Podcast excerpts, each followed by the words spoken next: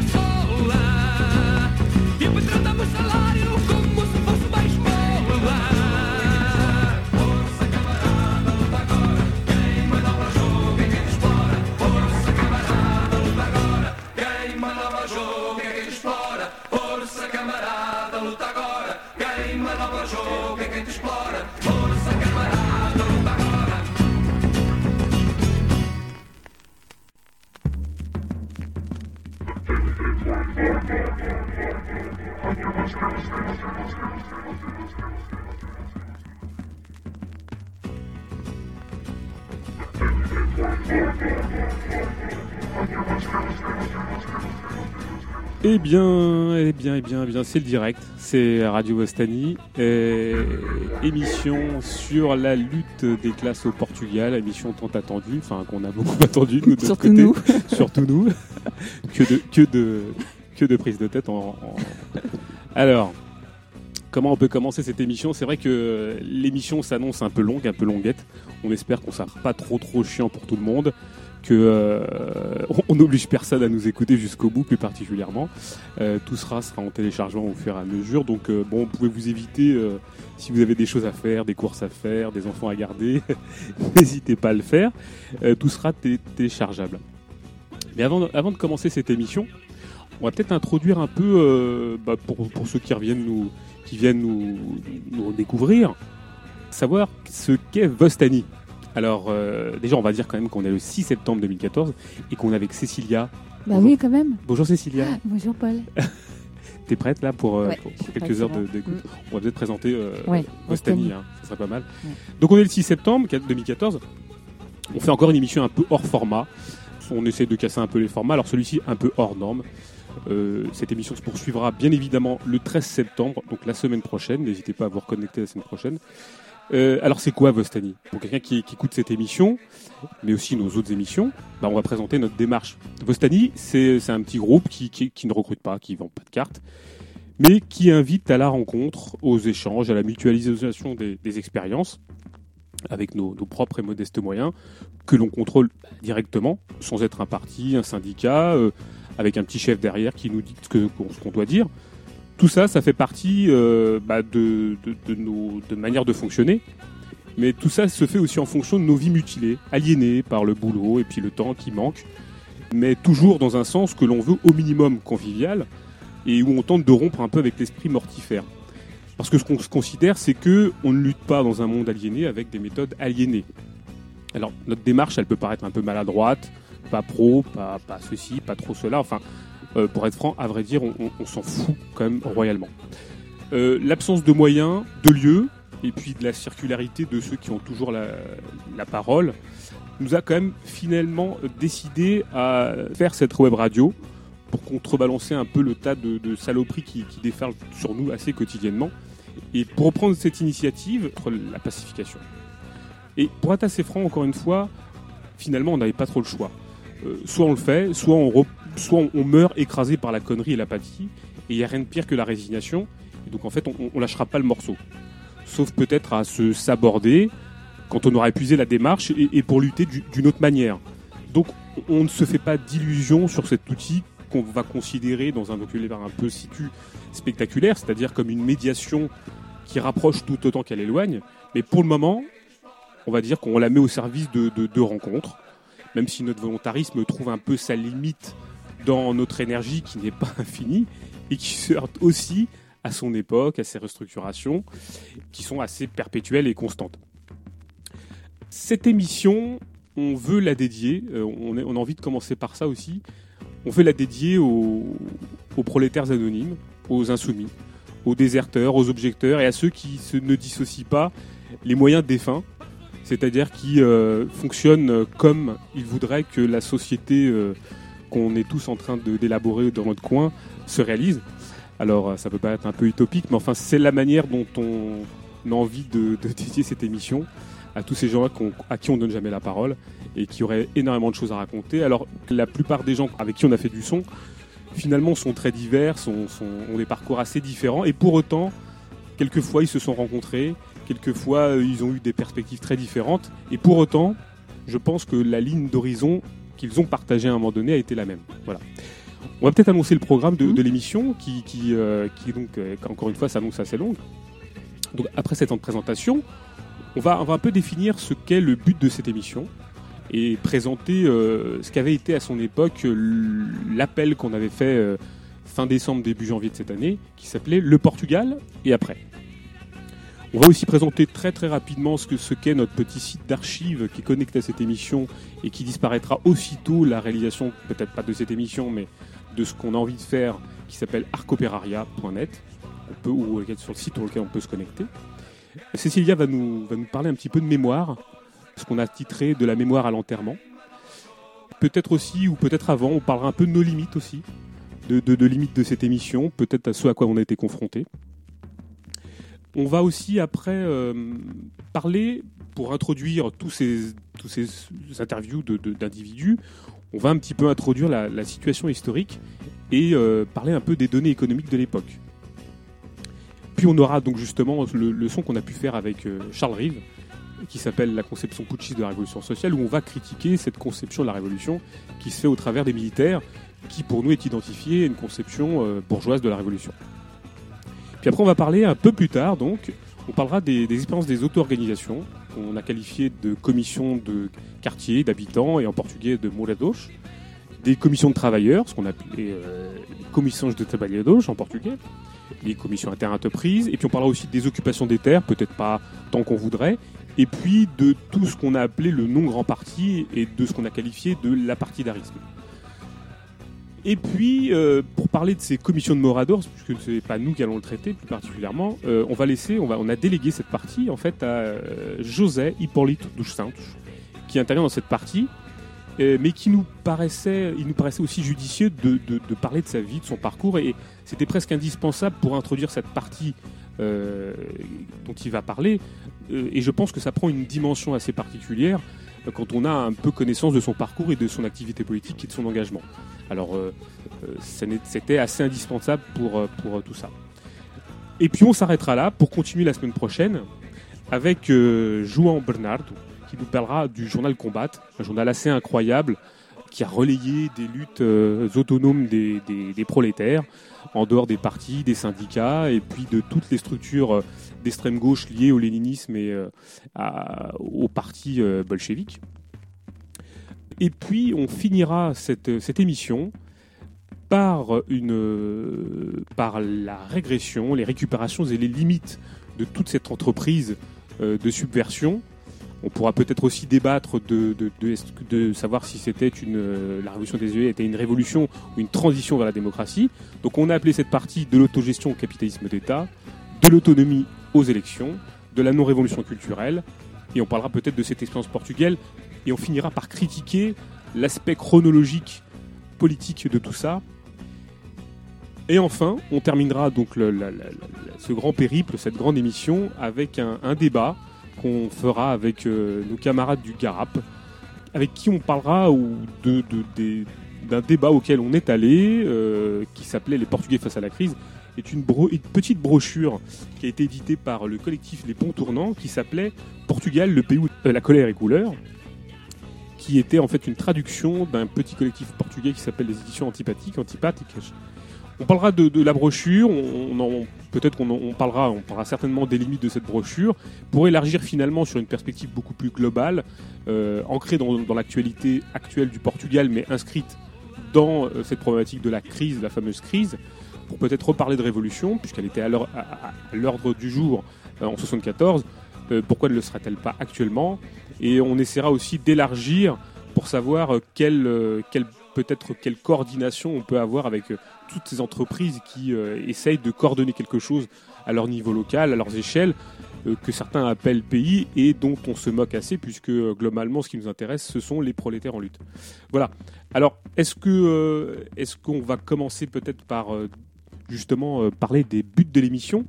Parce que je, pense que c'était presque assez indispensable de, de, re- de remettre un peu les choses dans, leur contexte, c'est-à-dire de, parler des motivations euh, de cette émission.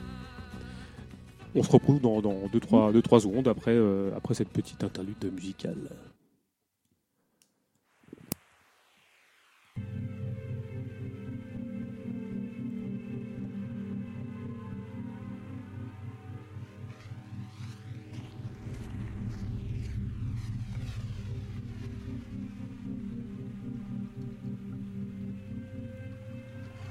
Alors, on reprend un peu le, fil de l'émission. On a stoppé un petit peu la, musique d'époque. Et on reprend effectivement euh, les buts de notre émission euh, parce qu'on on se devait de motiver un peu le pourquoi on avait fait ça. On voulait surtout aller au- au-delà d'une histoire qui a été toujours faite par une, par une couche sociale au bénéfice des militaires et de ces fameux capitaines d'avril qui auraient à eux seuls changé la société portugaise. Alors il s'agit de, complexifier l'analyse et d'y injecter le rôle des anonymes, des prolétaires, des femmes et des hommes dans des démarches qu'on considère, qu'on a considérées comme multiformes et qui ont participé directement ou indirectement au changement du régime, à son évolution, mais aussi à son possible contenu. Ils ne s'inspiraient pas que du modèle bourgeois et démocratique, même s'ils en ont hérité des réflexes conditionnés par 40 ans de dressage, et qui ont tenté, avec cette aspiration à la liberté, de jouer une option politique et sociale d'un certain communisme, dont la teneur serait plus libertaire, dans l'acception la, plus large du mot, c'est-à-dire la moins idéologique. Et c'est ce qu'on va tenter de remettre à sa juste place sans en mythifier quoi que ce soit. Alors, on parlera pas, on va pas va pas cacher le caractère de notre démarche qui, qui ne prétend pas du tout à l'objectivité historienne. Elle est ouverte, partiale, elle se situe volontairement du côté de la critique de l'armée et du défaitisme révolutionnaire. Et en fait, ce qui nous intéresse, c'est de voir cette histoire sous l'angle des luttes ouvrières, prolétaires, et, assez pragmatiques, pour qu'elles puissent nous permettre de critiquer l'essentialisme des analyses et les logiques qui sous-tendent ce type de démarche. Par exemple, les prolétaires factuellement portugais n'étaient pas particulièrement révolutionnaires ou abreuvés aux grandes œuvres théoriques de la pensée révolutionnaire. Il s'agit aussi et surtout de combattre l'i- l'idée que, comme ça, spontanément, le régime se serait laissé emporter par un putsch, ceci sans les différents coups de butoir des individus, des groupes, que ce soit de manière passive ou active, contre le régime qui, en fait, sa chute ne date pas du 25 avril. Enfin, en tout cas, sa, contestation ne date pas du 25 avril. Mais aussi de la multiplicité des facteurs qui ont permis l'éclatement de cette société qu'on peut imaginer comme étant comme une cloche à fromage décomposée qui était, qui était le régime salazariste. Alors, il faut souligner aussi, parce que euh, à travers nos exhumations d'archives et de publications, l'unanimisme des publications de l'époque à destination du public francophone. Il relève exclusivement du récit à chaud de type journalistique et comprend aussi sa pseudo-neutralité axiologique qui a été abreuvée au roman photo des services de propagande du régime et de son mythe des militaires progressistes. Mais on, on peut aussi euh, critiquer une optique d'une époque, c'est celle du hellénisme et de sa place, sa large place, qui imposait sa ligne de lecture de l'histoire et plus particulièrement son esprit de parti, qui représentait la vérité des mouvements. Alors, point d'histoire hors des partis et même de la nation, parce que on ne va pas se cacher que le Portugal est et aura été un pays très, euh, très à cheval sur cette, sur cette notion de nation, voire même très patriote, hein, on va dire ça comme ça. Le parti et la nation étaient les seules catégories habilitées à représenter l'histoire des prolétaires, dans leurs objectifs, qui n'existaient pas en dehors d'elle.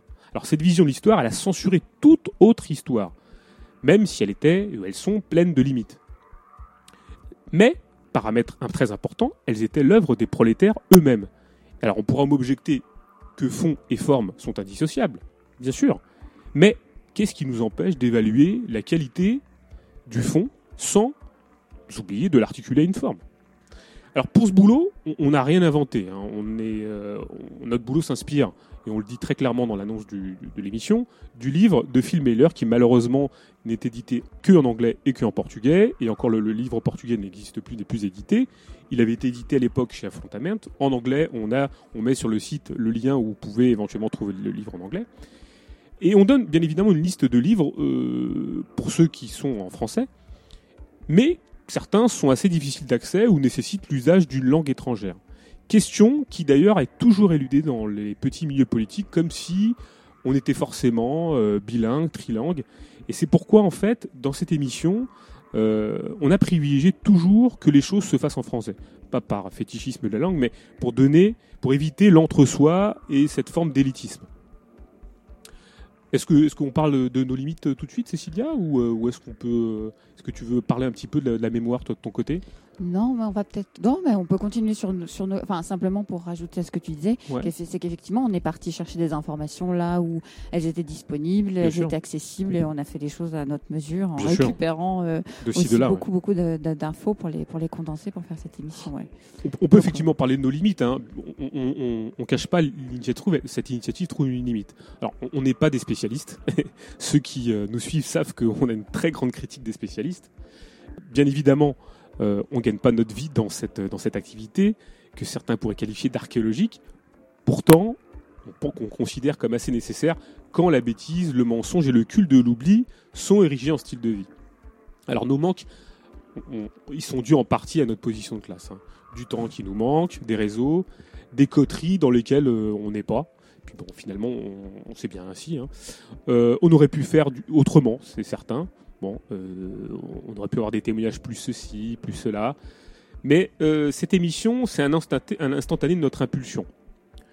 Alors, ce projet, il est bien évidemment ouvert. Il, il pourra toujours s'enrichir de rencontres, de témoignages, pourvu, hein, ça c'est le paramètre peut-être le plus important, qu'ils aillent toujours dans une critique des mystifications, quelle qu'elle soit. Pourvu qu'ils aillent, ces témoignages, dans le sens de la défense du projet d'émancipation des prolétaires eux-mêmes, par eux-mêmes. Alors, on peut se demander aussi pourquoi on a voulu faire cette émission maintenant. Pourquoi maintenant? Est-ce que, est-ce que 40 ans, ça serait canonique? Oui, peut-être. Mais, c'est, en fait une conjonction de facteurs. Il y a une impulsion, comme on le disait, qui a été stimulée par quelques, quelques facteurs contingents, des circonstances, on pourra dire, comme par exemple la sortie de ce film stupide qui s'appelle La Cage Dorée, qui est plein de poncifs, mais aussi la mise en lumière de participants de quelque chose qu'on déploie depuis 2-3 ans qui s'appelle les quais de circonstances. Euh, le fait qu'on soit aussi, pour certains, de l'âge de cet événement, comme ça sonne comme un peu comme une mise au point. Mais aussi peut-être parce que, comme je le disais tout à l'heure, 40, 40 ans, ça sonne un peu rond. Voilà. Mais aussi comme une, possibilité de convoquer la mémoire avant que les acteurs de ces événements soient plus présents. C'est pas qu'on leur souhaite particulièrement de disparaître rapidement, mais disons que euh, ces acteurs-là, plus précisément, sont très importants parce qu'ils sont francophones. Et peut-être qu'on on pourra en débattre d'ailleurs de cette euh, historicité euh, particulière. Alors, il y a quelque chose euh, qui met tout cela encore plus en valeur, c'est cette fameuse crise au Portugal, en Espagne, en Grèce, ici ou ailleurs d'ailleurs, à vrai dire, et qui fait de cette étalité de la Révolution, bon voilà, particulièrement qu'on appelle les œillets maintenant, quelque chose qui n'a jamais, qui n'a jamais cessé d'être à l'ordre du jour. Et donc, euh, en fait, cette émission, c'est, comme on, peut le dire au fur et à mesure, un alibi. Un alibi pour convoquer un débat sur la Révolution, convoquer un débat sur la mémoire, euh, convoquer aussi un débat sur la manière dont des acteurs historiques ont posé des événements débarrassés des partis, des syndicats, et de manière autonome. Et euh, peut-être que c'est ça, peut-être notre alibi, ce n'est pas forcément le Portugal, mais c'est une option particulière qu'on défend, qui est une option euh, débarrassée justement de toute médiation dans une logique de transformation euh, radicale du, monde capitaliste dans lequel on est. Alors pour introduire cette émission, on avait lancé un appel, un peu comme une, comme une bouteille au milieu d'un- océan de consensus, qu'on a appelé à l'époque le Portugal et après. Alors cet appel n'a pas forcément eu la résonance euh, qu'on voulait, mais on l'a fait. Et puis d'ailleurs, on va peut-être en passer un, un petit Mhm. bout, enfin le bout d'ailleurs qui avait été écrit et puis que- qu'on a mis en, en son euh, grâce à quelques, quelques amis qu'on remercie d'ailleurs, Qui, qui reprend l'objectif qui reprend l'objectif de l'émission l'émission. Tout à fait, ouais, euh, exactement. Donc on le repasse, ça dure euh, une minute et demie, puis on, on se reprend, euh, oui peut-être non trois heures, trois minutes je crois, et puis on se reprend, on se reprend tout de suite après. Cécilia, tu vas nous parler un peu de la mémoire, Ouais, c'est ça? Après, je Ok. parlerai de Ok. ça. Donc on passe le petit témoignage, on, prend- on se retrouve tout de suite après. Cette santé du Verbe, les enfants des Finlandais, non seulement que ces pauvres notre part pour les mineurs, pas de l'accession des de ce pays appartient à la des gouvernements, à une radio, se sont chargés de les cerveaux, jusqu'au point où, après une génération, les événements de la révolution dite des œillets relèvent presque de la préhistoire. Ne parlons pas ici d'un fil possible des résistances au capitalisme.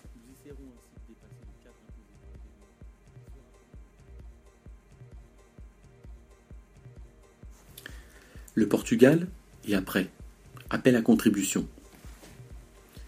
Nous sommes pour certains ce qu'il est commun d'appeler des luso-descendants. Les enfants dont les familles, quelquefois entières, ont été poussés par le fascisme portugais et donc son lot de misère, de guerre, d'obscurantisme et de répression, à quitter ce pays pour un avenir qui se voulait plus ouvert en perspective.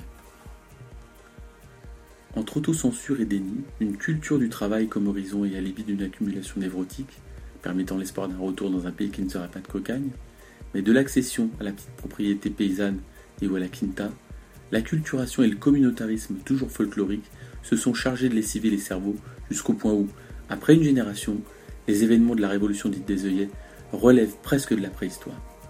Ne parlons pas ici d'un fil possible des résistances au capitalisme. L'idéologie dominante et sa nécessité pratique ont su parfaitement chevaucher le mythe de la révolution des œillets, ceci autour d'un consensus démocrate et bourgeois jusqu'au point d'en devenir sa caricature dévitalisée. Tu peux donc le Portugal en ce début du XXIe siècle appeler les militaires à l'aide, agrémenté d'un pauvre nido si univoque Notre statut de Portugais en France et de Français au Portugal nous a fait comprendre que nous n'étions d'aucun de ces lieux et que nous ne pouvons pas nous satisfaire d'une de ces assignations arbitraires ou d'un faux choix. Pour le dire plus clairement, nous refusons toutes les patries. La nécessité et l'histoire nous donnent donc l'opportunité de nous réapproprier un peu cette histoire. Non celle du Portugal, mais des luttes prolétaires contre le capital et ses tentatives de l'abattre. Et c'est sous cet angle que nous traiterons le 40e anniversaire du 25 avril 1974.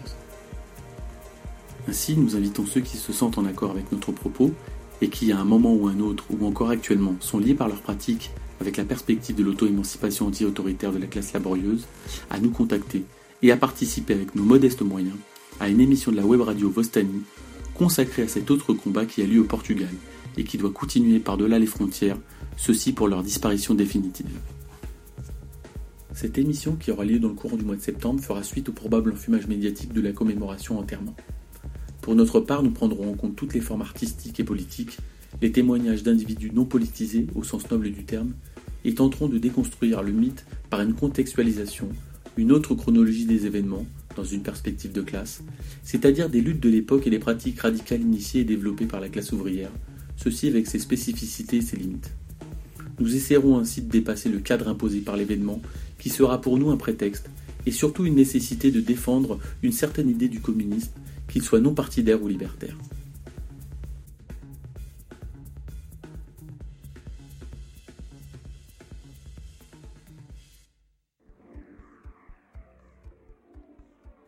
Alors nous voilà.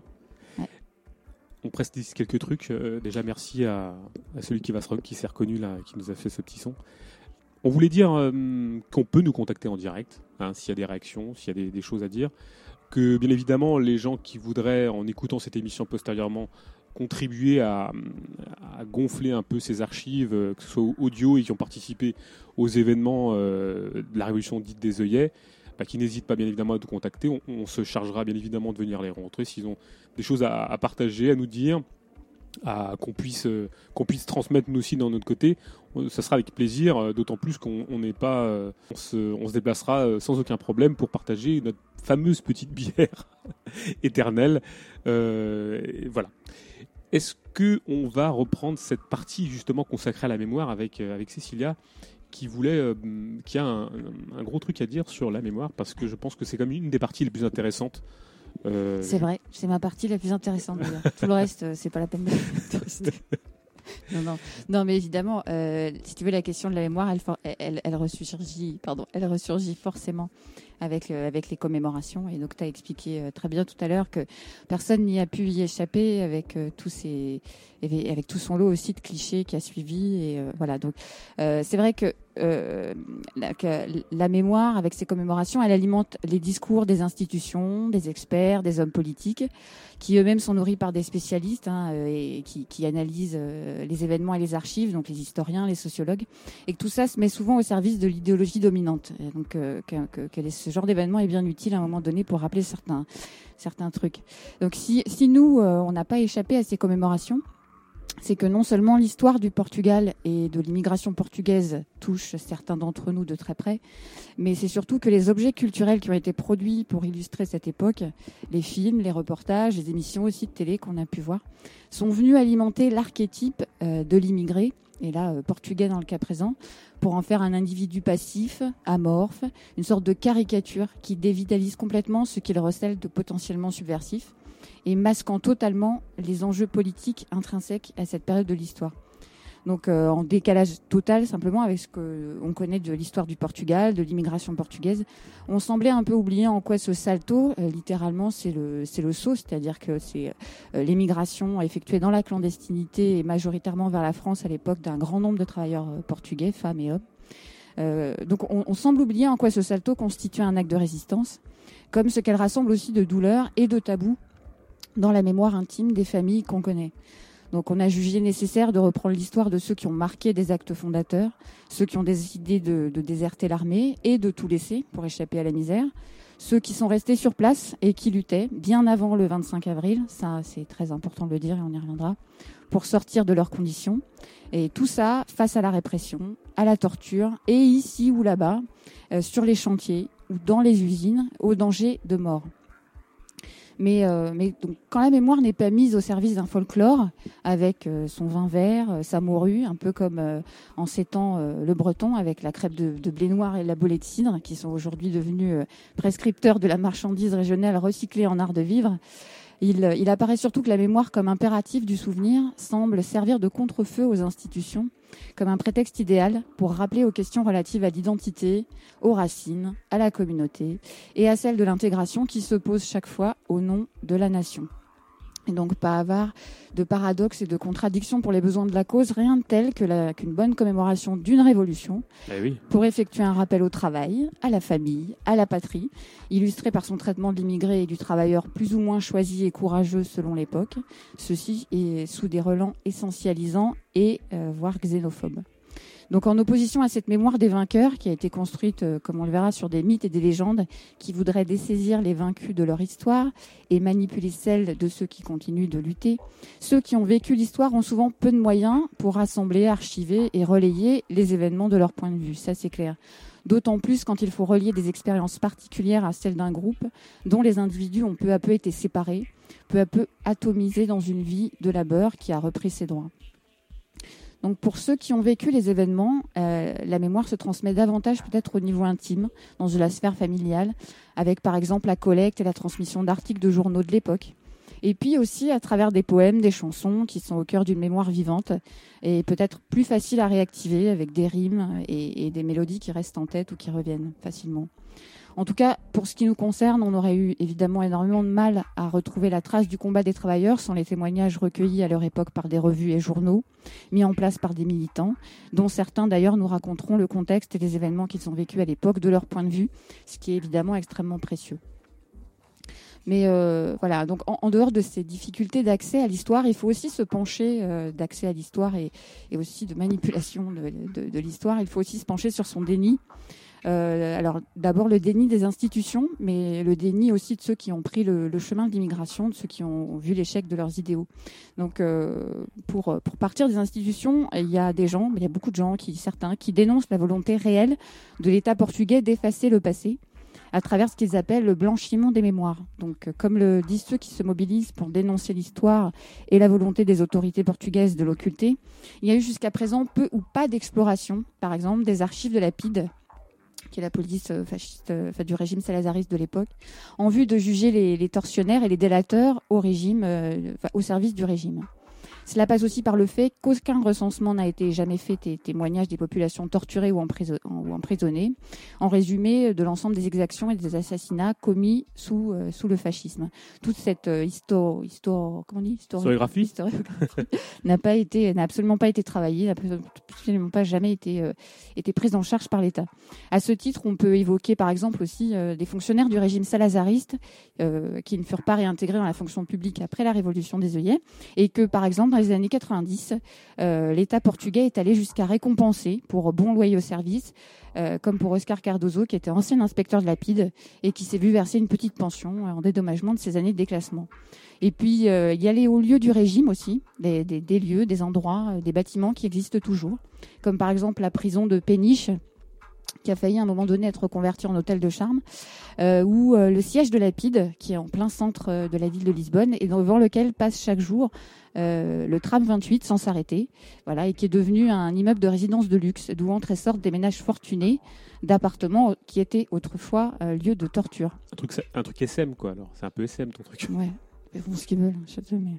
Non, voilà, voilà. Donc, des, associations et d'anciens prisonniers politiques se battent euh, pour préserver ces bâtiments et y apposer des plaques en hommage aux hommes morts assassinés pour avoir combattu le régime, du moins pour que tous ces endroits puissent être reconnus et reconnaissables. Mais il n'existe pratiquement aucun moyen de reconnaître ces anciennes prisons reconverties. En plus du fait que ce demi-siècle de dictature n'est euh, toujours pas référencé clairement dans les manuels scolaires, ce qui fait que la, la jeunesse continue d'ignorer les détails du, du, les détails du passé. Donc évidemment, de notre côté, euh, on ne se battra pas pour faire que ces immeubles, deviennent des musées. Euh, et pour que soient posées des plaques de cuivre ou des bouquets de fleurs devant, les portes, évidemment. Car notre objectif n'est pas d'enterrer une partie de l'histoire ou d'aller se recueillir devant un mausolée qui mettrait toutes les questions posées par le fascisme au passé. C'est justement le contraire qu'on essaie de faire aujourd'hui, reconnecter aussi euh, des, des, périodes et des histoires. Alors même que toutes ces questions restent extrêmement présentes. Donc si on a souhaité faire ce travail sur la mémoire des luttes, euh, c'est bien parce que ce qui fonde les résistances et la lutte des travailleurs n'a pas disparu avec le fascisme. Et au-delà des lieux, il faut rappeler aussi les conditions d'exploitation et au-delà des pierres, les actes qui ont été posés par ces travailleurs pour lutter contre l'oppression. Maintenant, pour ce qui est du déni, peut-être un peu aussi euh, des, travailleurs et, euh, des gens qui, ont vécu cette époque, c'est que pour ce qui est des travailleurs portugais, quel que soit le chemin que, cha que chacun ait pris pour sortir de la misère, témoigner de ce que les gens ont vécu s'avère évidemment d'abord très difficile dans un contexte où personne ne souhaite les entendre. Et au même moment où l'austérité rabat les oreilles de tous avec l'objectif d'une sortie de crise censée ne se faire qu'au prix d'accès au travail et de nombreux sacrifices. Comment revenir sur les luttes du passé quand dans tous les discours, le travail est présenté comme la solution pour une population qui euh, de plus de 35% de chômeurs chez les jeunes donc comment revenir, euh, comment remettre en question ce travail et revenir euh, sur, toutes ces questions de, lutte quand finalement les jeunes sont à 35% sans boulot? Dans ce contexte, euh, oublier, ça serait peut-être aussi le gage de cohésion. C'est-à-dire quand on veut que tout le monde fixe le même horizon, le mieux c'est d'éviter de regarder derrière, surtout quand il devient très facile de faire des parallèles avec le présent. Quand on veut pacifier une population, on lui parle de sacrifice, on lui ferait braquer les yeux sur son drapeau sur l'avenir. Euh, ce qui constitue un chantage qui agit d'autant plus aisément que la population socialement dominée a un accès complexe et sensible au passé. Donc bien sûr, il y a la honte et les tabous de ces entre guillemets perdants de l'histoire. On parle ici d'une génération qui a été entraînée dans les guerres coloniales, dont les stigmates restent vivaces, et pour qui il est dur d'évoquer à cause de la honte de ce à quoi on a participé, de ce qu'on y a vu, de ce qu'on y a subi, et qui relève euh, du, tr- du traumatisme. Du côté, euh, quant à eux, des militants et des résistants, il faudrait revenir sur la torture, les humiliations, sur chèques d'idéaux aussi, qui ont dû être ravalés après les combats.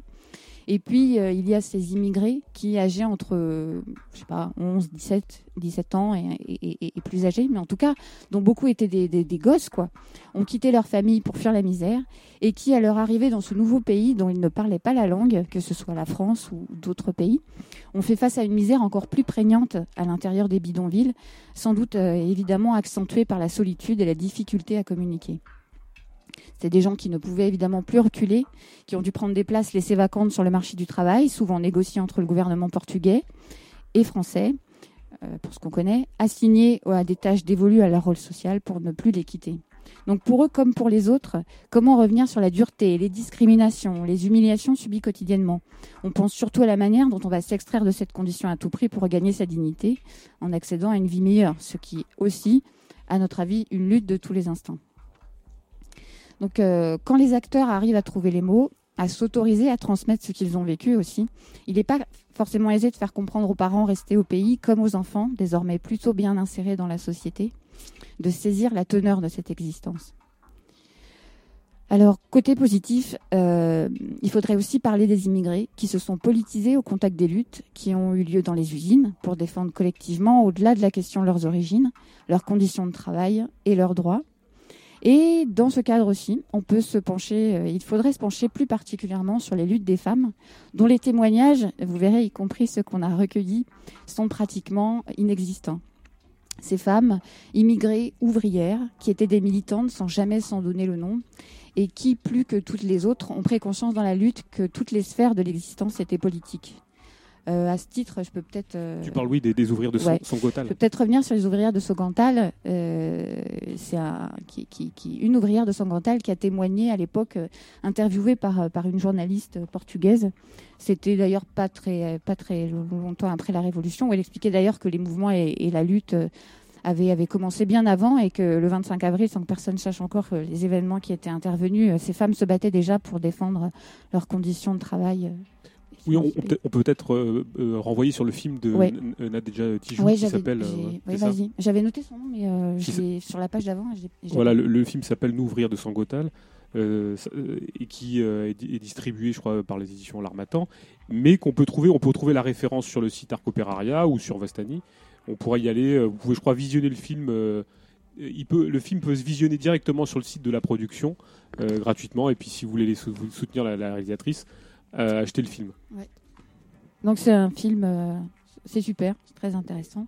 Et donc euh, ce qui est intéressant, enfin, moi ce que je trouve hyper positif et ce que j'ai envie de transmettre euh, au nom de la, la femme qui a prononcé ces mots, c'est qu'elle nous dit, elle nous dit voilà, elle répond à la journaliste, elle nous dit, à un certain moment de la lutte, j'ai commencé à ouvrir les yeux sur une série de problèmes qui existent dans la vie familiale des gens, dans la vie de tous les jours. J'ai compris que c'était aussi mes problèmes. J'ai commencé à rencontrer des gens différents et c'est ce qui m'a aidé à ouvrir les yeux, à prendre conscience que ces problèmes existaient. Donc, il y a eu un moment où j'ai commencé à me poser la question de la liberté de la femme, des choix qu'elle avait à la maison. Et je me suis demandé, si un couple a une vie commune, pourquoi est-ce que la femme doit toujours être soumise à l'homme? Et là ont commencé à surgir les problèmes, parce que lui était habitué à ce que je sois très docile. Depuis le début du mariage, et même avant, j'étais très révoltée. Souvent, je ne me sentais pas en paix avec moi-même. Je sentais que quelque chose n'allait pas, mais je n'arrivais pas à comprendre exactement ce que c'était. Je n'ai réussi à le comprendre qu'au cours de la lutte. J'ai commencé à en voir l'aspect politique. La libération de la femme est une libération qui passe par la politique. C'est ça la politique. La politique n'est pas quelque chose à part. La politique de chaque jour dans la vie des gens. Donc, euh, qu'est-ce que je veux dire? Ouais, revenir sur les raisons pour lesquelles la mémoire des femmes, et il faudrait aussi revenir, donc évidemment, sur les raisons pour lesquelles la mémoire des femmes est généralement si difficile à recenser, relayer et entretenir, et pourquoi ce sont elles qu'on entend encore moins que les autres. Mais de tout cela, on ne parle pas non plus. Ce qu'on sait, donc, c'est que la mémoire se réapproprie dans la lutte et que les conditions de vie, forcément mises en question dans leur totalité, deviennent une question politique. Dès lors, la mémoire, devient, la mémoire devient un impératif éthique pour ceux qui, dans les luttes du passé, reconnaissent les actes fondateurs posés par ceux qui les ont précédés. Et c'est ce qu'on a fait aussi euh, en faisant ce travail. c'est retrouver, revenir, euh, parler avec des gens et euh, reconnaître les actes qu'ils avaient posés et qui sont très, très importants. Donc évidemment, on n'est pas, comme disait Paul tout à l'heure, on n'est pas exempt de l'acte, de l'axe d'interprétation que nous allons faire de l'histoire. Oui, euh, il nous paraît primordial de rappeler en quoi ont consisté ces luttes, quels étaient leurs objectifs et les conséquences qu'elles ont engendrées en termes de prise de conscience, en même temps que de rendre hommage aux travailleurs anonymes, qui sont toujours les oubliés de l'histoire, classés dans les archives inaccessibles des universités quand elles ne sont pas transformées en secret d'État. Travailler sur la mémoire des luttes, c'était déconstruire la légende pour reconstruire les événements et démontrer fatalement que le passé n'est pas encore passé. Souligner que même si le contexte a évolué, l'exploitation pèse de la même manière sur nos conditions de vie. Et à titre d'exemple, simplement, un tout petit exemple, je dirais que si à la fin euh, des années 70, plus de 2 millions de Portugais avaient quitté le pays depuis les années 60, c'est aujourd'hui plus de 500 000 jeunes en une seule année qui ont pris le relais, contraints d'aller survivre ailleurs pour venir en, famille, ou en aide aux familles, souvent restées au pays. Donc régime autoritaire ou démocratie, l'histoire se répète inlassablement pour la classe exploitée. Et le capital, lui, en constante mutation, continue de s'imposer et d'en tirer les fruits.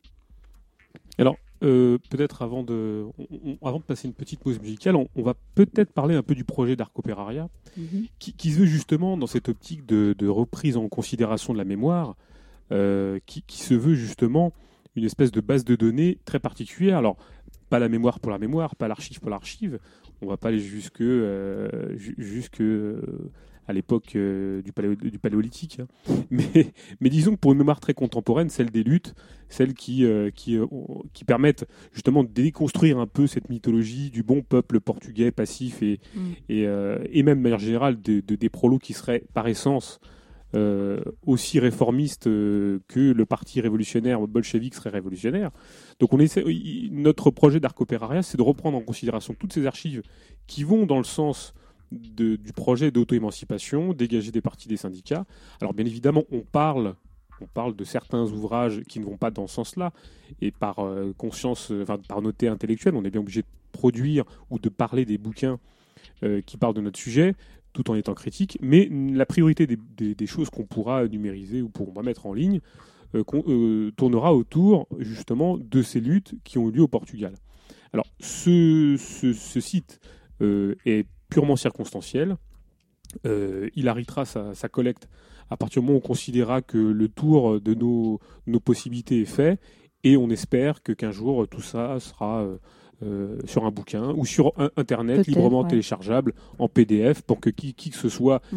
euh, qui soit dans cette démarche de, de quête d'une d'une ressource puisse le trouver librement et, et un accès euh, le plus aisé possible. Voilà. Ouais, le but, c'était effectivement que chacun ait accès à ce qu'il a envie de voir, de relire, de- Tout à fait, ouais. pour pouvoir travailler lui-même le sujet si, si ça l'intéresse. Exactement. Alors avant de, de passer à la partie euh, plus euh, économique, historique et géographique de, de notre, de notre propos, pour introduire un peu tous ces témoignages, euh, on va passer un petit peu de musique, euh, musique d'époque, hein, et puis euh, on se retrouve dans 2-3 minutes. Voilà. À tout à l'heure.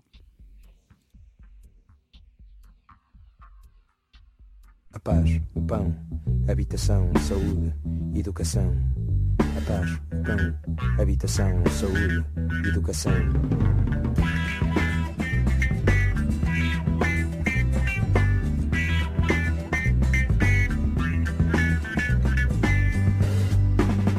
Viemos com o peso do passado e da semente Esperar tantos anos torna tudo mais urgente. A sede de uma espera só se estanca na torrente. A sede de uma espera só se estanca na torrente Vivemos tantos anos a falar pela calada Só se pode querer tudo quando não se teve nada. Só quer a vida cheia quem teve a vida parada. Só quer a vida cheia quem teve a vida parada. Ai, só a liberdade a sério. Quando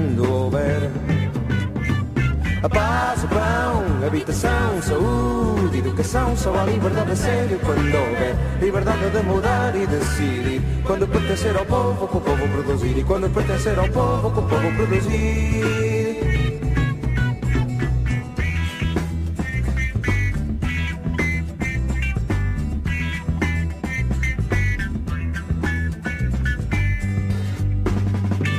Vivemos com o peso do passado e da semente. Esperar tantos anos torna tudo mais urgente. A saída de uma espera só se estanca na torrente. A saída de uma espera só se estanca na torrente.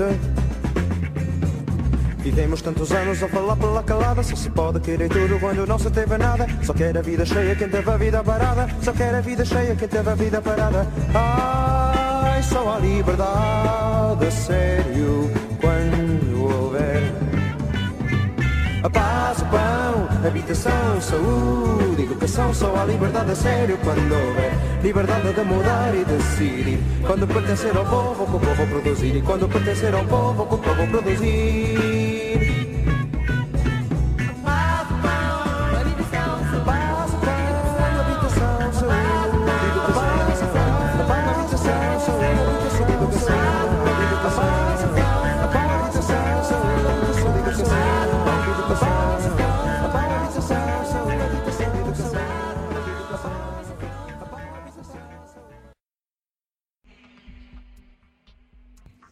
Alors on reprend après cette, euh, cette chanson de Serge Goudigne qui nous disait bien évidemment que la liberté n'est vraiment sérieuse, n'est vraiment une question sérieuse que quand il y aura du pain, de la paix, euh, de l'habitat, de quoi se loger et euh, qu'on pourra soigner tranquillement. Effectivement, tout ça articulé, l'un sans l'autre, tout ceci n'a aucun sens. La liberté sans l'égalité, c'est de la merde et inversement.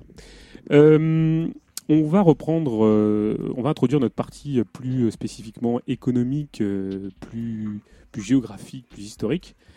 Euh, on va l'introduire un petit peu, je ne sais pas si on peut, on doit- ça doit être une partie un peu plus comique, un peu plus, je sais pas comment on peut la voir, mais pour introduire cette partie qui va être, Non, La caricature encore un petit peu. Oui, Avant peu- de rentrer dans le sérieux, on va Oui, c'est un peu ça, un peu oui. sur le stéréotype. Euh, avant que tu, tu nous parles un petit peu d'économie, euh, Cécilia, moi j'avais envie de, de reprendre un peu cette, euh, ce- ce- un guide que j'avais chez moi, un vieux guide, qui est le, le, le guide encyclopédique Nagel, qui date de 1971, que j'avais euh, euh, comme ça. Et plus particulièrement, sa, sa deuxième. Oui, Un petit guide touristique un petit guide touristique. Mhm, de l'époque C'est un vieux guide de Mhm. 1971. Et alors, euh, plus particulièrement, ça, bon, il date de 71, plus particulièrement sa, sa deuxième édition. La première datant de, de 57. Alors, on peut y lire dans ce petit guide que le Portugal est une vieille civilisation aux bornes du continent européen face à la mer.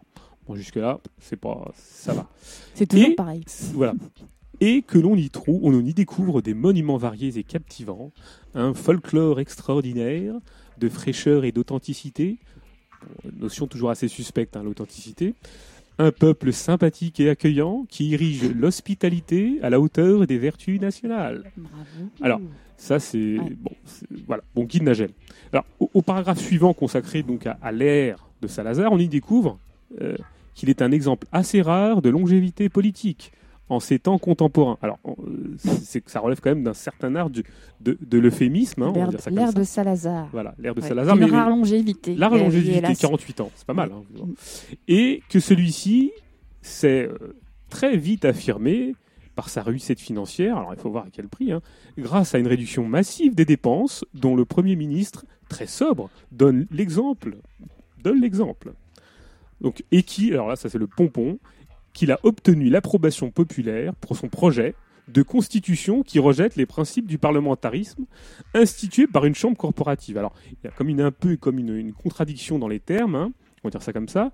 Comment on peut obtenir l'approbation sans consultation? Alors, on me dirait, euh, on connaît un petit peu l'affaire en ce moment. On a la consultation et on n'a pas l'approbation non plus. Mais enfin, là, en l'occurrence, à l'époque, on avait l'approbation sans la consultation. Alors, ça, relève quand même d'un grand mystère. Et de conclure dans ce guide, donc, qui, dont la mise à jour date de 71, que sa disparition, donc de Salazar, en 1970, annonce un tournant important dans l'histoire politique de la nation lusitanienne. Effectivement.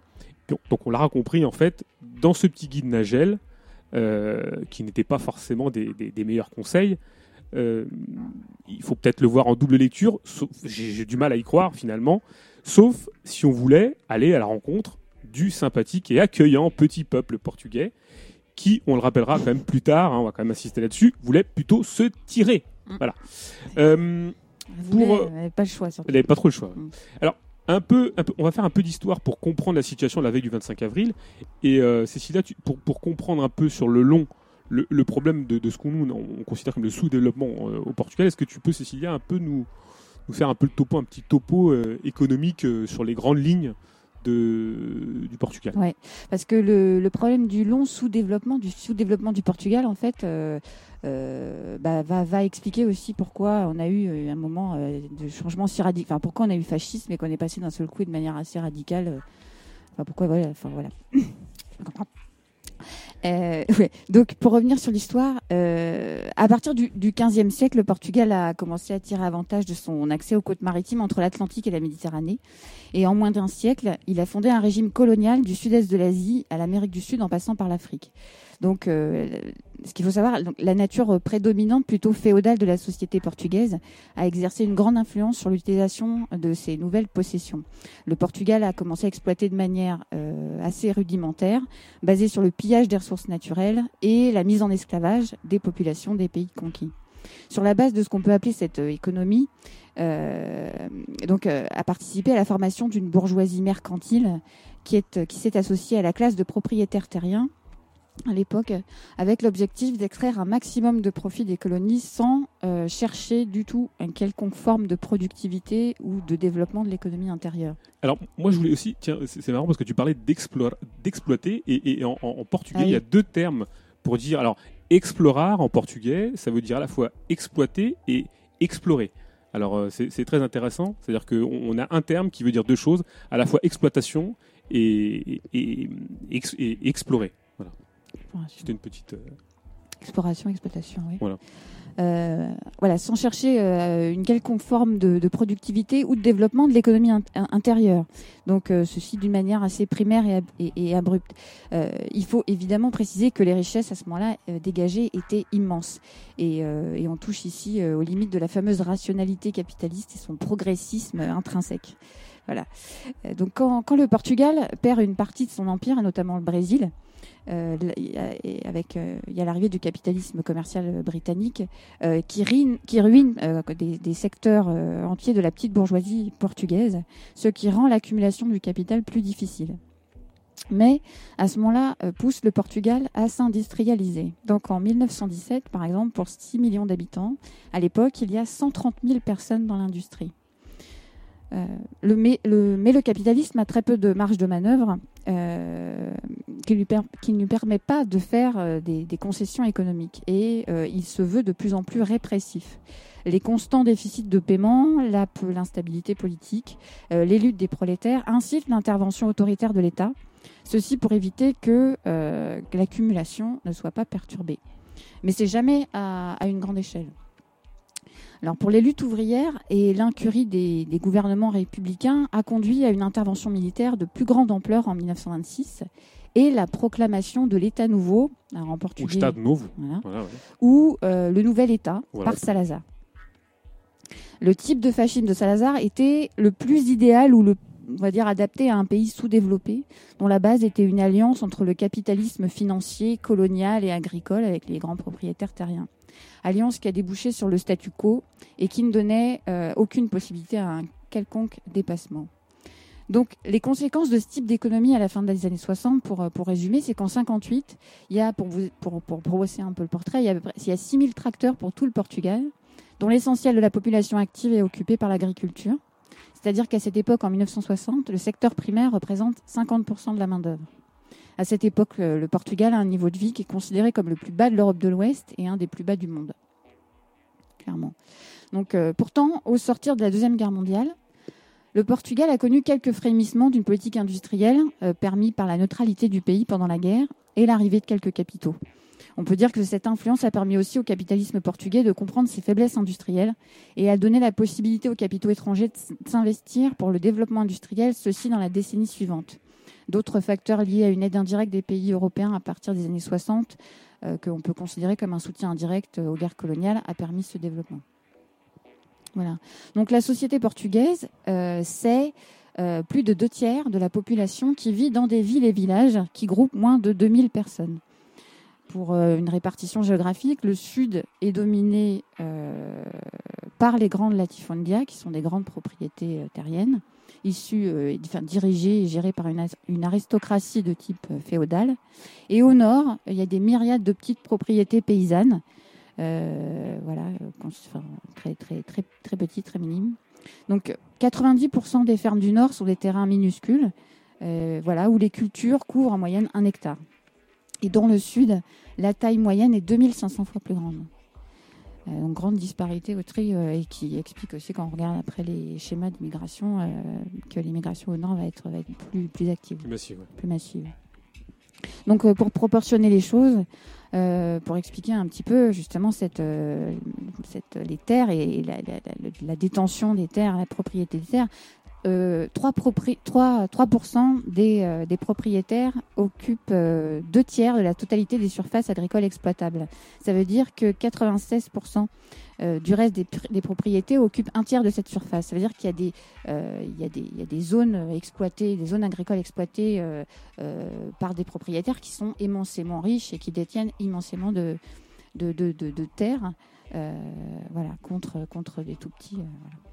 Euh, dans le nord des microfondia, les microfondia, c'est le contraire des latifondia, c'est toutes petites euh, parcelles, sont accentuées par des générations d'héritage qui débouchent sur des propriétés encore plus petites. Et dans le sud, les latifondiaires, euh, ceux qui délèguent la gestion de, leurs terres, sont, euh, euh, sont, absents, comme dans toute l'Amérique latine. Ils se contentent de l'accumulation de leurs bénéfices et n'investissent pas du tout pour élever la productivité. Ce qui fait qu'il en résulte un chômage chronique dans les campagnes, mais surtout un déficit de production céréalière. La population est donc sous-alimentée. Dans les années 60, 15% des logements, pour euh, vous donner un peu un- un- une comparaison aussi euh, du sous-développement du pays, dans les années 60, 15% seulement des logements en l'eau courante, contre 34% en Espagne et 28% en Grèce, et 19,5% en électricité euh, au Portugal dans les années 60, alors qu'en Espagne, c'est plus de 80% de la population qui y a accès. La mortalité infantile à l'époque est la plus forte d'Europe et euh, 150 000 personnes vivaient dans des bidonvilles à l'époque, à la périphérie de Lisbonne. Alors à partir des années 60, on assiste à une entrée massive des capitaux étrangers qui renforce les liens du Portugal avec l'Europe. Les investisseurs sont et bien évidemment attirés par le faible coût de la main-d'œuvre et par, dit-on, sa, sa docilité sous le fameux régime du docteur Salazar. Voilà. Cette, donc cette pénétration de capitaux provoque une certaine expansion industrielle, accompagnée de bouleversements dans la structure euh, économique et sociale du Portugal, qui entraîne la dissolution accélérée des rapports de production archaïques et la mise en place de rapports de production plus avancés pour le développement du profit. De plus, aux difficultés propres au Portugal viennent s'ajouter les effets de la crise mondiale du moment. On est au début des années 70. Euh, L'économie se présente alors au début de cette décennie sous le double signe essentiel et significatif d'un développement important en pourcentage et en valeur absolue du nombre de travailleurs de l'industrie et d'une diminution très nette du, nombre de ceux qui sont occupés dans les terres. Voilà. Donc un petit rappel euh, d'ordre démographique. En 1970, le Portugal comptait 8 500 000 habitants contre 9 700 000 en 1960. Alors que euh, du taux de natalité est élevé, il est autour de 22% par an sur la décennie. Ce qui veut dire que, on le conclut, il y a énormément de, Portugais qui, qui, qui, se désertent, qui s'en vont euh, essayer de survivre ailleurs. C'est-à-dire que depuis les années 60, ce petit pays si accueillant du guide Nagel est quitté par près de 100 000 personnes par an, chiffre dont on n'est pas loin d'ailleurs en 2014. Le maximum sera d'ailleurs atteint en 1971 avec 152 000 personnes. Et ce sont majoritairement les populations originaires du nord, euh, du nord du pays, de la région de Porto, de Braga et de Léria. Voilà, donc la population active augmente, n'augmente que, très peu. Alors, euh, donc, euh, des, modifications structurelles importantes. Euh, la part de la main-d'œuvre augmente de 18% en 1960 à 27% en 1971. Dans l'agriculture, parallèlement, la sylviculture, ce qui est l'exploitation des bois et des forêts, et la pêche, elle est, euh, la, la main-d'œuvre est de 31% en 71 contre 48% en 1950. Donc on voit un peu un renversement entre l'industrie et, services et, agri- et agriculture, primaire, secondaire, tertiaire. L'industrie représente euh, 37% de la main-d'œuvre contre 24% en 1950 et les services 32% contre 26% en 1950. Donc ce qu'on constate, c'est effectivement un transfert important du secteur primaire vers le secteur secondaire et tertiaire. Et cette inversion de la tendance de la structure de la population active s'accompagne d'une progression de la productivité industrielle et une régression de la production agricole. L'agriculture utilisait des méthodes archaïques euh, qui étaient donc elle était d'une très faible productivité, qui on l'a dit un petit peu avant, obligeait le Portugal à importer des produits alimentaires qu'il consommait, 50% des produits alimentaires qu'il consommait. Et à la veille de la chute du régime, le Portugal n'est plus typiquement sous-développé, mais peut être considéré comme un pays du tiers-monde. On peut donc dire que ce qui caractérisait l'économie portugaise à cette époque, c'était sa disparité et, et sa dépendance aussi vis-à-vis de l'extérieur. Donc, euh, quand éclate la guerre coloniale sur différents fronts, euh, Mozambique, Angola, Guinée-Bissau, euh, l'économie portugaise, était, déjà trop dépendante et sous-développée pour entrevoir une solution même de type néocolonial. Euh, à cette époque, le service militaire a été porté de 3 à 4 ans. C'est un coût en hommes et en argent qui handicape énormément le budget de l'économie portugaise. Euh, par exemple, pour donner un ordre d'idée, en 68, on estime que le coût de la guerre nécessite près de 44% du budget de l'État. Et en 71, c'est encore plus, puisque 49% du budget de l'État est, mobilisé pour, euh, euh, les, pour, pour, pour, pour ce qui se passe dans les colonies portugaises. Ce qui rend bien sûr la situation assez intenable pour de larges secteurs de la population et évidemment les plus défavorisés. Donc certains euh, pays européens soutenaient cette guerre euh, car ils avaient besoin de matières premières des colonies portugaises euh, euh, et donc l'investissement étranger à l'époque a augmenté de près de 300% entre, soix- en 1960 entre 1963 et 1969. Donc euh, ceci avec des grandes structures transnationales comme la comme la cuve qui est dans la qui est dans qui, est- dans la chimie, qui est une industrie de chimie qui est une des plus grosses du Portugal à l'époque.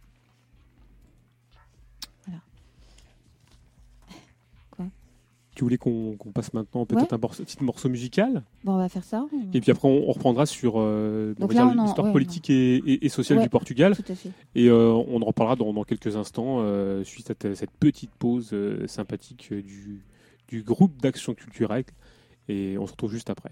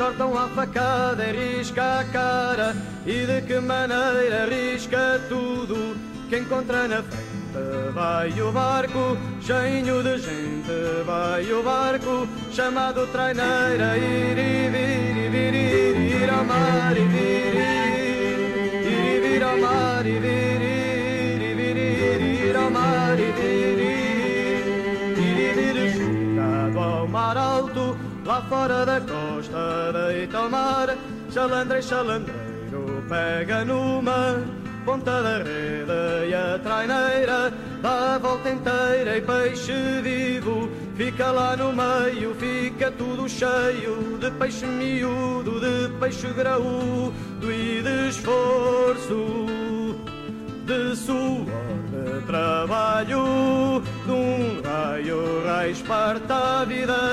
pescador e puxa a rede, puxa a rede e alador e puxa a rede. Puxa a lador e puxa a rede, puxa a rede e a lador e puxa a rede. Puxa a fica a traineira, bem carregadinha de faneca, carapau e sardinha, vira ao leme. Já sol vai alto, já as mulheres estão em sobressalto e chega à costa e vende-se o peixe e não há nada que a fábrica deixe e as conservas vão para o estrangeiro. É negócio, é negócio mas a vida do pescador é sem descanso e sem dinheiro e sem descanso e sem descanso nem dinheiro nem descanso e sem descanso e sem dinheiro e sem dinheiro nem descanso nem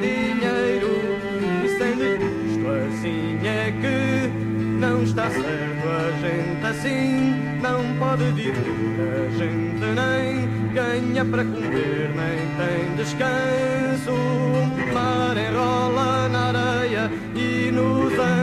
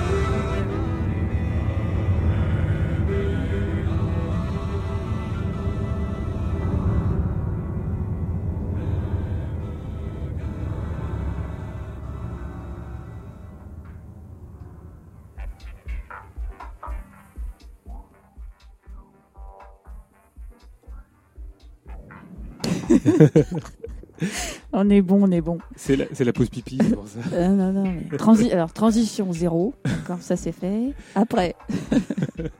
non, bon, on revient, on revient quand même sur l'émission, euh, notre émission Oui, sur là, on vient d'écouter euh, une, Ah oui. une musique du groupe euh, Jacques, Très belle. groupe d'action culturelle, groupe d'action culturelle.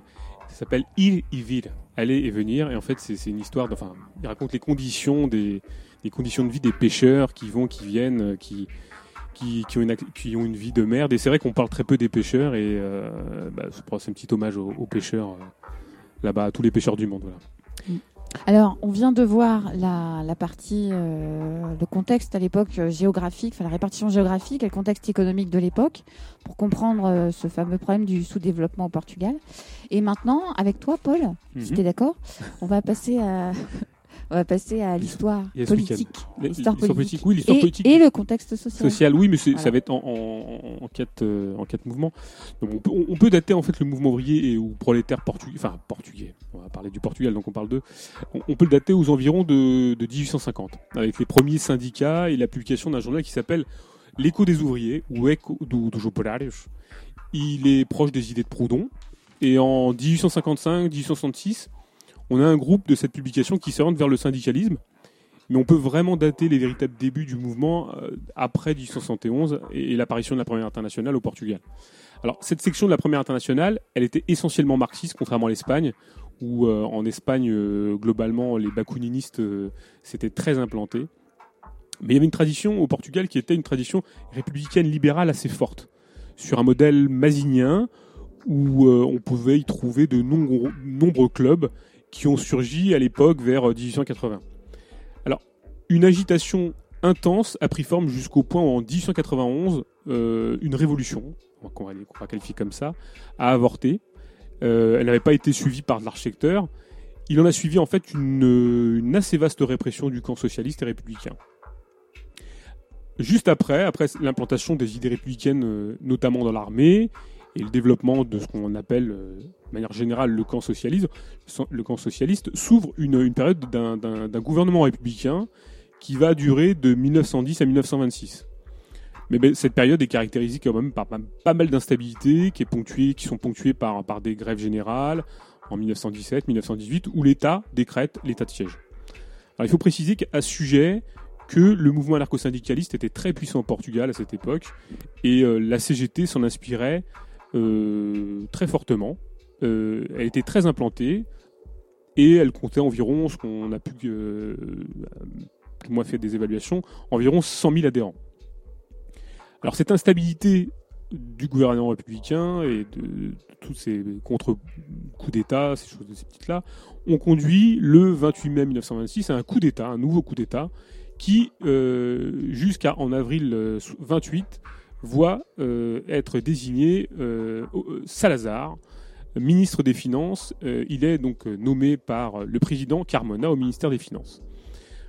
En 32, alors pour ceux qui s'intéressent justement à cette optique du salarisme, le salazarisme, on peut renvoyer les gens sur la bibliographie qu'on met sur Arc Operaria pour la question plus particulière du salazarisme. Alors en 32, Salazar devient Premier ministre. En 33, il, déta- il décrète ce qu'on a appelé Novo, l'État nouveau, le nouvel État, enfin comme vous voulez. Mais suivent de nombreuses euh, tentatives de contre-coup d'État qui vont s'étaler entre 26 et 32. Alors on pense notamment à février 27 à Lisbonne, euh, en juillet 28 à Madère, euh, une autre tentative en 31 à Lisbonne, en avril 31 à Lisbonne, hein, une autre tentative le 26 août 31 euh, encore une fois. Et euh, à chaque fois, de nombreux civils ont toujours été impliqués dans ces révoltes. Alors bien sûr, toutes les grèves ont été déclarées illégales à partir de ces dates-là.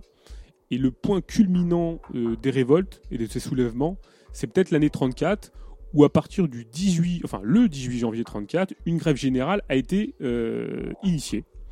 C'est l'état de siège qui est décrété. Et à Marinha Grande, c'est-à-dire aux 150 km au nord de Lisbonne, des comités révolutionnaires liés au Parti communiste portugais et la CGT, et à d'autres organisations sans parti, ont appelé à l'action directe et attaqué le quartier général de la garde nationale républicaine pour obtenir des armes. Alors ça a été le premier soviet au Portugal. Alors bien sûr, après quelques jours de combat, les insurgés, se font arrêter et envoyés dans les camps, en Angola, à Tarrafal, et des milliers de grévistes ont été alors euh, dégagé de leurs entreprises, donc licenciés, ont perdu leurs emplois. On peut même souligner, comme le dit euh, Phil Meller dans son livre, que cette insurrection a, été, euh, a eu des, influences sur la grève des mineurs des Asturies euh, à la même époque en Espagne. Alors, suite à ça, bien sûr, le PCP est passé à la clandestinité. Le mouvement syndicaliste, anarcho-syndicaliste et socialiste a été complètement défait. Il a été écrasé. Et euh, finalement, dans les décennies suivantes, beaucoup de travailleurs ont appuyé des mouvements organisés de la bourgeoisie progressiste qui, dans leur, dans leur essentiel euh, projet politique, euh, ne souhaitaient qu'une chose, c'était récupérer l'appareil d'État. Alors, ces mouvements se présentaient tous sous la bannière de l'antifascisme. Alors, on va faire quelques petites précisions sur l'antifascisme, dont on ne va pas répéter au fur et à mesure, mais qu'on souhaite quand même préciser actuellement. L'antifascisme, ça a été le cache-sexe aussi d'une fausse contestation qui, qui va s'avérer de plus en plus factice. La dénonciation de cette ligne interclassiste a été faite par quelques groupes radicaux, plus que minoritaires à la fin des années 60, mais cette ligne antifasciste masquait des intérêts de classe et des perspectives complètement différentes. Il en va de même pour le terme de révolution jusqu'à celui de communisme. Euh, ce qui est encore plus vrai après le 25 avril et jusqu'à maintenant. Alors, il y a bien sûr des individus, des groupes qui ont battu, combattu le salazarisme, les armes à la main, c'est certain. Mais la mystification s'est effectuée encore sous cette bannière bien commode qui a permis d'éviter d'injecter un contenu de classe au projet révolutionnaire et qui a permis de dévitaliser au fur et à mesure euh, toutes les perspectives de révolution et de transformation euh, de la société. Alors ceci, par exemple, restant dans une dimension profondément nationaliste de cet antifascisme, que l'on a qualifié euh, à cette époque d'antifascisme euh, de libération nationale. Alors j'ai envie de faire un petit peu une incise d'ailleurs, euh, plus peut-être à titre personnel, j'ai envie de parler un peu d'imaginaire euh, d'un ado qui a été bercé par quelques actes fondateurs de résistance qui ont accompagné cet imaginaire de, la résistance, de, la subversion, qui a permis justement à la fois de poser des actes en rupture vis-à-vis d'une communauté portugaise, religieuse, avec sa représentation euh, archétypale et, plus comique, que- mais aussi quelquefois dangereuse, parce qu'elles enferment les individus dans, euh, des conceptions assez mortifères de l'existence. Et euh, là, c'est à titre personnel que je parle, mais il y a deux, deux, figures qui m'ont accompagné dans mon adolescence et qui m'ont permis justement de, de rentrer dans l'art de, de la société existante. Une de ces figures, euh, c'est Émile Santane. Émile Santane, c'était un anarchiste qui, euh, le 4 juillet 1937, a été un des, aute- des- des auteurs d'un attentat contre Salazar, euh, quand celui-ci se rendait à une messe organisée par un, un de ses amis dans une chapelle privée. Après cet attentat, Émile Santana a été recherché par Lapide. Euh, il était alors réfugié en Grande-Bretagne. Il a été extradé et, euh, par les autorités anglaises et euh, il a été condamné à 16 ans de prison. Alors, Émile Santana a accompagné plus personnellement tout mon imaginaire de résistance et de combat contre la représentation du, bon petit peuple portugais. Et une autre figure qui, qui, qui- m'a accompagné plus particulièrement, c'est celle de Caterina Eufemia, qui pour le coup est plus une figure, une icône du Parti communiste. Euh, elle est liée aux révoltes paysannes dans la Lantejo. Euh, c'est- C'est-à-dire que c'était en pleine, récolte du blé. Katharina Femia et puis trois autres euh, ouvrières agricoles qui fauchent donc les blés vont demander une augmentation au, au contremaître de la propriété. Elles vont demander une augmentation de deux escudos. Bah, alors les hommes qui étaient plutôt sur la réserve au début contre la, constitution de ce petit comité de, grève vont finir par, les, accompagner, les soutenir en tout cas, et ne pas s'opposer à l'action de celle-ci. Katharina Eufemia est choisie par ses collègues pour présenter euh, ses revendications.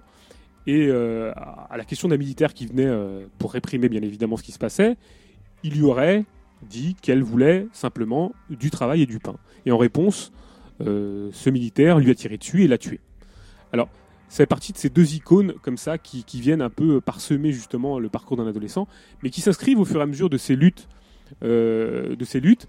L'une datant de 1937 pour euh, Émile Santane, qui a posé cet acte, alors on peut que certains pourront critiquer, euh, donc qui date de 37, et pour Cataline Eufemia, qui date du 19 mai 54, puisque sa mort date du 19 mai 54. Donc là, on est en 54. En 58, euh, pour le coup, le régime prépare des élections présidentielles. Euh, un militaire qui s'appelle Umberto Delegado, Umberto Delgado, est un militaire libéral. Il devient après quelques hésitations le candidat unique de l'opposition et il affronte le candidat du régime. Alors, la campagne électorale est forte et l'opposition traverse une phase de développement très confuse, très spontanée, sans coordination. Alors à ce sujet-là, d'ailleurs, on peut renvoyer euh, au propos de Hippolyte Santos qu'on qu'on relaiera à la fin de cette première partie, pour avoir plus de précision quant à ce qui s'est passé et ce que ça a euh, sur les conséquences de cette candidature euh, Delgado. En 58, 59, 60, sous la pression post-électorale, l'opposition, euh, qui a été euh, réprimée donc, euh, cherche une nouvelle voie. Alors, sous l'impulsion de la gauche, se forme ce qu'on appelle une junte de libération nationale clandestine, dont sortira plus tard ce qu'on a appelé le FPLN, le Front portugais de libération nationale, dont on est très très pas proche du tout, il faut qu'on soit clair dans ces perspectives. On, fait l'état his- historique de ce qui s'est passé. Sur le plan légal, la diffusion du programme euh, est pour la démocratisation de la République et le manifeste de l'opposition modérée à laquelle euh, ils se joignent pour une politique unitaire de toutes les forces de gauche. Alors au même moment, Delgado, Humberto Delgado, poursuivi, se réfugie dans l'ambassade du Brésil. Et de nombreux exilés politiques euh, commencent à se manifester. Certains sont chassés et euh, certains quittent le pays euh, à cette époque. Euh, dans le même, même moment, à l'ONU, la politique coloniale portugaise est critiquée de plus en plus vigoureusement. Et on peut parler aussi, en 59, du 11 mars, est prévu, d'ailleurs plus particulièrement, une révolte contre le régime structurée par Manuel Serra, où se joignent des civils. Et là encore, on renvoie peut-être au propos de José dos Santos, qui nous parlera de cette révolte du 11 mars euh, 59, euh, plus précisément. Les années 61-62 euh, sont des années qui concentrent énormément de faits et qui annoncent euh, rétrospectivement une accélération de la décomposition du régime. Alors, en 61, Alvaro Cunhal, qui est l'un des dirigeants du Parti communiste portugais, euh, s'évade de la prison d'où il était, avec d'autres dirigeants euh, communistes, de la forteresse de Péniche, dont on a parlé tout à l'heure. Euh, le PCP critique sa ligne, euh, qui était euh, celle de la solution pacifique, et prône celle du soulèvement national. Alors, soulèvement national, hein, pas révolution mondiale, soulèvement national. Alors, sur le plan unitaire, euh, il y a une formation d'une jeune patriotique, et les modérés, eux, tentent sans succès de former ce qu'ils appellent un front républicain. Date tout aussi importante, très très importante pour le coup, c'est le 4 février 61 en Angola. C'est la date officielle qui marque le commencement de la lutte armée en Angola. Ce jour est une, c'est une grande insurrection, euh, très importante donc, et elle sera très violemment réprimée. Au Portugal, on a des rumeurs, ces éternelles, rumeurs de coup d'État qui circulent. Salazar démet alors son ministre euh, incriminé, il prend le portefeuille de la défense, plus directement, et il déchaîne une répression en Angola. À l'époque, toujours en 61, on a cette affaire de, du paquebot Santa Maria qui a été euh, détourné par un militaire au parcours assez étrange qui s'appelle Henrique Galvão, qui, euh, qui est euh, membre d'une organisation qui s'appelle le Drill, une organisation hispano-portugaise composée donc d'Espagnols antifascistes et de Portugais. Et cette, ce détournement de ce bateau Santa Maria s'appellera l'opération Dulcinée. Pour ceux qui s'intéressent, euh, le drill, on essaiera de- d'en mettre euh, quelques documents sur Arco Peraria pour essayer de, comprendre ce que ça a été. Toujours à cette époque, Goa est occupé en décembre. Et les effets psychologiques sont très grands. 62, euh, notamment le 1er janvier, c'est l'attaque de la caserne de Béja. Euh, pour cet épisode, encore une fois, on renvoie sur le propos de José Hippolyte Douche Sainte, qui nous expliquera ce que ça a été et quelles conséquences cela a eu. En mars, à l'occasion de la journée de l'étudiant, qui est interdite, une grève universitaire éclate à Lisbonne. La grève dure trois mois, avec de nombreuses manifestations contre la police. La grève s'étend alors jusqu'à Coimbra.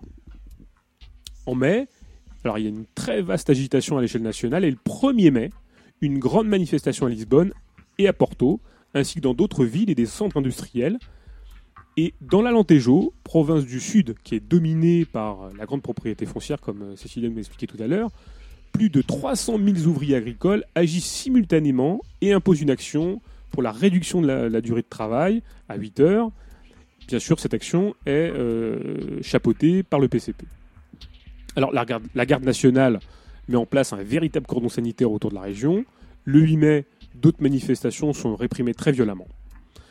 Le bruit d'un putsch militaire continue encore à circuler, mais l'armée réaffirme son adhésion au régime et les manifestations prévues échouent. Fin mai, la grève étudiante entre dans sa phase de, déclin jusqu'à vraiment euh, euh, s'arrêter. La répression se déchaîne encore, les modérés sont réservés vis-à-vis du FPLN, et la junte ne marche pas, le PCP, les juntes de base euh, sont durement touchés par la répression, il y a des tentatives de nouvelles forces qui apparaissent, comme le MAR, qui est, on va dire, une, gauche socialiste, et puis la résistance républicaine, qui serait des socialistes de droite.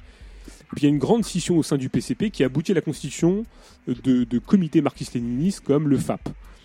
Et à cette époque aussi apparaît le mouvement Mao. euh, pour, on, en parlera d'ailleurs à l'époque euh, euh, avec, on en a parlé un petit peu à l'époque du son qu'on a enregistré avec Jean Bernard. Et donc j'invite tous ceux qui veulent avoir un petit peu ce son de cloche sur le mouvement étudiant et la cons- et l'apparition de ces mouvements-là, on, on les renvoie sur le son qu'on a enregistré avec euh, Jean Bernard.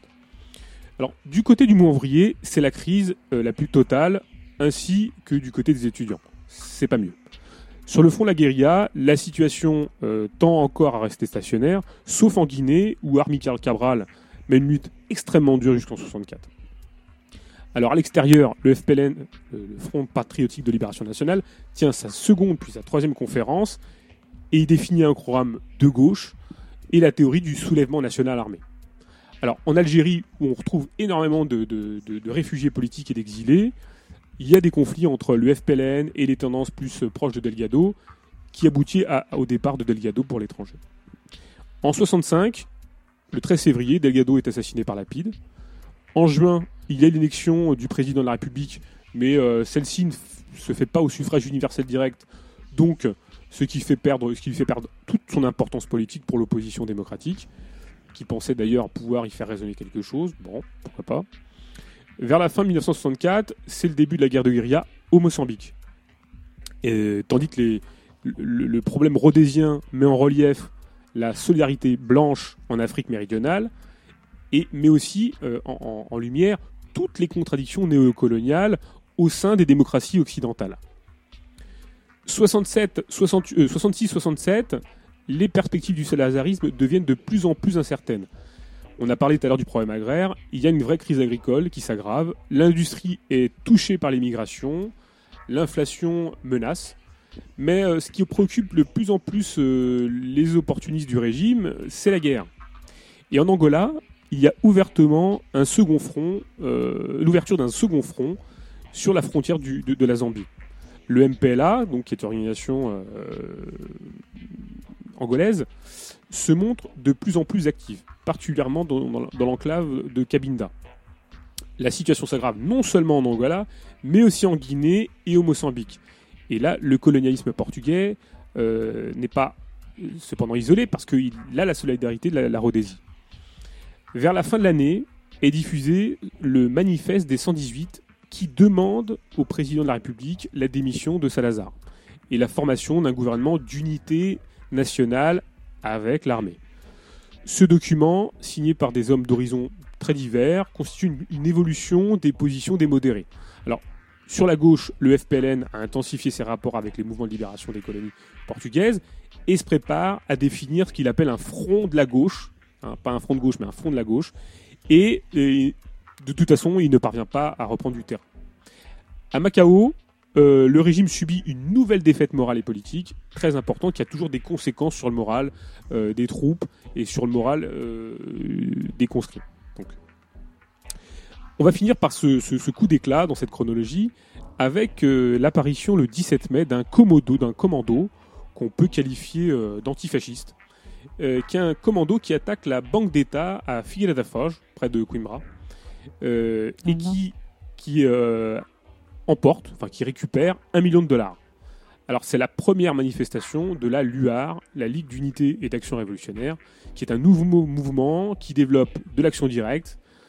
Euh, sa seconde apparition euh, à la LUAR se prendra quelques, quelques semaines à, à se faire, avec l'attaque du siège de la troisième région militaire à Évora, dans le sud, au Portugal, d'où euh, le commando emportera, sans coup férir, armes et munitions. Alors, pour l'histoire de la LUAR, là, on renvoie justement à ce que peut en dire euh, Hippolyte Toussaint, qui en a fait partie, qui a été un, des membres fondateurs du Loir et un dirigeant du Loir. Euh, ceci pendant trois ans. Enfin, on laisse le soin à, tout le monde de- de- de- d'écouter son témoignage qui est très intéressant à ce sujet-là. Pour finir, euh, on va parler des années 68-70.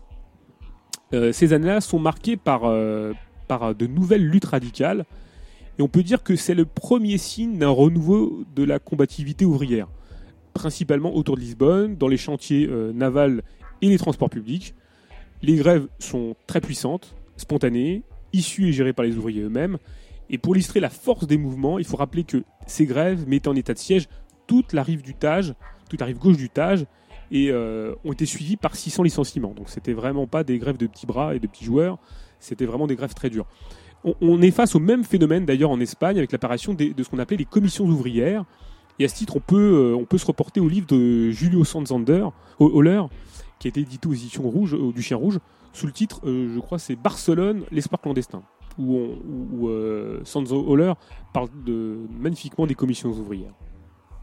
C'est cette période, c'est donc une période de renaissance d'un mouvement qui avait été écrasé physiquement et moralement, et la bourgeoisie comprend très très vite qu'il faut répondre à ce qu'il se passe, et le PCP aussi. Et il est attaqué sur sa gauche, et à la veille du 25 avril, son contrôle est quand même très très fort. Ces expériences, il faut quand même dire qu'elles ont été euh, quelque chose de très important. Elles ont imposé de nombreux débats, euh, comme celui de la nécessité de l'organisation, de la représentation des délégués et, du pouvoir, la manière dont le pouvoir pouvait se représenter euh, de manière autonome. Et dans tous les cas, il a été très important euh, pour que toutes ces luttes et ces mémoires soient reprises en charge. Et la lutte a été euh, cette possibilité de se réapproprier l'histoire de ces luttes. Alors bien évidemment, le 25 avril 74, le 25 avril 74, on sait ce qui se passe. Les militaires ont préparé un putsch et le régime tombe, mais est-ce qu'il tombe aussi facilement que ça? Alors, on va en parler avec Charles Rive dans le son qui va suivre. Il est intitulé La conception putschiste de la révolution sociale. Alors, on vous laisse. Et puis, on se retrouve après pour la partie euh, sur les expériences des auto-organisations. Euh, pendant ce moment-là, qui va durer quand même 2h30, euh, bah, vous n'hésitez pas, vous nous envoyez des courriels. ceux qui peuvent nous téléphoner, ils savent comment ils peuvent faire. Pour les autres, eh ben, on reste derrière le micro, derrière les courriers électroniques. Et puis, euh, on, reste à l'écoute de, toutes les interrogations, toutes les, tout, ce que vous voulez euh, nous, nous demander. euh, N'hésitez pas à le faire. On est là. On balance donc ce son qui s'appelle La conception putschiste de la révolution sociale avec Charles Rive. Bonne écoute, puis à, à tout à l'heure. À tout à l'heure.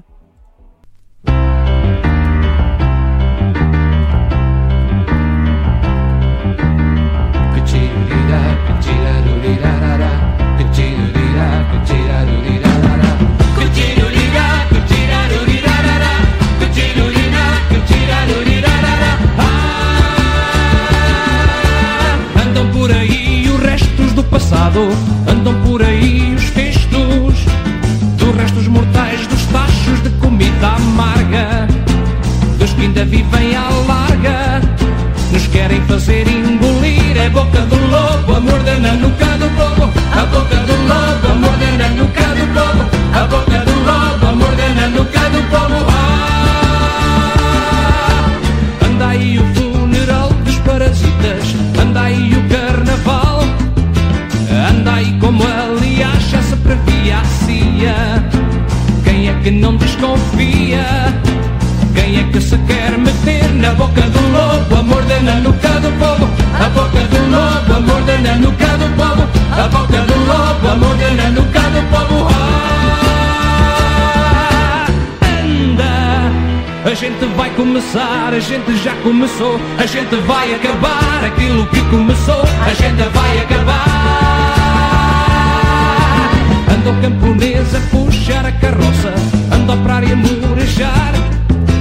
Anda o grande capital e os latifundiários arranjar processos vários de nos continuar a meter na boca do lobo, a morder na nuca do povo, a boca do lobo, a morder na nuca do povo, a boca do lobo, a morder na nuca do povo. Ah,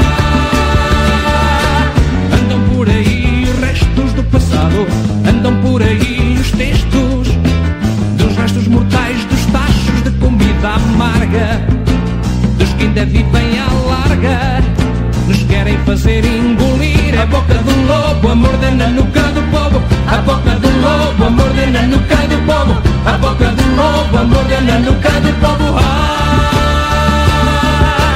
anda, a gente vai começar, a gente já começou, a gente vai acabar aquilo que começou, a gente vai acabar. Com a boca do lobo a morder na nuca do povo, a boca do lobo a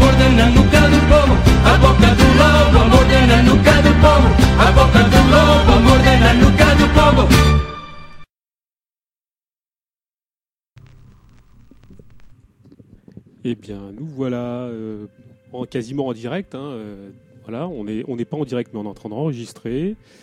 Nous sommes le 8 juin 2014. On enregistre cette émission, cette partie d'émission euh, qui prendra un peu corps, plus particulièrement le, le 6 septembre 2014, qui va être consacrée aux événements portugais, plus communément appelés Révolution portugaise, des œillets, qu'on identifie plus en ce qui nous concerne à une transition démocratique.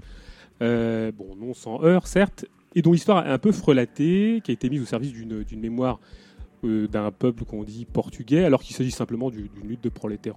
Et ceci dans une structuration du capitalisme de l'époque qui, comme toutes les époques, est euh, particulière. Alors pour discuter, débattre un peu euh, de tout ça, une question euh, qui est absolument pas ou, trop peu interrogée, c'est-à-dire euh, d'une analyse critique de l'armée, du MFA et de la gauche militaire, et par extension de ce que Charles Rive a appelé euh, la conception putschiste de la révolution sociale, bah, ça tombe bien. On a euh, en ce moment euh, avec nous Laure, Cécilia, et puis bah, Charles Rive, Georges. hein. Donc en fait, cette émission, elle, va se dérouler un peu comme une forme de, point d'interrogation sur ce qui s'est passé sur, sur les causes de la liquidation de cette expérience portugaise au niveau de la, question militaire. Et on va tenter de la, de la résoudre un peu, cette énigme, mais avec, nos, modestes outils. Ce qui avait déjà été fait en son temps donc, par, par Georges, par Charles Rive, dans son petit texte qui s'appelle euh, qui s'appelle donc La conception putschiste de la révolution sociale, l'expérience portugaise, qui a été édité euh, chez Spartacus en 1976. Alors, en ce qui nous concerne, on trouve toujours que cette, euh, cet ouvrage est toujours valable, on peut le reprendre, et on va le reprendre dans sa trame, dans sa problématique. Et donc, avant de, de- de- passer du son qui, va introduire cette émission, on va essayer d'un peu de contextualiser cette émission, la contextualiser, c'est-à-dire parler un peu d'actualité, peut-être parler un petit peu de, euh, bah, de, de ton retour, de votre retour euh, du Portugal, et de, cette, de, de ce qui s'est passé là pour les 40 ans de la commémoration du 25 avril, enfin de ce qu'on pourrait appeler la commémoration mascarade du 25 avril, parce que globalement c'est ce qui s'est passé. Et, euh, et en fait, euh, Georges, si on fait cette émission avec toi, c'est aussi un peu pour avoir ton retour, parce que tu y allais il y a très peu de temps. Et ce qui serait intéressant, c'est d'avoir ton recul. Alors nous, on a, on a quelques échos euh, indirects, euh, sans y être, euh, divers et variés, de par la presse, nos retours de, de gens qui nous sont proches. On a un peu son de son cloche. Mais toi qui as été pour le, le 25 avril, est-ce que tu peux nous dire euh, bah, euh, comment les choses sont structurées, comment, comment euh, tout ceci avant d'introduire un petit peu avec un autre son plus d'époque co- comment tu, as vu cette commémoration du, du 25 avril Comment tu l'as vécu Quels ont été un peu les. Est-ce qu'il y a eu des moments critiques ou pas du tout? Est-ce que c'était vraiment consensuel et, est-ce que c'était un enterrement de première? Non, bon, moi je j'ai pas vécu, j'ai pas vécu les commémorations. Je j'ai pas pour euh, habitude de participer à des commémora- commémorations. Euh, il arrive que par le, je crois que c'est un peu par hasard, on se trouvait au Portugal au moment de ces cérémonies. Bon, nous, on a, vu ça à la distance par, les médias auxquels on avait accès, en particulier les journaux et la radio, et, aussi par la réaction, ou par l'absence de réaction des gens dans la vie quotidienne. C'était pas un enterrement, c'est une, comme disait un ami, c'est une liturgie maintenant. C'est ce sont des cérémonies qui sont complètement séparées de la vie des gens, qui mobilisent euh, euh, la caste politique, euh, les professionnels de l'opinion, les médias en général. Cette année, peut-être un peu plus que les années précédentes parce que c'était les 40 ans mais qui n'ont pas de lien direct avec la vie des gens. Si, il y a un lien, c'est-à-dire que les gens euh, vivent une situation sociale de plus en plus difficile, un appauvrissement continu de leurs conditions d'existence. Et euh, ces, cérémonies, cette liturgie, ça se passe dans un, plan qui les touche absolument pas, ou qui regarde comme un, s'ils le regardent, ils regardent comme un spectacle euh, dans les médias, euh, mais enfin, tu sens absolument pas aucun intérêt dans la société pour tout ça.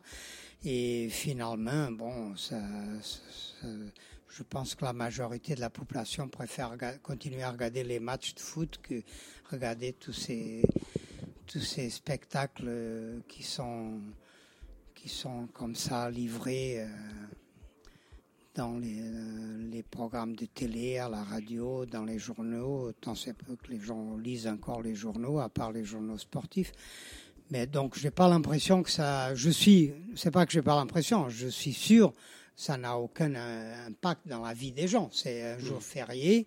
euh, et puis bon, euh, après, euh, c'est l'opportunité pour une couche bien précise de la, de la classe dirigeante de se euh, faire mousser, s'agiter, s'engueuler entre eux, mais sans beaucoup, sans aucun rapport avec ce qui est en train de se passer dans la société portugaise.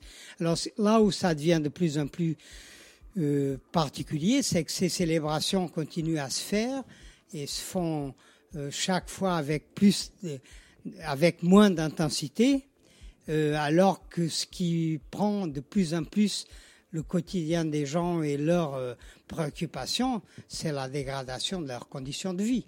Donc plus on célèbre, plus on célèbre la démocratie, euh, plus on vit mal, quoi. Mhm.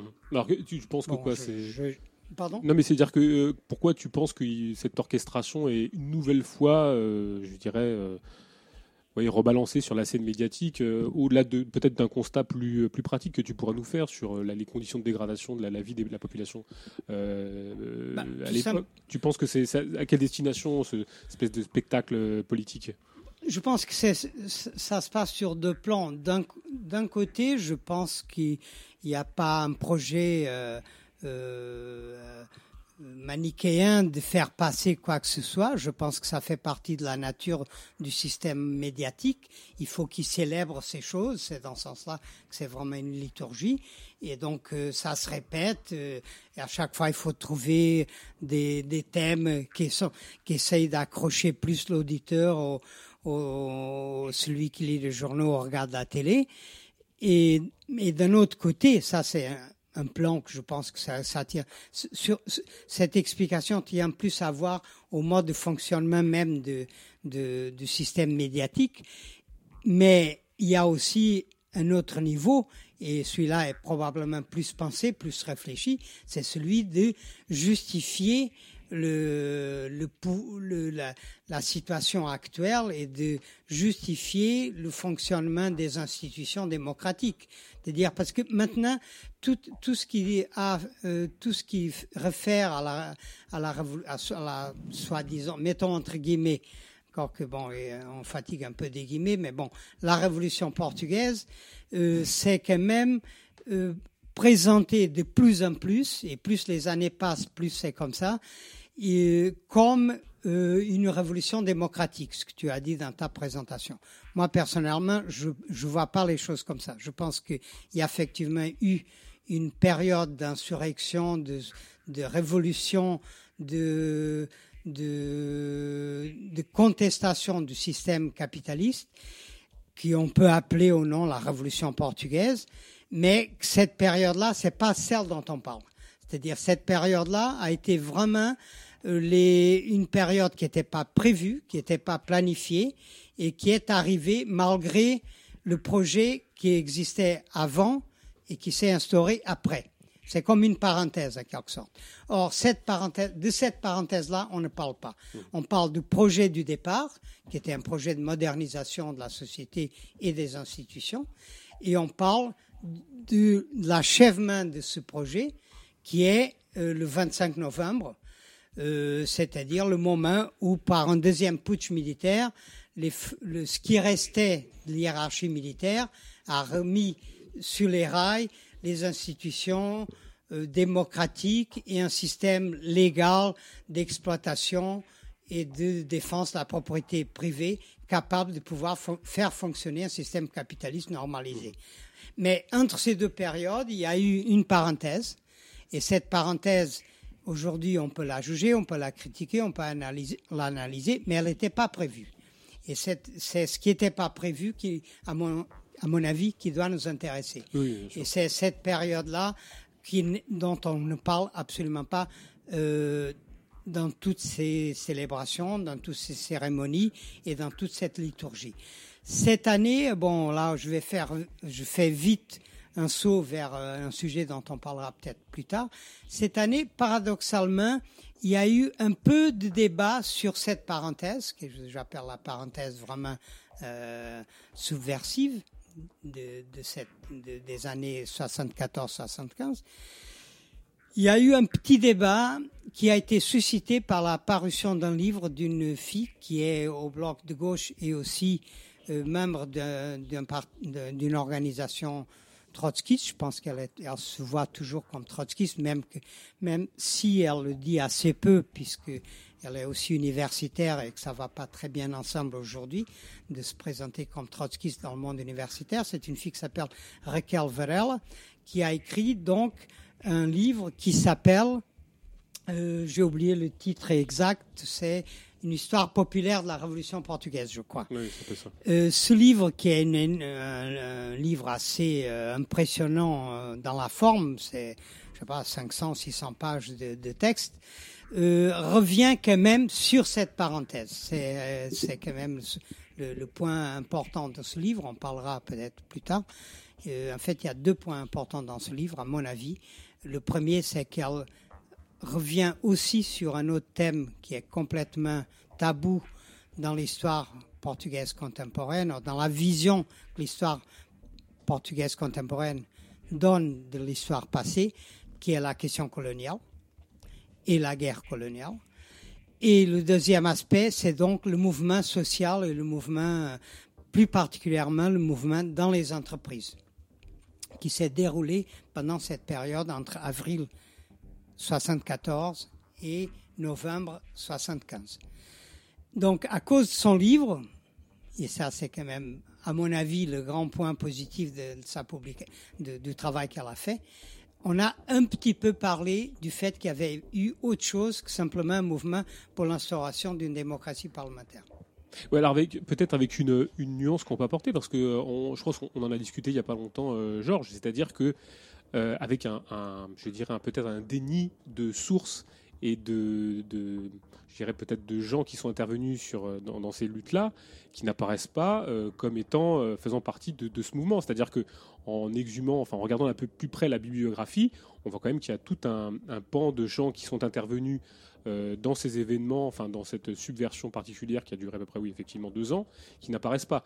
Euh, dans la bibliographie, on n'a pas connaissance euh, de, la production qui a été, faite par le journal Combat.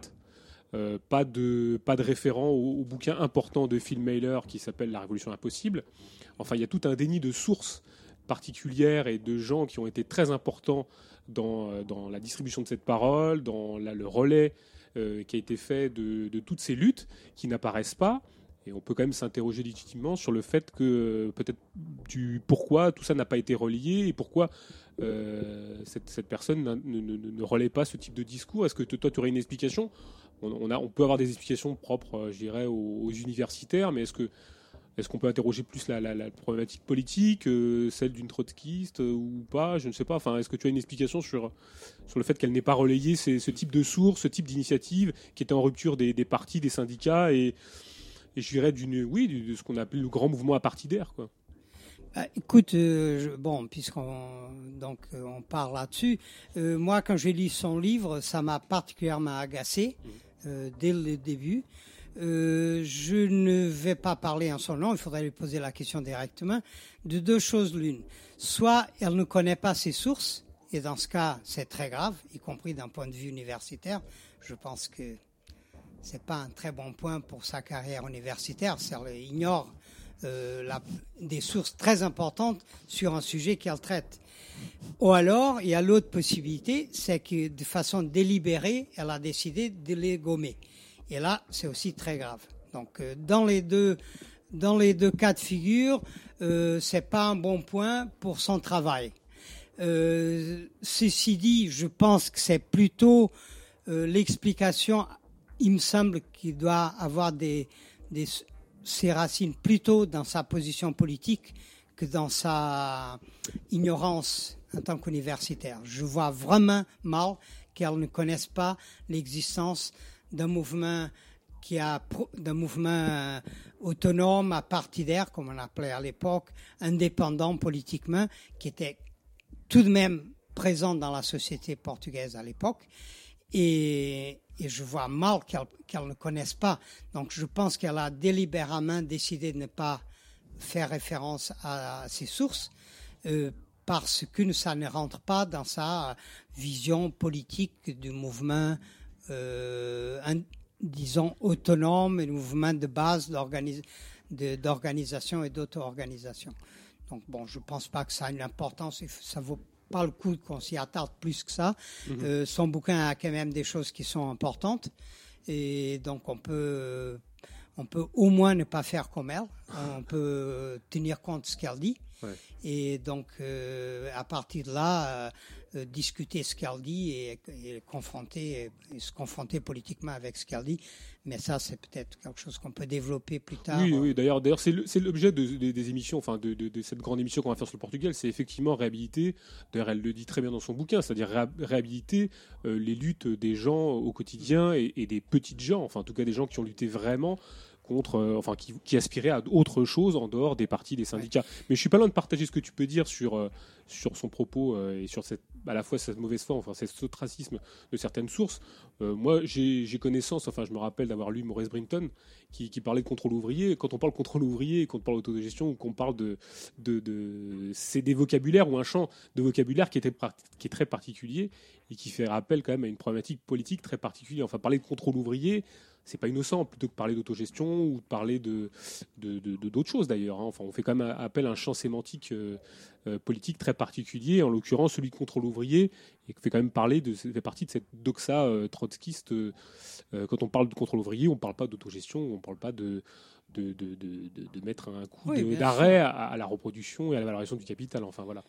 On, on va faire une, simplement une petite, euh, un- on va faire une petite incise en, en mettant un tout petit son qui nous permet de débuter véritablement cette émission euh, sur. Euh, pas encore ah, mais non, ça pas débuté. Georges, t'es là, t'es, t'es là jusqu'à ce soir minuit. hein, euh. Vous avez quelque chose à faire en fait, non C'est ça peut-être? Oui. Ah d'accord. Bon ok. On, on va vite se dépêcher de, de- de torcher tout ça. On a, on a ce petit son et puis on enchaîne tout de suite qui dure, ça dure une minute. hein.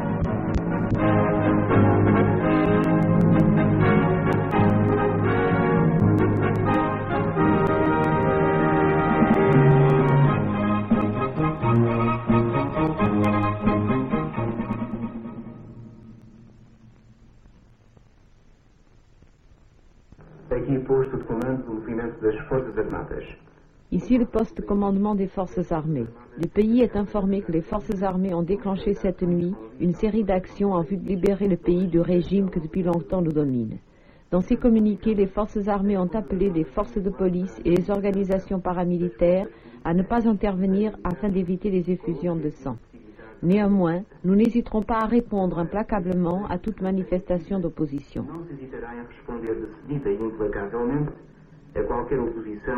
Se venha a manifestar. Consciente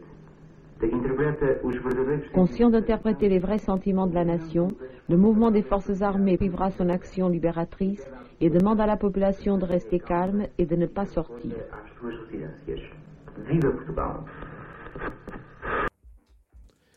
Alors, alors pourquoi on a, on a passé ce, ce petit morceau, Georges? Parce que c'est- très intéressant, enfin, ce- ce dé- cette déclaration des forces armées qui incite la population à bah, rester chez elle, en fait. Et, et- bon, globalement, ça n'a pas marché, quoi. Ça n'a pas marché. Et c'est un, peu- c'est un peu aussi l'objet de cette émission, c'est-à-dire que c'est quand même, comme on le disait, d'introduire un peu les choses sous cet angle-là. Euh, alors, l'objet de cette émission, c'est de parler des forces armées, mais bon, euh, globalement, cet appel à rester à la maison, euh, bah, ça n'a pas marché. Et, pourtant, on va quand même analyser l'institution militaire dans, dans les tenants et les aboutissants de, son, sa problématique. Mais eh, c'est un peu l'ironie de l'histoire, c'est un peu euh, ce chaudron de la sorcière de l'histoire qui, fait que bon bah les gens ne sont pas restés à la maison. Et, comment, euh, bah, on, en avait parlé dernièrement dans, dans, dans l'émission qu'on avait fait avec toi. Est-ce que vraiment on, aurait pu, après euh, 40 ans, euh, 48 ans de, de- de salazarisme, penser que les gens allaient vraiment rester chez soi? Est-ce que tu penses que c'était inscrit C'était, Est-ce qu'il n'y avait pas des signes annonciateurs? Moi, j'ai un peu ma, réponse, mais est-ce que, est-ce que franchement, euh, on s'attendait à ça ou pas? Enfin, Ben non, je crois que justement, ils, avaient le sentiment que, c'était un risque énorme. C'est pourquoi ils en parlent. Si tu veux, sinon, ils n'auraient pas parlé. Je, bon, je, faut voir. Moi, je trouve, j'ai écouté cette, euh, cette déclaration déjà plusieurs fois. Et là, tout d'un coup, il y a quelque chose qui m'a vraiment sauté euh, à l'esprit en l'écoutant une, énième fois. C'est à la fin quand il dit euh, il faut que les gens restent dans leur résidence. Enfin bon, en portugais, ça veut dire un peu euh, re- rester comme tu dis à la maison, mais c'est tout d'un coup je me dis c'est vraiment quelque chose qui vient de l'esprit des militaires qui étaient des mêmes vraiment de la classe moyenne. C'est-à-dire que ils, auraient pu pen- penser, par exemple, aux milliers, aux dizaines de milliers de gens qui à Lisbonne vivaient dans les bidonvilles, qui ne considèrent pas qu'ils vivaient dans, dans, dans leur résidence, leur maison. Ils auraient pu dire restez dans vos baraques, par exemple. Mais non, ils ont parlé. C'est vraiment un discours qui est l'expression de ce qu'ils étaient. C'était des gens de la petite classe moyenne, de la classe moyenne euh, installés, euh, qui qui qui pas de difficultés dans, dans dans leur vie et donc ils, ils voyaient la société un peu à leur image. Mais malgré cela, je pense qu'ils craignaient dès le départ qu'il pouvait y avoir des débordements. Ceci dit, je pense qu'au départ, ils raisonnaient aussi en tant que militaires, et ce qu'ils craignaient le plus, c'était la réaction des, des autres militaires qui étaient fidèles au régime. Parce que ça, c'est une autre chose que. C'est pour ça qu'il faut pas m'inviter, parce qu'après, euh, on a du mal à arrêter tout ça. Mais depuis un certain temps, j'ai autre chose dans mon es- qui vient de plus en plus dans mon esprit, une idée que je pense qu'il faut mettre en avant par- quand on parle de cette, euh, de cette histoire de la Révolution portugaise et du- surtout de putsch militaire. C'est la, la critique de cette idée selon laquelle l'armée portugaise a mis fin à l'ancien régime. De plus en plus, je pense que c'est une idée fausse. D'une part, parce que le régime était en crise profonde déjà, en termes économiques et sociaux. Euh, la bourgeoisie elle-même posait beaucoup de questions pour la poursuite d'un modèle de domination politique qui n'était plus du tout adapté à ce qu'ils voyaient comme indispensable, c'est-à-dire l'intégration euh, dans l'économie européenne. Mais aussi, il y avait beaucoup de grèves, il y avait euh, des mouvements sociaux très très forts. C'était de plus en plus difficile de maintenir un consensus social. Et troisième aspect, dont on parle très peu, c'est que l'armée était en décomposition. L'armée était profondément en crise. Et en réalité, moi, de plus en plus, dernièrement, je suis porté à mettre en avant cette idée. Le 25 avril n'a pas été la victoire de l'armée, il a été le résultat de la décomposition de l'armée. En fait, ce que, quand tu, et ça, cette année, par, tu vois, j'ai commencé par critiquer ce que j'ai écouté, ce qu'on a lu cette année au Portugal lors des commémorations des, euh, du 40e 40, 40, 40 ans. des 40 ans de, de la Révolution portugaise. Et en fait, il y avait pour la première fois, en plus de ce que j'ai dit autour du livre, débat autour du livre de Raquel Varela, de Raquel Varela, il y avait eu, il y a eu cette année quelques témoignages très intéressants de soldats qui ont joué un rôle très important, des soldats et de marins, qui ont joué un rôle très important dans le, le, le moment même du putsch militaire. Parce qu'en fait, ce qu'il faut, ce qu'on sait aujourd'hui, c'est que les militaires qui sont révoltés, déjà eux-mêmes étaient, c'était pas l'armée portugaise, c'était pas les forces armées portugaises comme eux-mêmes ils prétendent, c'était une partie en crise de l'appareil militaire, mais ils étaient minoritaires, hyper minoritaires. Et en fait, s'ils ont pu réussir leur coup militaire, c'est pas parce qu'ils étaient majoritaires à l'intérieur des institutions et de l'hierarchie militaire, mais parce que ils ont trouvé un soutien peut-être inattendu, mais un soutien réel auprès des soldats et des marins, y compris des troupes qui étaient censées les écraser. Et ça, c'est quand même très intéressant parce qu'on revient sur une filiation de, des, moments de révolutionnaires de l'histoire moderne presque. Que ça soit la Russie 17, l'Allemagne en 18 et puis euh, d'autres situations encore. C'est-à-dire que vraiment l'appareil militaire, il s'est, au moment du putsch militaire, il s'est effrité, quasi décomposé. Et ce qui a vraiment tranché en faveur des putschistes, ça n'a pas été leur force, parce qu'ils étaient en fait minoritaires, mais ça a été le fait que dans les troupes que le régime a envoyées pour les combattre, une grande partie des soldats ont refusé de se battre. Et donc, et là, il y a eu une sorte de mutinerie en face qui les, les a permis de gagner la partie. Or, ça, c'est très important parce que toute cette idée de, dire que l'armée portugaise a fait le 25 avril, que les militaires portugais, le MFA, a fait le 25 avril, aujourd'hui, en fait, on s'aperçoit qu'ils l'ont fait parce que les soldats et les marins n'ont pas suivi les troupes fidèles au régime basiquement. Oui, c'est un peu l'idée. Oui, c'est un peu l'idée qu'on va essayer de développer d'ailleurs, mmh. parce que euh, pour rebondir un petit peu avec le, avec ce que, avec le, le petit son qu'on a passé, on a eu une, on a une autre déclaration un tout petit peu plus tard, du, toujours des, du, du, commandement des forces armées, qui constate que les populations civiles ne respectent pas l'appel déjà effectué, hein, de nombreuses fois, à pour qu'elles restent chez elles. Donc, donc, finalement, ça n'a pas marché. Mais euh, effectivement, l'objet de, de, cette émission, c'est à la fois de, de, critiquer cette mythologie des forces armées, euh, de la gauche, militaire, et de bien insister sur le fait que les choses n'auront pas été possibles euh, sans, les populations, sans les, prolétaires en lutte, et puis les choses viennent évidemment bien, bien plus loin que de cette décomposition ou de cette, cette initiative euh, des forces armées. Et c'est un peu la, la géologie qu'on va essayer de développer tout au long de cette discussion, c'est-à-dire que on va essayer dans un premier temps, d'ailleurs, d'essayer de... de... Ah, Peut-être que Cécilia, tu avais quelque chose à dire? Non, mais vas-y. C'était de, faire un peu une généalogie de, du mouvement des forces armées. Peut-être essayer déjà dans un premier temps de, parler de ce rôle prépondérant de l'armée au Portugal. Parce que je pense que pour comprendre euh, l'arrivée du MFA au Portugal et de son poids qui lui a été donné euh, dans l'histoire et dans l'histoire officielle notamment, euh, qui, qui est constamment assénée euh, au travers de ces cérémonies, euh, pour comprendre un petit peu cette idéologie, euh, il faut essayer de comprendre quel a été le, le- le rôle de l'armée au Portugal et peut-être essayer d'ins- d'inscrire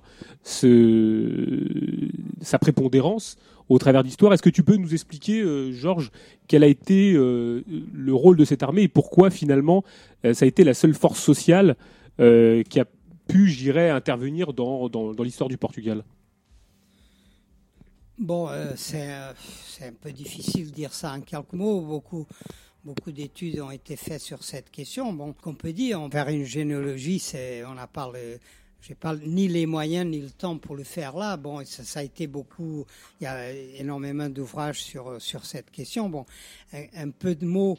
La la société portugaise, c'est une société avec une histoire évidemment particulière, comme chaque société, où euh, les forces, les, classes dominantes ont toujours eu- un lien très particulier avec les institutions militaires à travers les, siècles et à travers euh, les temps.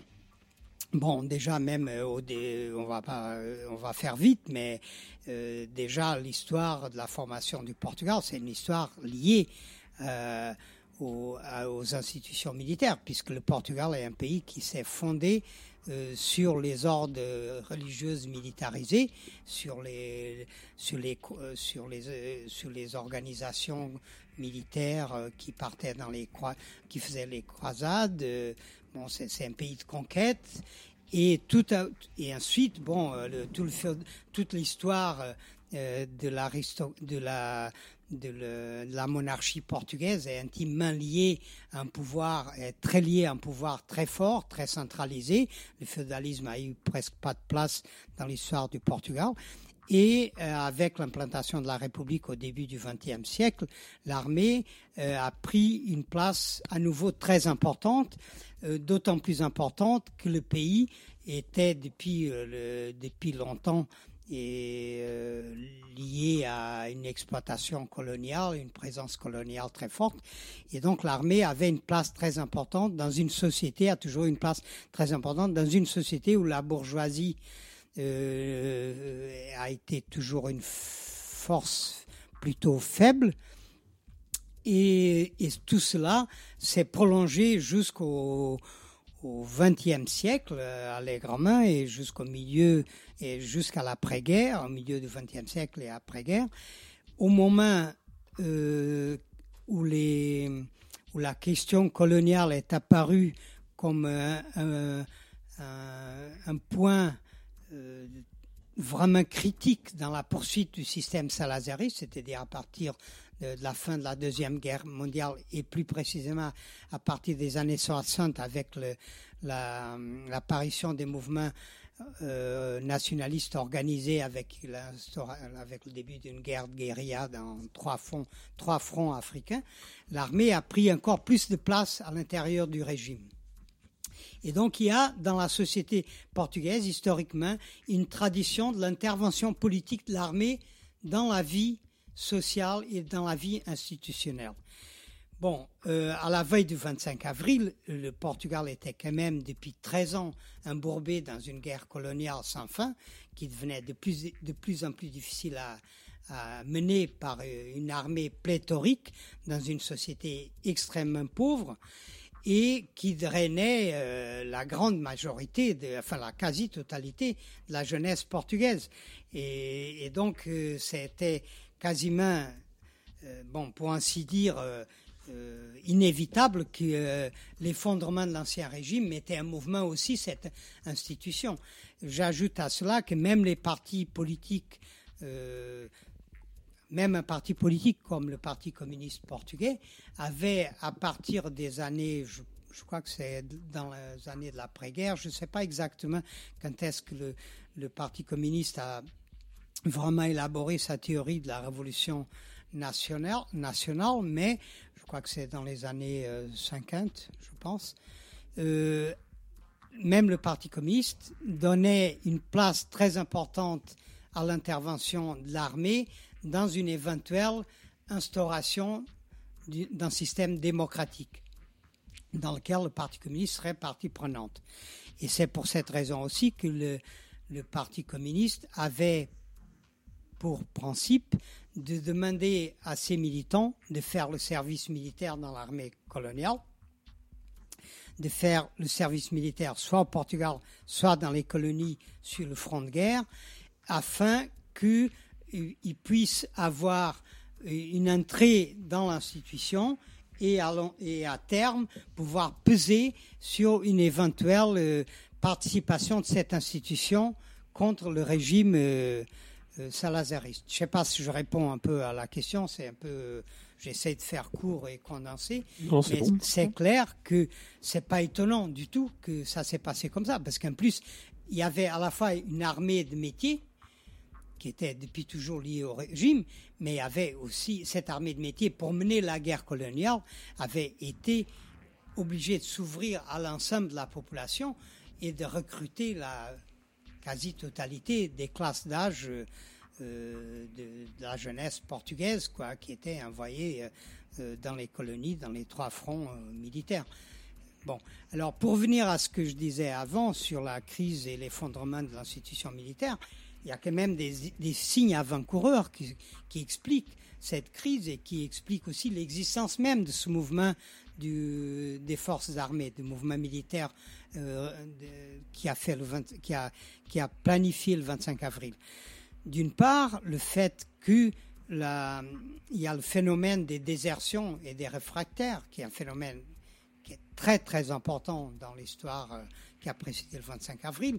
Euh, le, nombre de déserteurs réfractaires dans l'armée portugaise a été absolument énorme.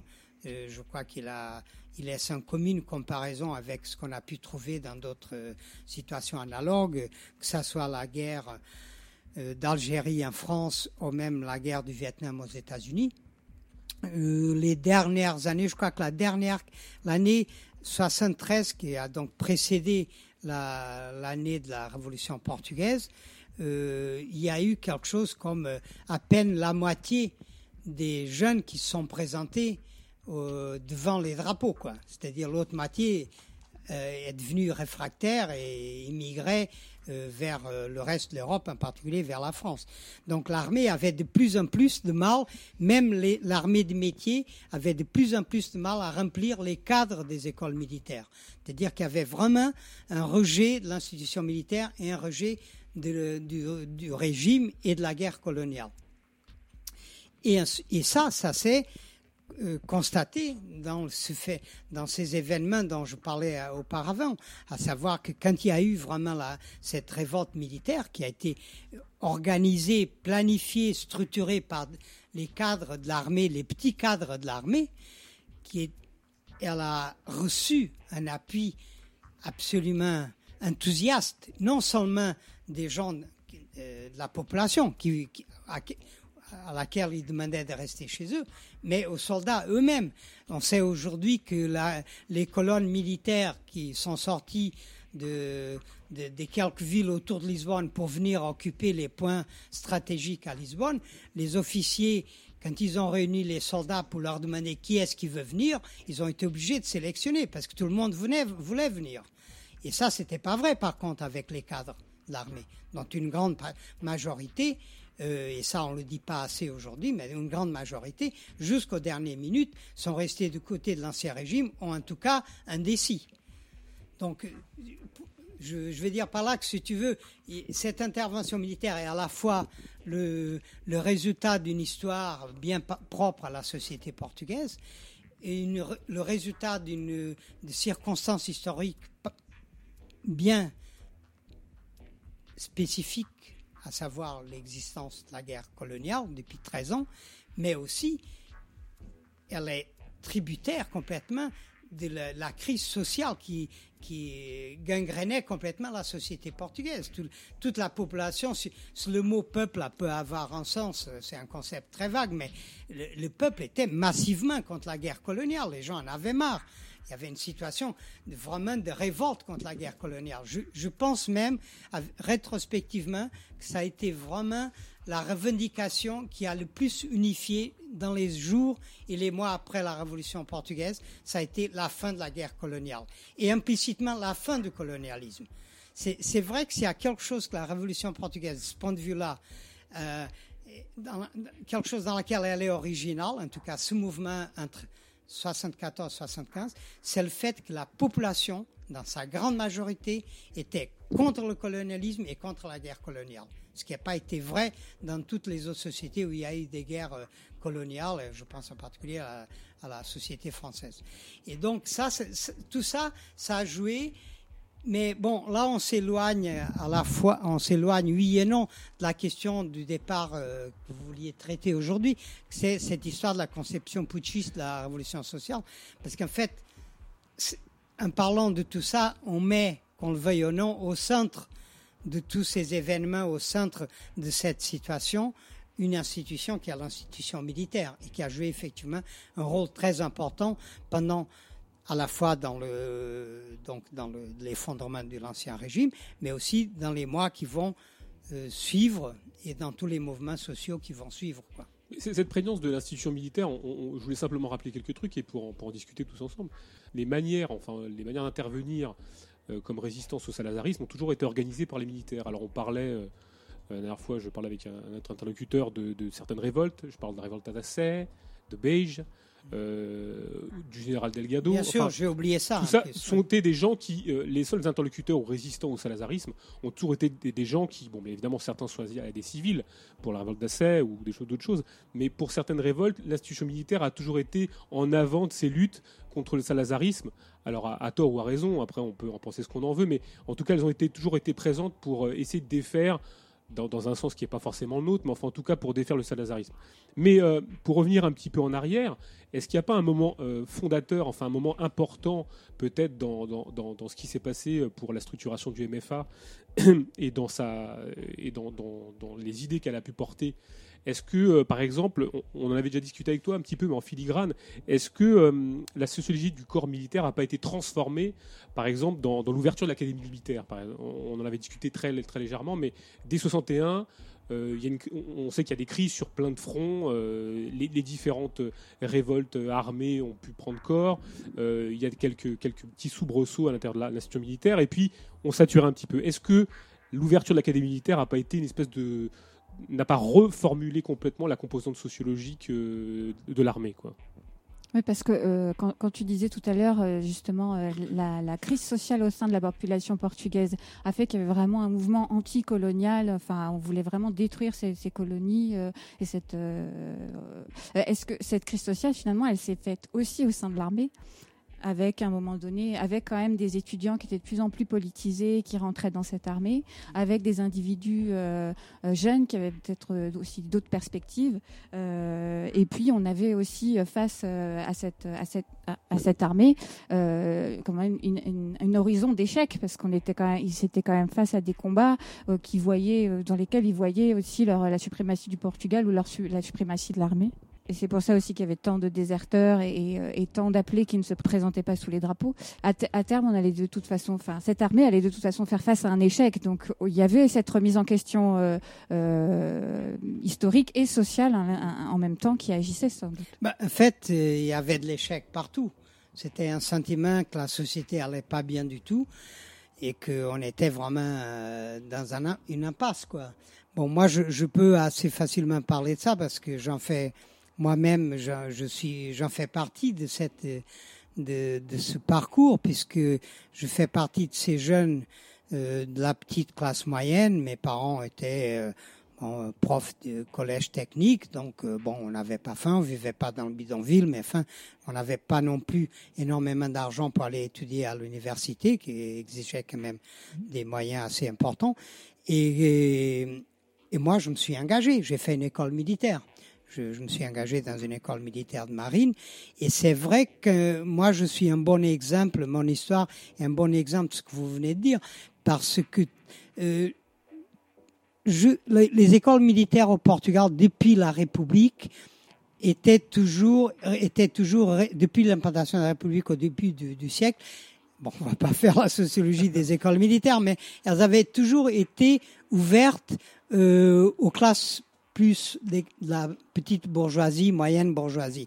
Alors que pendant la, la période de, de la monarchie, c'était plutôt des écoles d'élite liées à la petite noblesse et à la noblesse. Bon, le Portugal étant une république assez jeune, je crois que c'est la deuxième république en Europe, deuxième ou troisième, 1910, euh, très vite les écoles ont été ouvertes à, donc à une, à une couche sociale, à une sociologie de population différente. Mais ça s'est encore accentué au milieu des années 60 où la, situa- la situation de vie de, de la petite classe moyenne était assez difficile, où euh, donc une partie de la jeunesse qui sortait des- de l'enseignement secondaire pouvait être appelée à trouver une, une carrière à l'intérieur de l'institution militaire. Or ça, ça a été, ça a coïncidé exactement avec la crise de la question coloniale, le début du- de la guerre coloniale, le début des mouvements nationalistes dans les colonies. Et donc, moi et les gens qui étaient comme moi dans ces situations-là, on s'est trouvé face à un échec de plus, comme tu disais. Non seulement on a- on n'avait pas eu les possibilités d'aller étudier dans les universités parce que nos parents n'avaient pas les moyens, mais en plus, une fois qu'on trouve une planque, je puis dire, enfin un endroit où on va pouvoir euh, gagner un peu, avoir un petit salaire et, pouvoir pas faire pas grand-chose et voyager un peu, etc.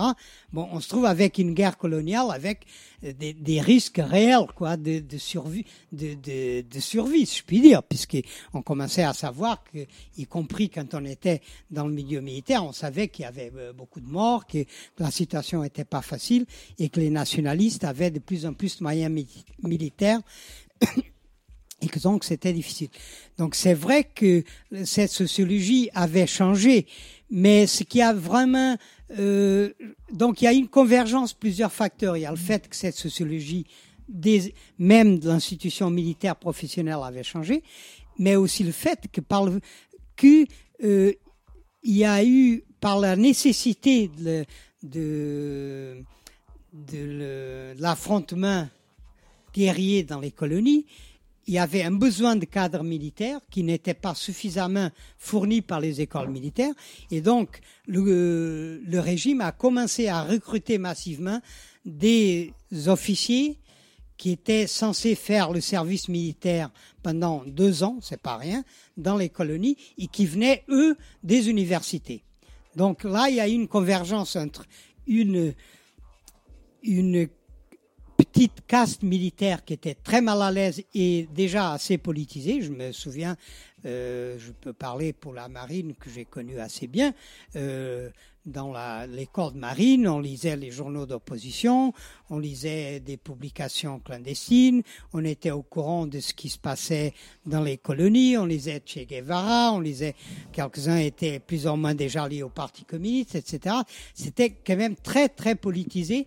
Et donc, il y a une convergence entre cette petite caste militaire qui était un porte-à-faux avec le régime, qui était en opposition un peu avec le régime, pas tous, mais en tout cas une minorité, une minorité assez importante, avec ces officiers qui venaient des, qui avaient pas, qui avaient déjà eu l'expérience, par exemple, des mouvements étudiants après 68, qui ont été quand même importants au Portugal. Et donc cette convergence a, a aussi aidé à la création de cette structure du mouvement des forces armées qui va après euh, organiser le 25 avril. Donc, Oui, donc il y, a- que- il y a- il y a un faisceau de con- convergence, c'est-à-dire on, on sait, par exemple, en reprenant un peu des événements historiques, donc ces, ces diverses tentatives de renversement, euh, euh, je dirais, de la part de, de la, la structure militaire du régime salazariste, et puis des, des modèles qui résonnent. hein. Tu parlais de Che Guevara, effectivement, il y a le modèle cubain qui, s'appuie sur l'institution militaire, et puis on a aussi, euh, je dirais peut-être, tu en parlais tout à l'heure, toute l'expérience de confrontation avec euh, de l'institution militaire avec les mouvements de libération nationale.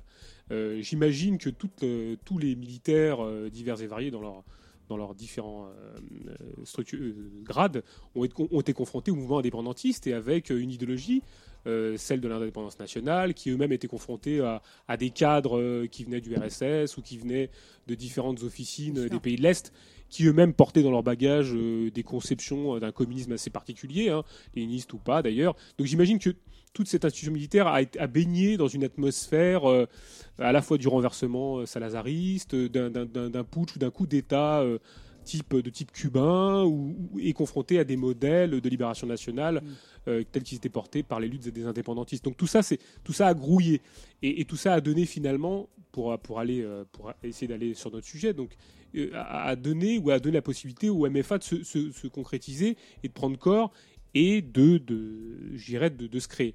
Est-ce que, est-ce que tu peux, en quelques mots, nous dire comment s'est créé le MFA sur, sur quelle base Peut-être parler des différentes tendances du MFA, parce que euh, le MFA émerge le, le 25 avril, mais euh, c'est pas une institution euh, ou quelque chose de construit avec des, une problématique très, très obtuse. Enfin, l'objectif, il est de renverser euh, le régime salazariste qui, qui, qui, qui se décompose avec des, des aspects démocratisants euh, et pour autant traverser de tendances très particulières. On parlera peut-être de, trois, de ces trois tendances à l'institution, à l'intérieur du MFA, constituées d'individus, mais euh, le MFA apparaît, est-ce qu'il apparaît pour des.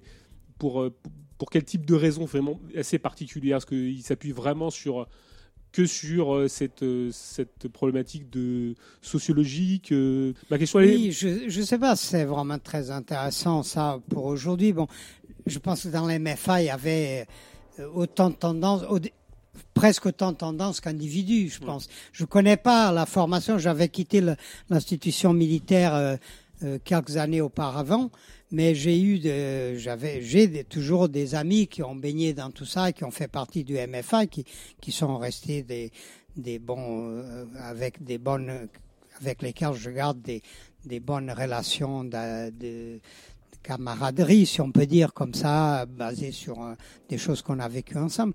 Bon, les, les groupes, déjà, il y a eu, il y a ce que tu as dit, si tu veux, le fait que la confrontation avec les mouvements d'indépendance dans l'économie a, euh, une politisation supplémentaire à une partie de l'institution militaire, surtout les plus jeunes, qui étaient plus en confrontation sur le terrain, comme on, dit, c'est-à-dire euh, dans dans l'affrontement euh, meurtrier, ils étaient un, rapport avec les cadres des, des, organisations nationalistes. Il ne faut pas non plus trop exagé- exagérer, parce que les cadres des organisations nationalistes, ceux qui étaient vraiment politisés, qui étaient passés par les écoles, soit cubaines, soit soviétiques, euh, soviétiques, les Chinois n'ont pas intervenu à ce niveau-là, à cette époque-là, euh, étaient même une, une petite minorité. C'était très rare que les militaires portugais aient affaire directement avec eux, sauf en Guinée, je pense, où c'était, ils étaient plus présents. Mais par exemple, je parlais tout à l'heure de Che Guevara. Che Guevara avait une importance. C'était pas tellement l'expérience cubaine. Je crois que tout le monde, bon, il y avait des gens qui s'y intéressaient, mais je pense, pour ma part, je pense que ça nous intéressait assez peu. C'était plutôt sa, sa théorie de la guerre de guérilla qui était très très importante parce que euh, là, il y avait une séduction dans le sens qu'on voyait comment ça marchait sur le terrain que ça mobilisait vraiment les, les paysans angolais, guinéens, euh, mozambicains face à la- l'armée portugaise, face à la, à la, aux forces de police sur, euh, qui étaient très présentes. Et donc, il y avait une séduction pour com- comprendre qu'est-ce qu'ils disaient, comment ils s'organisaient, ce qu'ils proposaient, etc. Bon, donc, il y avait cette dimension politique. Mais il après, il y avait la dimension politique dont je parlais av- avant, à savoir que déjà dans les cadres de, de l'institution militaire, il y avait une dimension assez anti-régime. Il y avait une partie des, euh, très importante des cadres qui étaient pro-régime, mais il y avait aussi des gens qui étaient euh, ce qu'on appelait à l'époque républicains. Il y avait une tradition républicaine dans euh, les forces armées portugaises. Il y, avait, a eu toujours des officiers qui se réclamaient, quand on disait républicain, c'est-à-dire qui se réclamaient de la République avant la- l'arrivée au pouvoir de Salazar et l'ins- l'instauration de son système de parti unique, etc. un 26-28. Donc, il y avait toujours cette présence aussi dans l'institution militaire. Par exemple, dans la marine, c'était très fort. Euh, je me souviens que ça faisait partie vraiment des, choses que les, euh, les officiers de marine portaient avec une certaine fierté. C'était le fait qu'ils avaient participé à l'implantation de la République, la, que la marine était plutôt républicaine, etc. Et d'ailleurs, le régime le savait. Il les traitait avec une certaine précaution. Et après, il y a cette mélange avec les officiers qui venaient du mouvement étudiant. Donc tout ça ensemble a créé un MFA, pour revenir à ta question, où il y avait beaucoup de, beaucoup de tendances. Bon, sûrement, je, il est fort possible aujourd'hui, avec le recul, qu'on puisse considérer que la tendance, qu'il y a eu deux tendances majoritaires.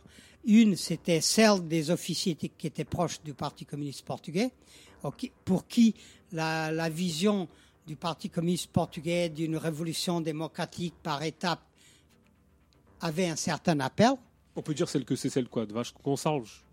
Vache conserve, c'est l'élément le plus connu. Mais Voilà, par, oui. par exemple, dans l'MFA, la, la, grande, la grande majorité des officiers qui représentaient la marine dans la, dans le, dans l'assemblée du MFA étaient proches des positions du PC. Hmm. Euh, dans la, dans l'armée, je crois que le PC était plus minoritaire. Paradoxalement, euh, Vache Consalve venait de, de l'armée, mais il était plutôt minoritaire. Dans l'aviation aussi, je crois que, la- que les, euh, il y avait un groupe important d'officiers qui étaient liés au PC. Et ça, je pense que ça a à voir aussi, ça a à voir avec l'origine sociale des cadres. C'est-à-dire dans la marine et dans l'aviation, c'était des cadres qui étaient plus urbains, plus euh, déjà liés à, euh, à une certaine euh, culture technologique, euh, une certaine culture moderne de, de, matériaux plus modernes, etc. Alors que dans l'armée, il y avait beaucoup d'officiers qui venaient des zones rurales, par exemple. Tu vois, c'est rapide ce que je fais comme sociologie, mais je pense que ça correspond. Mais le PC avait donc une importance importante dans MFA. Et après, je pense que la tendance quand même majoritaire, qui est celle qui a fini par avoir le dessus, c'était une tendance démocratique, tout simplement démocratique, anti-salazariste, anti-régime de parti unique, mais pour une société euh, démocratique à l'occidental. Quoi, celle de Mélentunj On va dire ça comme ça? Merlantouns à la fin. Oui, à la fin, ouais. Mais Merlantouns était plutôt. pff, écoute, tout ça aujourd'hui, c'est de l'archéologie. Mais Merlantouns c'était un personnage très intelligent, très brillant. Euh, il, a, il, a, on- il était officier de. Il, a, il était. euh, quand il était dans la guerre, il a été très proche d'un type qui était alors médecin et qui est devenu après un, un grand écrivain portugais, Antonio Lobantuns, qui a été médecin dans sa compagnie. euh, je pense, je ne sais plus si c'est un, je pense que c'est un Angola. Et c'est en fait Merlantuns qui a, qui a, pour ainsi dire, politisé, euh, non, Mer- oui, qui a pour, pour ainsi dire politisé.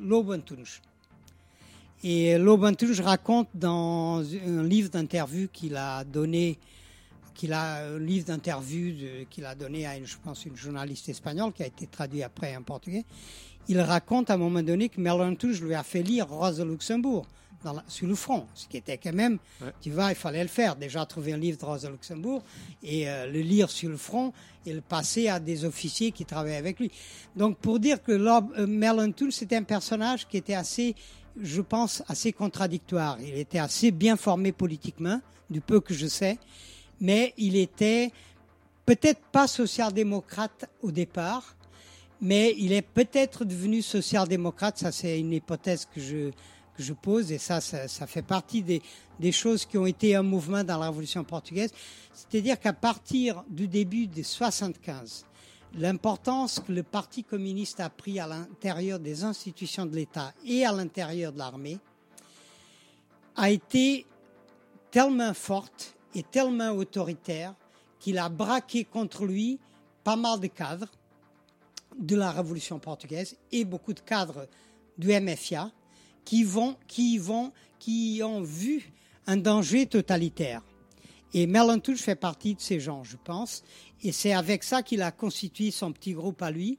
Et c'est avec, c'est à partir de là qu'il s'est approché, je dirais, du Parti socialiste. Parce que je pense qu'avant c'était un type plus intelligent que ça.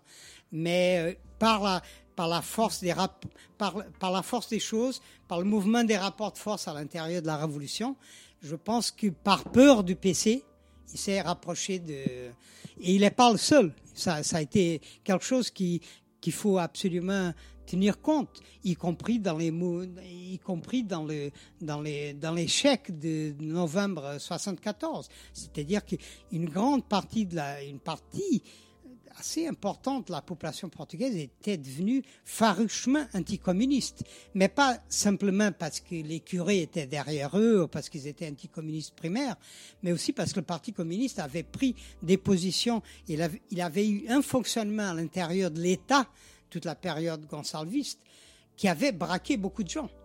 Et, donc ça, ça s'est retrouvé aussi dans la MFA. Mais si, si on parle de ces tendances, et on va en rajouter une troisième hein, de tendance, c'est pas pour faire la généalogie, je dirais, du- on fait la généalogie du MFA parce que je, je pense que tout, euh, tout les, la- le, la- le comportement, que ce soit des groupes gauchistes ou certains groupes euh, politiques, vis-à-vis du MFA, a toujours été ambigu. Alors, euh, on va parler de cette troisième tendance. hein.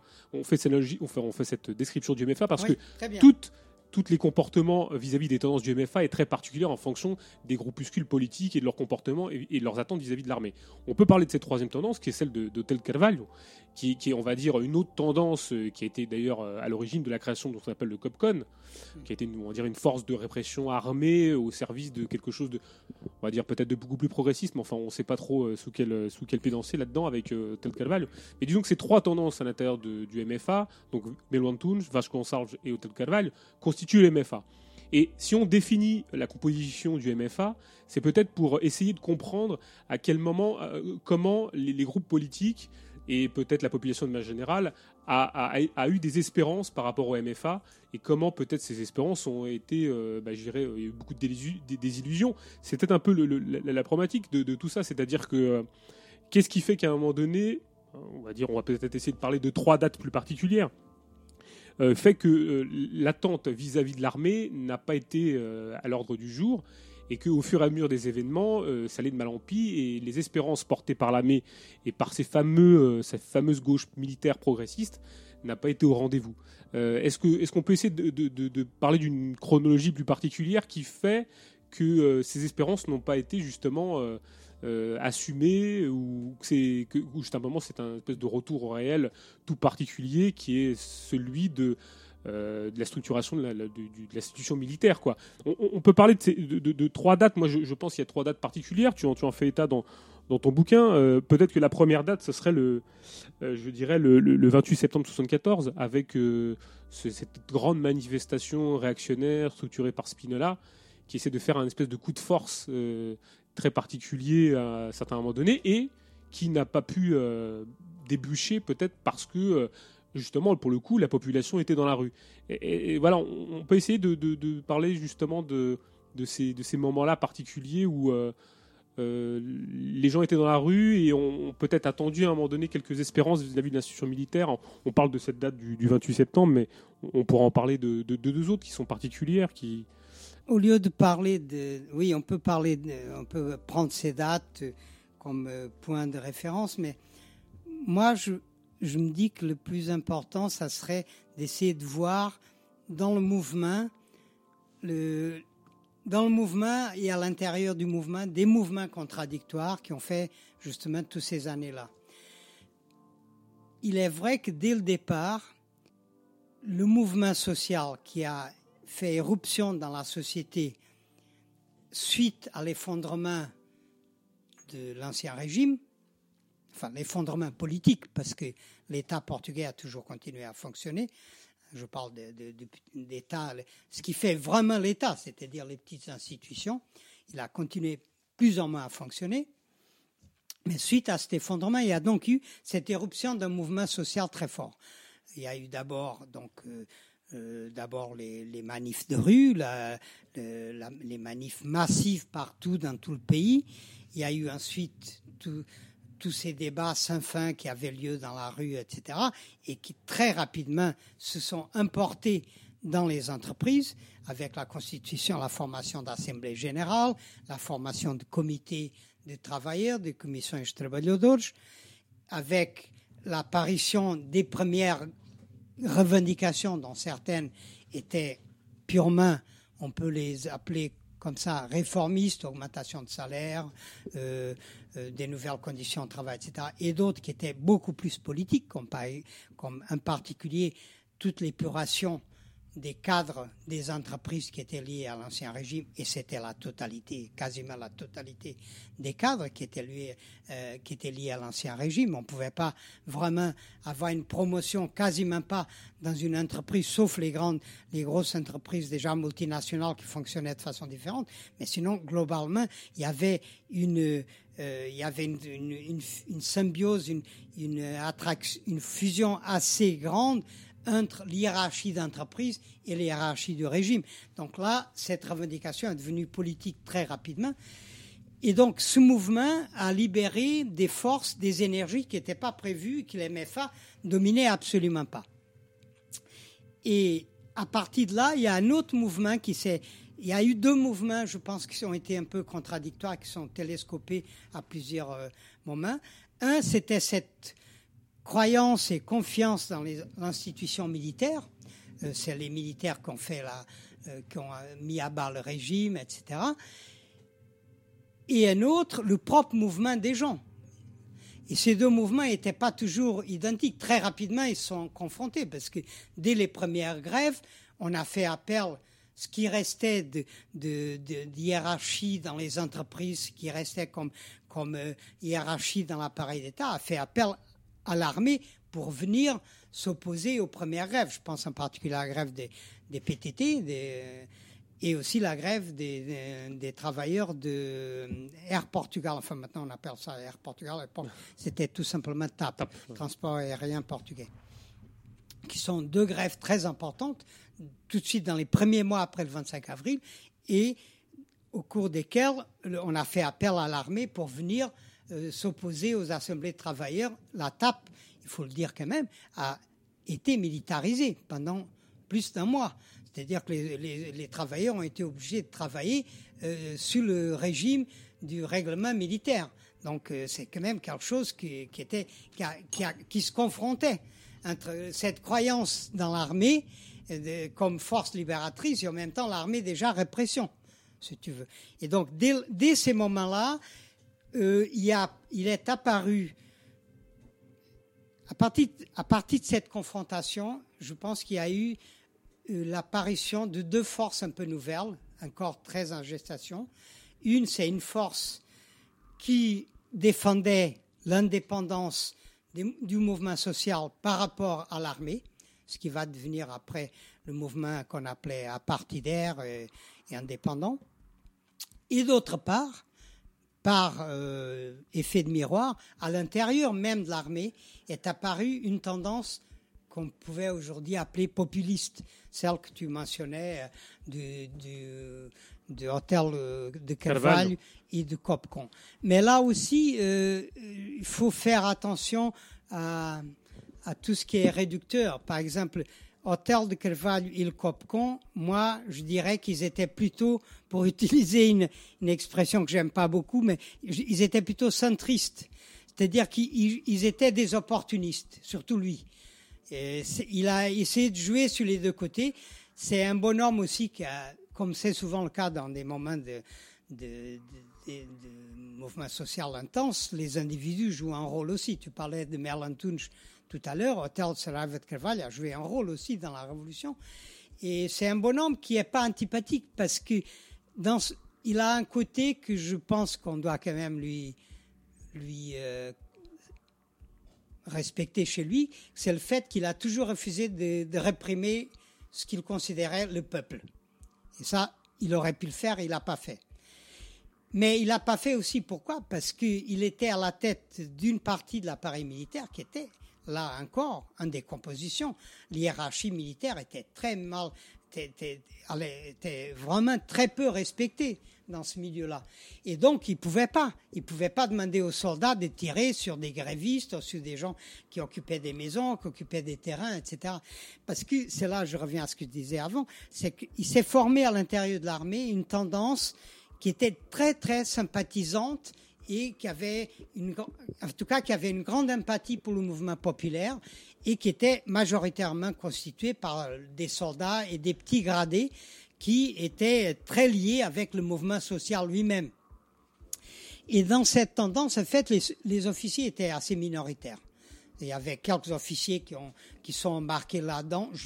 Quelques-uns, je pense, parce qu'ils y ont trouvé vraiment, ils ont découvert vraiment des idées qui les- avec lesquelles ils sont identifiés.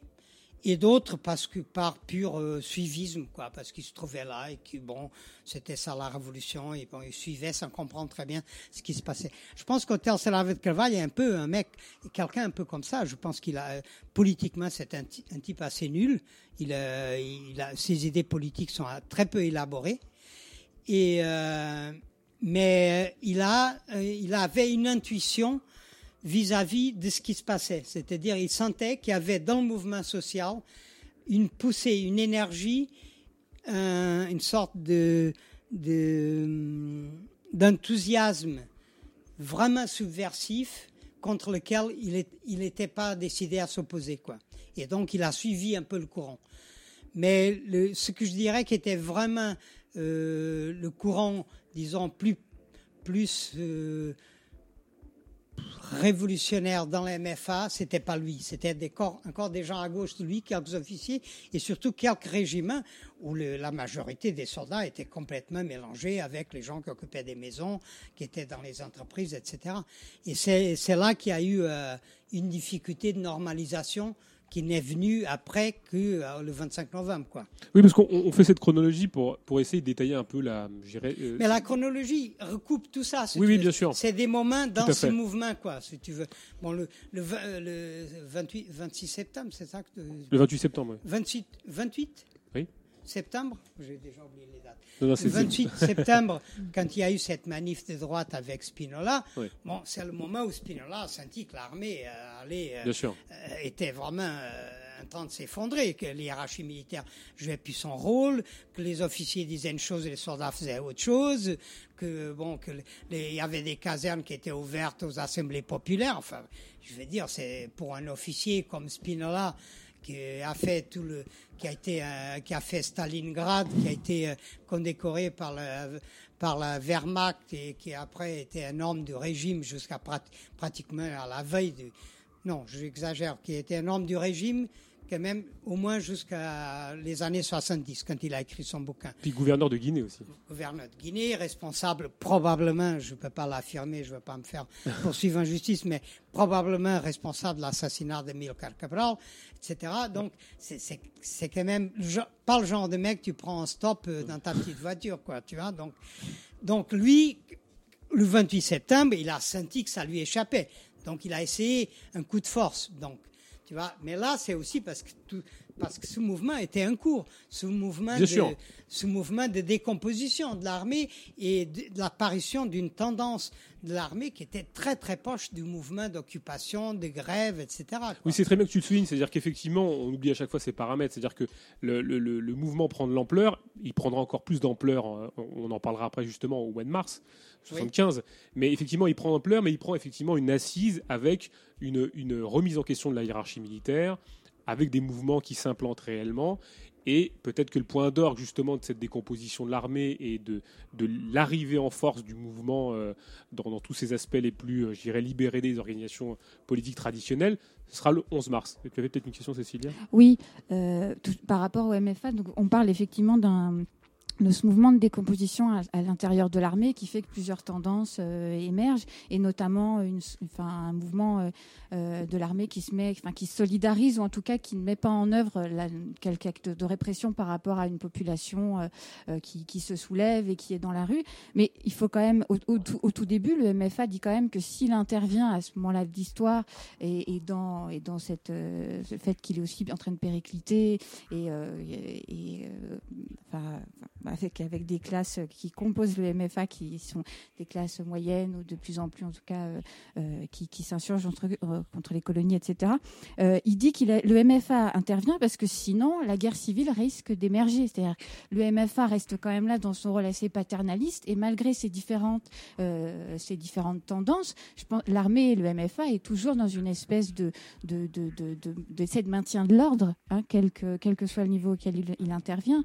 Et donc, il, va- il, est, il reste quand même un petit peu au-dessus de la pile, et en tout cas, il est là, euh, à l'intérieur des différents mouvements qu'il compose, en disant, voilà, on, est, on est là pour garantir toujours un peu... enfin, voilà, il y a toujours l'ordre, la hiérarchie, la discipline, et on veut pas que tout ça comment, parte... euh, partent en vrille, quoi. Ils sont quand même là pour essayer de. Non, il y y a quand même. Enfin, le MFA représente toujours elle-même, et quel que soit le, le nombre de tendances qui la composent, comme une sorte de hiérarchie d'autorité un peu compétente pour assurer la bo- le bon déroulement de la révolution. Est-ce que vous le voyez Oui, non, mais bien sûr, le, le Tout à fait. sommet de, le sommet du MFA, qui parlait au nom du MFA, avait ce discours. Ouais. Ouais. C'était un, con- un discours consensuel, je veux dire. Ils étaient, il fallait C'est sauver pas des révolutionnaires. Ça- bah non, là, si, ils c'est étaient révolutionnaires montrer, contre mais- l'ancien régime, c'est comme ça qu'ils se voyaient. Mm. Mais ils n'étaient pas révolutionnaires de notre point de vue à Ouais. nous, ni du point de vue des gens qui étaient dans la rue, dans les entreprises, dans les, dans les propriétés, en train d'occuper, contester la propriété privée, et qui voulaient vivre différemment dans un monde différent. Ça, pour eux, c'était, c'était, ils pouvaient pas défendre ça. C'était, c'est- absolument vrai, il faut, le souligner,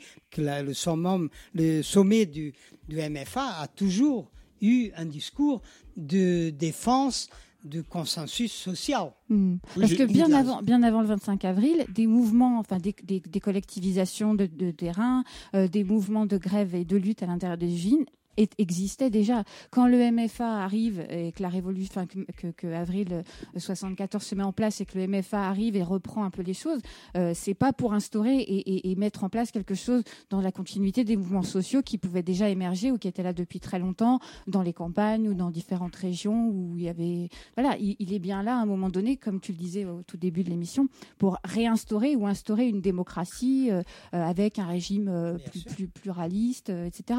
Il n'est pas là effectivement pour euh, pour s'inspirer de ce qui se passe euh, Tu dans la population Tu veux dire que ce serait presque préventif, c'est-à-dire que pour éviter un peu le, une espèce de, de décomposition généralisée et de quelque chose de complètement incontrôlé, Mais c'est ce le disent. MFA, hein. oui, oui, le MFA arriverait préventivement à quelque chose qui prend, qui a déjà pris forme des années 60 avec l'émergence de, et- mouvements sociaux, de, de, de Bien décomposition de l'armée, et quelque chose qui aurait pu être beaucoup plus virulent. Alors, ça peut être une thèse. Enfin, moi, je sais pas. On peut. Mais, Mais je pense que c'est assez À, juste. à ça, hein. à ça s'ajoute aussi le fait qu'il y a des questions. Le Portugal rentre dans des questions euh, euh, internationales, c'est-à-dire que les colonies, euh, les territoires, l'Angola par exemple, avec l'exploitation pétrolière et tout, d'autres pays s'intéressent à l'Afrique, s'intéressent à ces pays-là, et le Portugal avec son régime rentre et, commence à s'opposer à des régimes démocratiques comme peuvent l'être les, les États-Unis et, et d'autres pays. Il y a aussi euh, voilà, il y a toute la, con- la conjoncture. euh, on en a parlé lors de quand on avait, quand on avait fait l'émission avec Georges précédemment. euh, toute cette conjoncture d'une vieille aristocratie fasciste qui commence à péricliter. Enfin, je sais pas tout.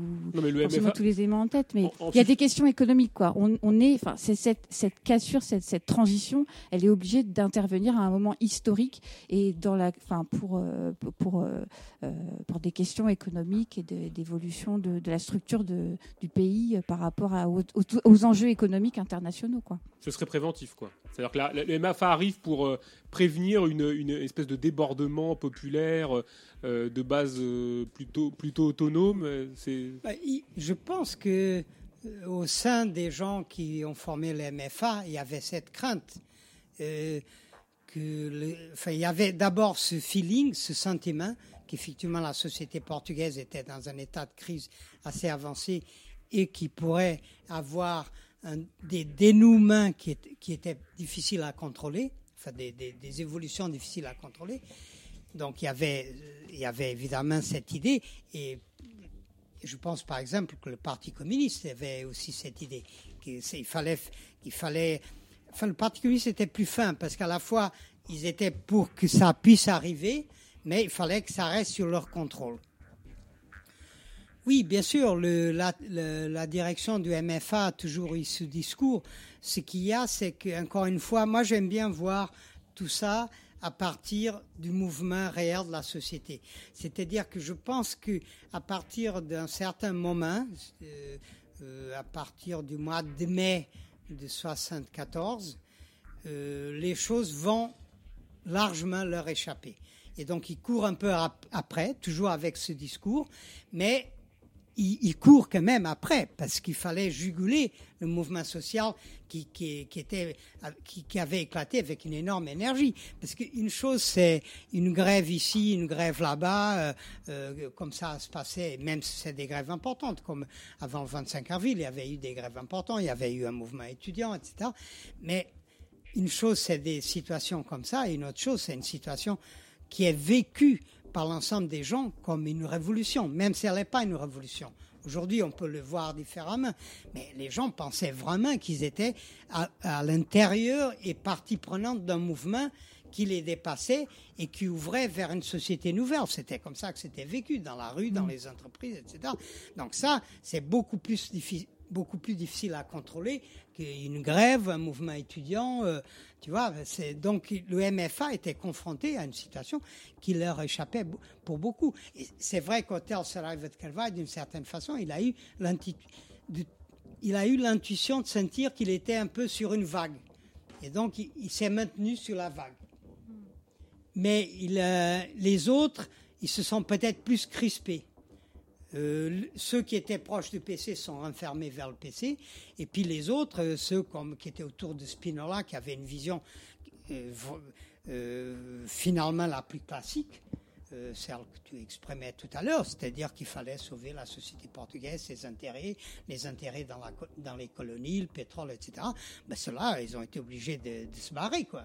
C'est pas compliqué. Ils ont euh, le- vraiment le 11 mars, quand il y a eu la, tentative de putsch, bon, euh, les gens sont sortis de nouveau dans la rue c'était une situation à la limite hors contrôle parce que les gens commençaient à être armés, faisaient des, des barricades au bout de la rue, contrôlaient qui passait, voyaient qui tu étais. C'était avec tout ce que ça implique aussi de dérapage. Hein, euh, J'ai eu des, amis étrangers qui étaient au Portugal à ce moment-là, qui, qui ont eu des, qui ont passé des moments un peu difficiles parce que du moment que tu étais, je sais pas, américain ou, australien, euh, que tu étais arrêté dans un barrage comme ça, oui, qu'est-ce que tu fais là? Tu es un agent de la CIA, etc. Tu vois, il y a toute la parano sociale qui sort. les gens, ça échappait, quoi, si tu veux. et donc, cette tendance majoritairement pour la modernisation de l'État, pour la, la, la survie de l'État portugais, du capitalisme portugais, etc., ils se sont barrés, ils sont partis à ce moment-là. Et là, c'est apparu une deuxième vague de sauvetage qui était celle qui était portée par le Parti communiste avec le, le troisième, quatrième et cinquième gouvernement provisoire euh, de Vasco Gonçalves. Alors oui, ju- justement, parce que pour reprendre un petit peu, euh, donc on a le, le 28 septembre, on a cet échec de manifestation de droite, euh, Spinola démissionne, et puis euh, le mouvement va crescendo, et on s'aperçoit que le, euh, euh, le 11 mars, il y a une tentative de, de putsch manqué de la part de l'institution militaire. Euh, Enfin, de la part des la- spinolistes. de la part des spinolistes qui essayent de, de- de reprendre un peu le contrôle d'une situation qui, qui, qui, euh, qui leur échappe et avec un mouvement social qui se développe, des initiatives euh, très autonomes dégagées de, de beaucoup de, de- des organisations politiques traditionnelles. Donc le c'est un peu le espèce de, de- moment de tension qui va redescendre bien évidemment, mais qui s'accompagne de, création de, de choses très particulières à l'intérieur de l'institution militaire. Euh, qui, qui- à, qui on attend, de, de qui on attend encore beaucoup de choses hein, euh, finalement. On, on a la création de, de structures. Alors on parle de des ADU, des assemblées de délégation, euh, de délégués d'unité. On parle de, alors on pourra en parler après peut-être des SUV, Ça, c'est bien plus tard. bien plus tard. Et puis on a, on a des régiments comme ça qui effectivement sont plus progressistes. Alors euh, le, régiment du génie d'Apontigne qui, qui est beaucoup plus euh, progressiste que de Béfica, euh, avec des, tentatives comme ça, je dirais, de démocratie plus ou moins directe à l'intérieur de l'institution militaire. Enfin, il y a quelque chose qui se met en place dans l'institution militaire. Est-ce que tu peux nous, en parler plus de cette tentative, euh, je dirais, de d'hori- de- d'horizontalité militaire, de ces tentatives-là, qui, qui, qui ont généré beaucoup d'espérance à l'intérieur de l'institution militaire, avec, avec je dirais, peut-être toutes ces, ces contrevenues et ces impossibilités liées à l'institution propre. euh. Bon, moi, déjà, à cette période-là, je faudrait, faudrait dire que déjà à partir de, dès le départ, mais plus précisément à partir du début euh, 75, je partageais les idées de- des- copains et des copines qui étaient organisés autour des, groupes qui mettaient en- euh, qui, qui soulignaient, qui mettaient en évidence tout ce qui était initiative autonome et indépendante, dont les gens de- les, les plus connus aujourd'hui, enfin, enfin, il y avait plusieurs petits groupes, mais bon, le- les groupes les plus connus, c'était donc Combat, qui avait un groupe à Porto, à Coimbra et, un journal, journal Combat et à Lisbonne.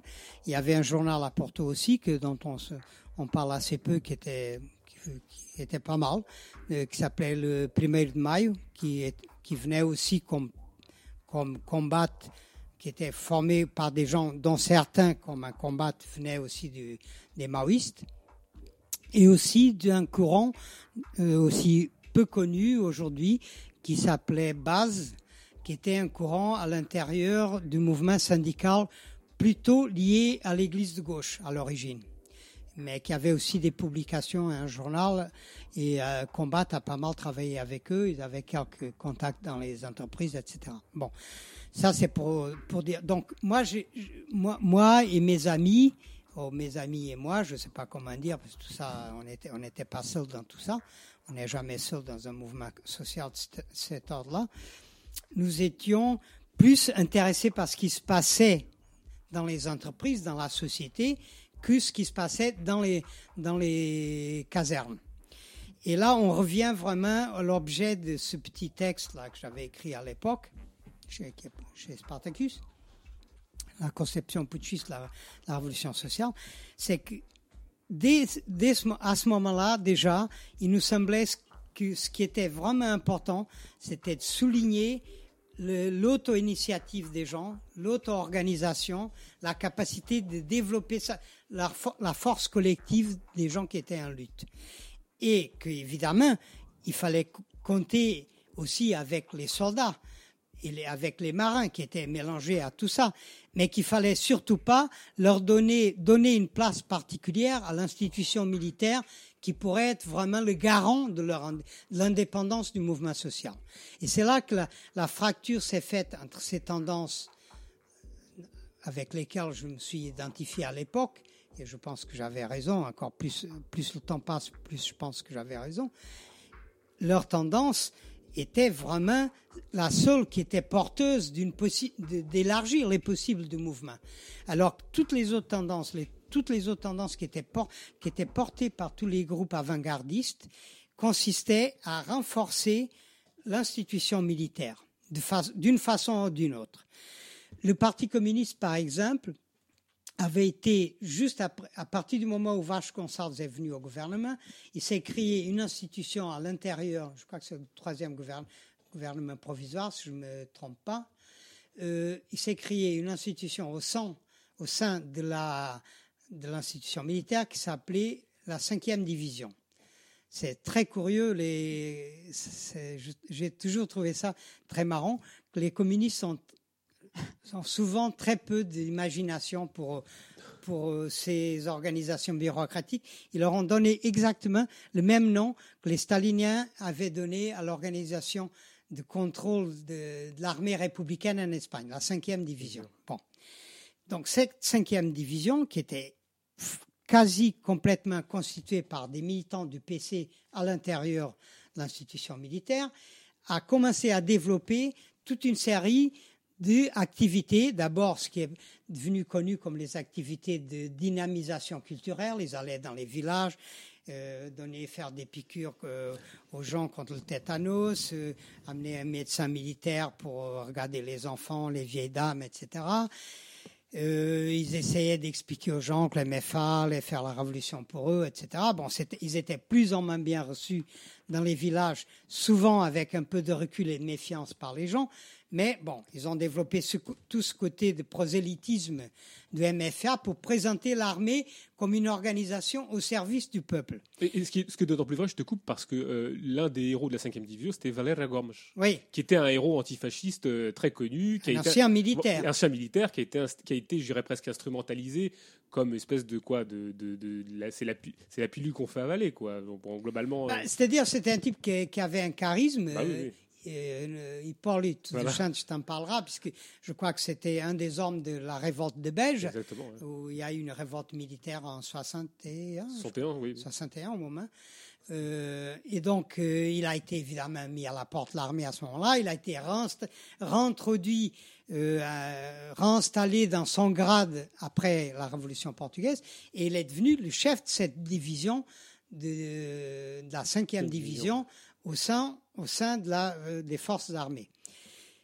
Mais cette cinquième division a été aussi à l'origine ces fameuses assemblées d'unité dont tu parlais avant, qui étaient en fait des assemblées avec lesquelles je veux pas être manichéen, mais je pense que là, je pense vraiment que le Parti communiste a essayé, avec la, la création de ces assemblées, de colmater et d'intégrer euh, un mouvement de soldats qui existait dans les casernes et qui, comme ça, était euh, bien délimité dans un cadre institutionnel de ces assemblées. Mais très rapidement, euh, la cinquième division et la MFA leur ont donné aussi des objectifs bien précis. C'est-à-dire que ces assemblées pouvaient discuter, mais pouvaient pas mettre, je me souviens plus exactement, mais je crois qu'ils pouvaient pas mettre directement en question les hiérarchies militaires euh, qui continuaient à fonctionner. Ils ne pouvaient pas avoir un rôle de d'élire des, des cadres. Ils pouvaient en fait en fait, ils pouvaient discuter euh, selon la formule de Coluche, cause toujours. Tu euh, m'intéresses. tu m'intéresses.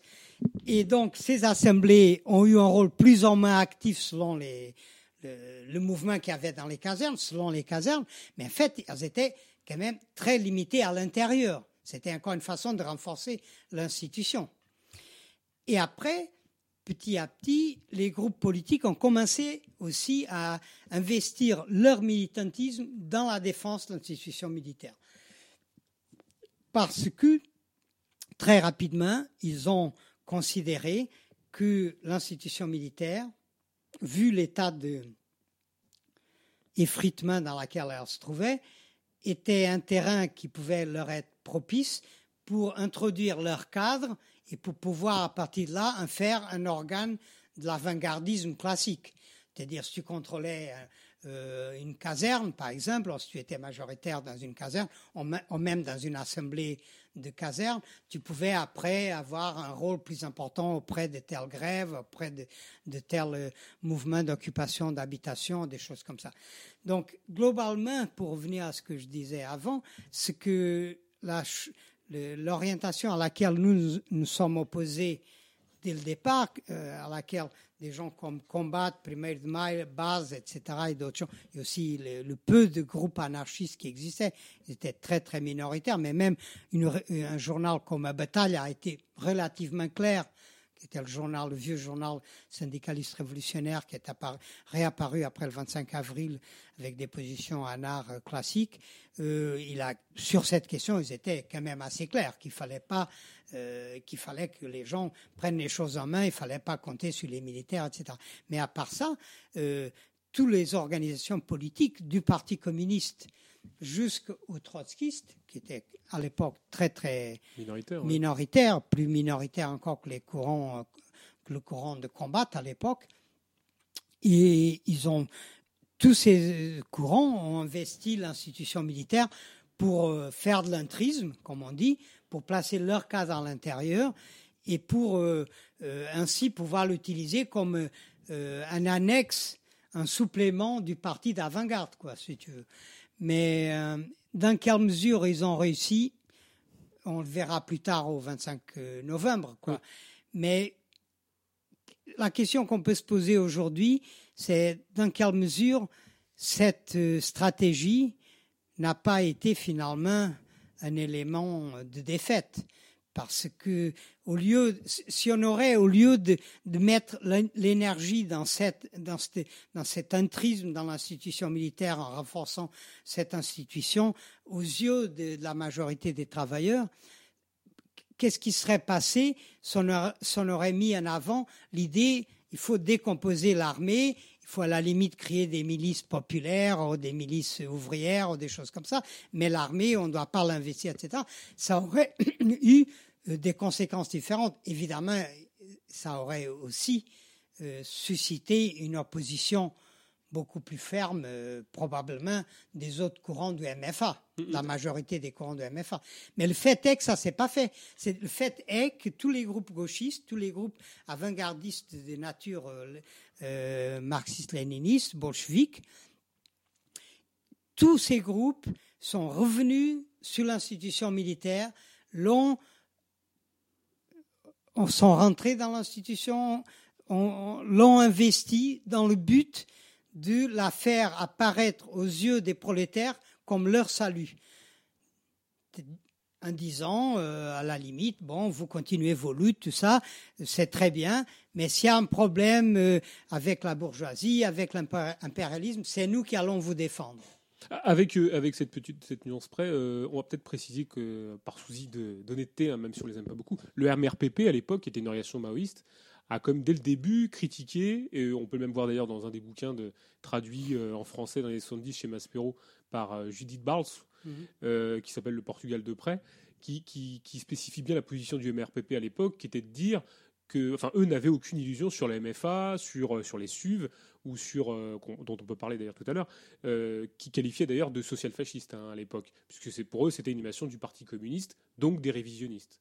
Enfin, Mm. leur objectif c'était de, de critiquer en gros, euh, même si après on peut analyser leur billard à trois bandes, c'était de critiquer le Parti communiste de manière assez indirecte. Enfin, euh, peut-être que le MRPP était le seul, enfin chez les Mao, à critiquer très rapidement euh, le MFA et ses prétentions et, la manière dont certains groupes gauchistes avaient, euh, je dirais, comme, comme prétention à, à- à penser que le MFA allait changer quelque chose dans, dans la situation portugaise. Euh, eux ont été très, très critiques, enfin très tôt, au-delà de leur, leur, leur bêtise congénitale, hein, qui était de penser que, par exemple, que il fallait, il fallait simplement changer de ligne politique pour que la révolution se passe au Portugal. Mais enfin, eux l'ont l'ont précisé assez, assez tôt aussi, hein, je pense, euh, Oui, c'est- pour MRPP. Oui, c'est vrai. Euh, c'est peut-être pas tout à fait vrai de dire qu'ils étaient les seuls. Il y avait des tendances euh, chez les maoïstes, je veux dire. Oui. Il y avait des tendances aussi qui étaient très critiques de cette ligne euh, d'un- de, dans l'institution militaire, des tendances au sein de l'UDP qui étaient assez critiques aussi. Je pense Francis Martin Rodrigues, il était plutôt critique de ça. Euh, mais c'est vrai que le MRPP a joué un rôle important dans ce, dans, dans cette, euh, dans l'affirmation de cette, euh, de cette orientation. Mais d'un autre côté, le MRPP était aussi très ambigu, comme tu viens de ah dire, oui. quoi, parce que d'un côté, ils avaient, ils, ils disaient aux gens, non, l'armée, c'est pas l'avant-garde qui va sauver le mouvement social. C'est le Parti révolutionnaire. L'avant-garde, c'est nous. Ben oui. Donc, euh, tu vois, ça, on laissait, ça, ça avançait, ça faisait pas avancer beaucoup le schmilblick, quoi. Oui, tu vois, euh, on était toujours dans cette configuration. euh, il faut quand même compter sur un parti d'avant-garde pour sûr. sauver la situation.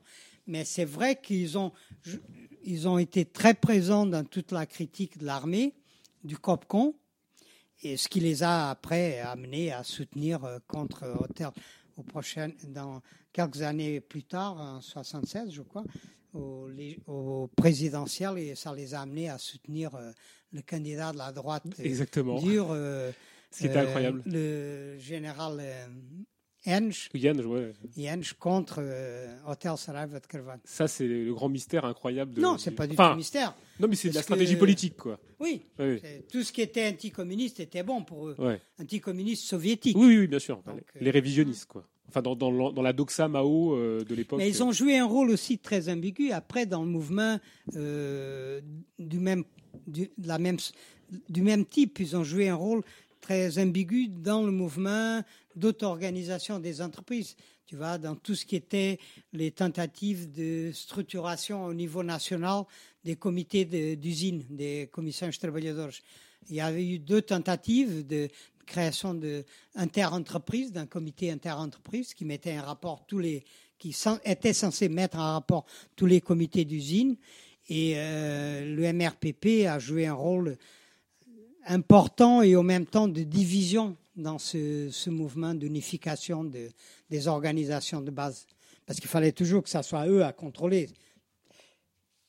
On, parlait de, cette démocratisation de l'armée. Alors, on, a parlé aussi du, de, euh, la 5e division. Bon, la 5e division, on peut quand même rappeler que son objectif était quand même, euh, à un moment donné, euh, qui était bien évidemment proche du Parti communiste, à un moment, elle a peu phagocyté le MFA, elle a, elle a participé aussi de la censure, d'une certaine forme de, de contrôle des médias. Enfin, voilà. Euh, ça, c'est- ça a été son rôle.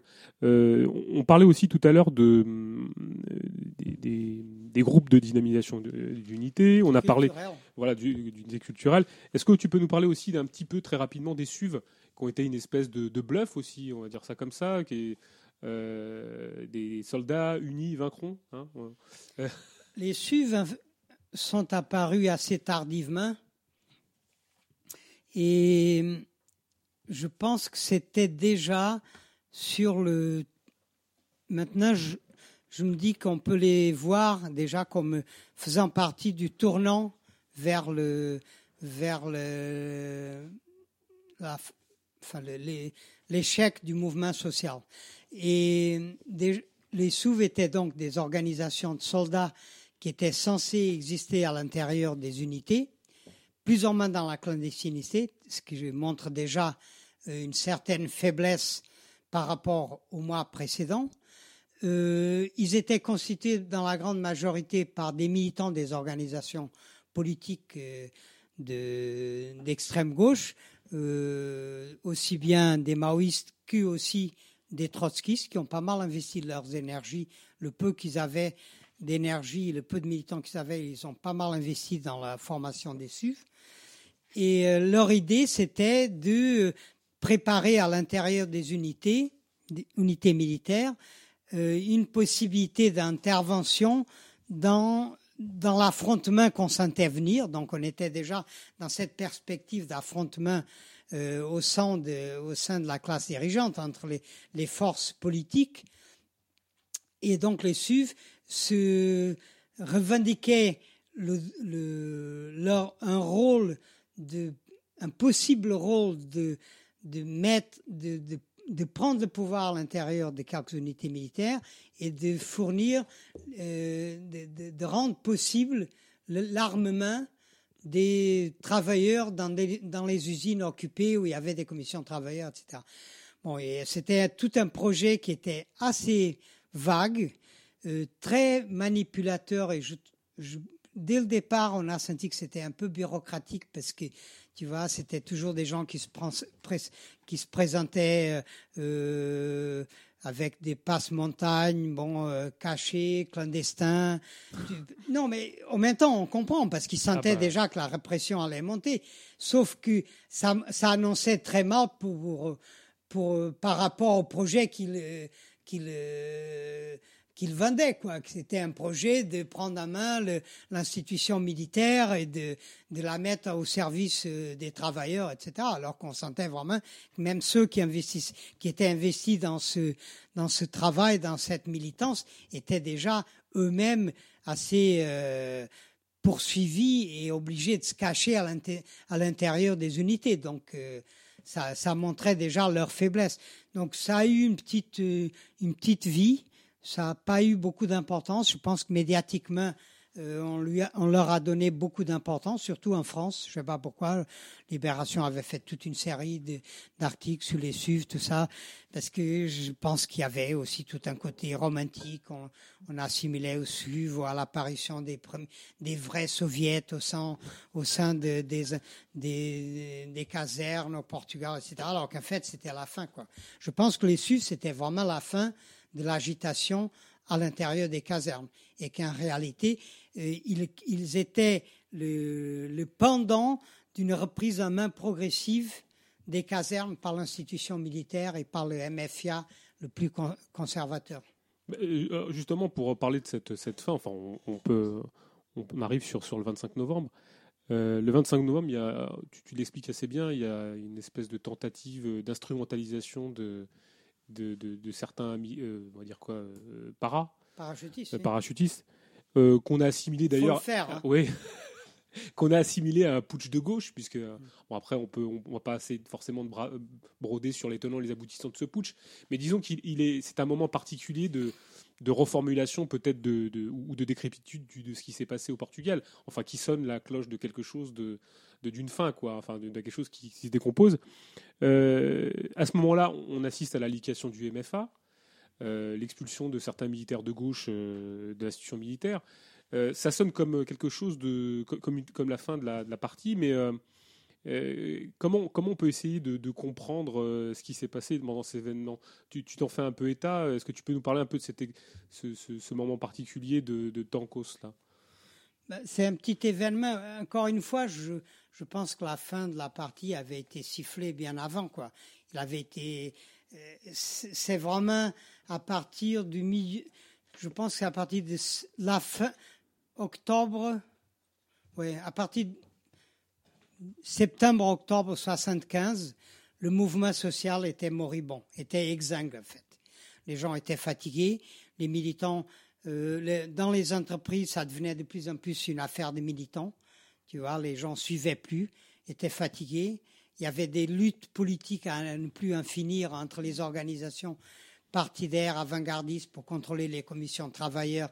Les PC avaient euh, jeté dans la balance toute la question syndicale, qu'ils avaient quand même co- construit de toutes pièces un syndicat unique qui est devenu euh, par la suite la CGTP et dans lequel ils avaient, ils ont eu dès le départ le projet d'intégrer les commissions de travailleurs, ce qui a été vraiment fait, en fait, en réalité. Et donc, le mouvement social en tant que tel avait perdu l'essentiel de son énergie. Et ce qu'on commençait à, à prendre pour le mouvement social était plutôt déjà une, un, un ensemble d'agitations groupusculaires, sectaires, de petits groupes ici et là, qui se bagarraient pour le contrôle de, des commissions de travailleurs, soit pour, euh, pour euh, euh, mener des actions qui n'étaient pas suivies ou très peu suivies. Et donc, si tu veux, dans, ce, dans cette euh, situation, euh, les affrontements au sein de l'institution militaire sont devenus encore plus importants, parce que euh, politiquement, c'était là que ça allait se jouer, finalement, à la fin. Voilà, mais c'est Ça allait se jouer comme ça avait commencé, quoi. Mais Alors en fait, c'est ça le, le- le fin donc, fond de cette énigme qu'on essaie de résoudre un peu, je dirais. C'est c'est qui a nourri l'autre qui, qui a nourri l'autre? C'est-à-dire, est-ce que c'est la fin de la décrépitude, je dirais, du mouvement social, euh, fatigué justement par ces luttes partidaires à l'intérieur des, des structures de gestion du quotidien, on va dire, et Ouais. de la transformation du quotidien, euh, débarrassé de toute euh, option euh, politique particulière, enfin partitiste, on va dire, comme ça. Euh, ou est-ce que c'est justement, enfin, je j'imagine que l'un nourrit l'autre, c'est-à-dire que les gens ont surinvesti l'institution militaire pensant qu'elle allait pouvoir intervenir dans le champ social. Et, et d'un côté, euh, le, champ, social se désinvestit complètement, fatigué par les luttes intestines et groupusculaires, comme tu le dis. Euh, D'après toi, qui a nourri quoi et dans quelle proportion? Est-ce que est-ce qu'on peut arriver à faire la part des choses ou est-ce que c'est vraiment, enfin, on peut dire que c'est une, dynamique et on, avancera comme ça, mais est-ce que tu y vois quelque chose de, de plus précis, quelque chose de Pour moi, il n'y a pas d'énigme. comme j'ai dit tout à l'heure, pour moi et, pour les copines et copains qui ont vécu la révolution portugaise du côté de, l'autonomie des luttes et de, l'idée, les principes de l'auto, l'auto-émancipation, dès le départ, c'était, ça nous semblait évident que soit le mouvement lui-même avait les forces d'aller en avant, et pour ça, il fallait faire tout ce qu'on pouvait pour que ces forces se développent, soit s'il n'avait pas ces forces-là et s'il déléguait à l'institution militaire, fût-elle de- d'extrême gauche, bon, c'était cuit. Donc, il n'y avait pas d'énigme du tout. Et donc, très rapidement, à partir de ce moment-là, à partir euh, de la fin du gouvernement, parce qu'il y a eu un plus. Bon, en fait, tout ça, c'est à, c'est à tiroir, hein, c'est comme sûr, les sûr. poupées russes. Mais il y a le, il y a eu en plus la période qu'on appelle du PREC, qui correspond pratiquement aux deux derniers gouvernements de, de dominantes communistes de Vasco Gonçalves, le troisième et le quatrième, les gouvernements de- où il y a eu les nationalisations, la réforme agraire, toute l'institution euh, toute la prise en charge de la société par l'État, tout le projet, un germe d'un capitalisme d'État. Bon, euh, toute cette période-là a eu aussi des conséquences très, très euh, néfastes du, du point de vue de nos principes sur le mouvement social.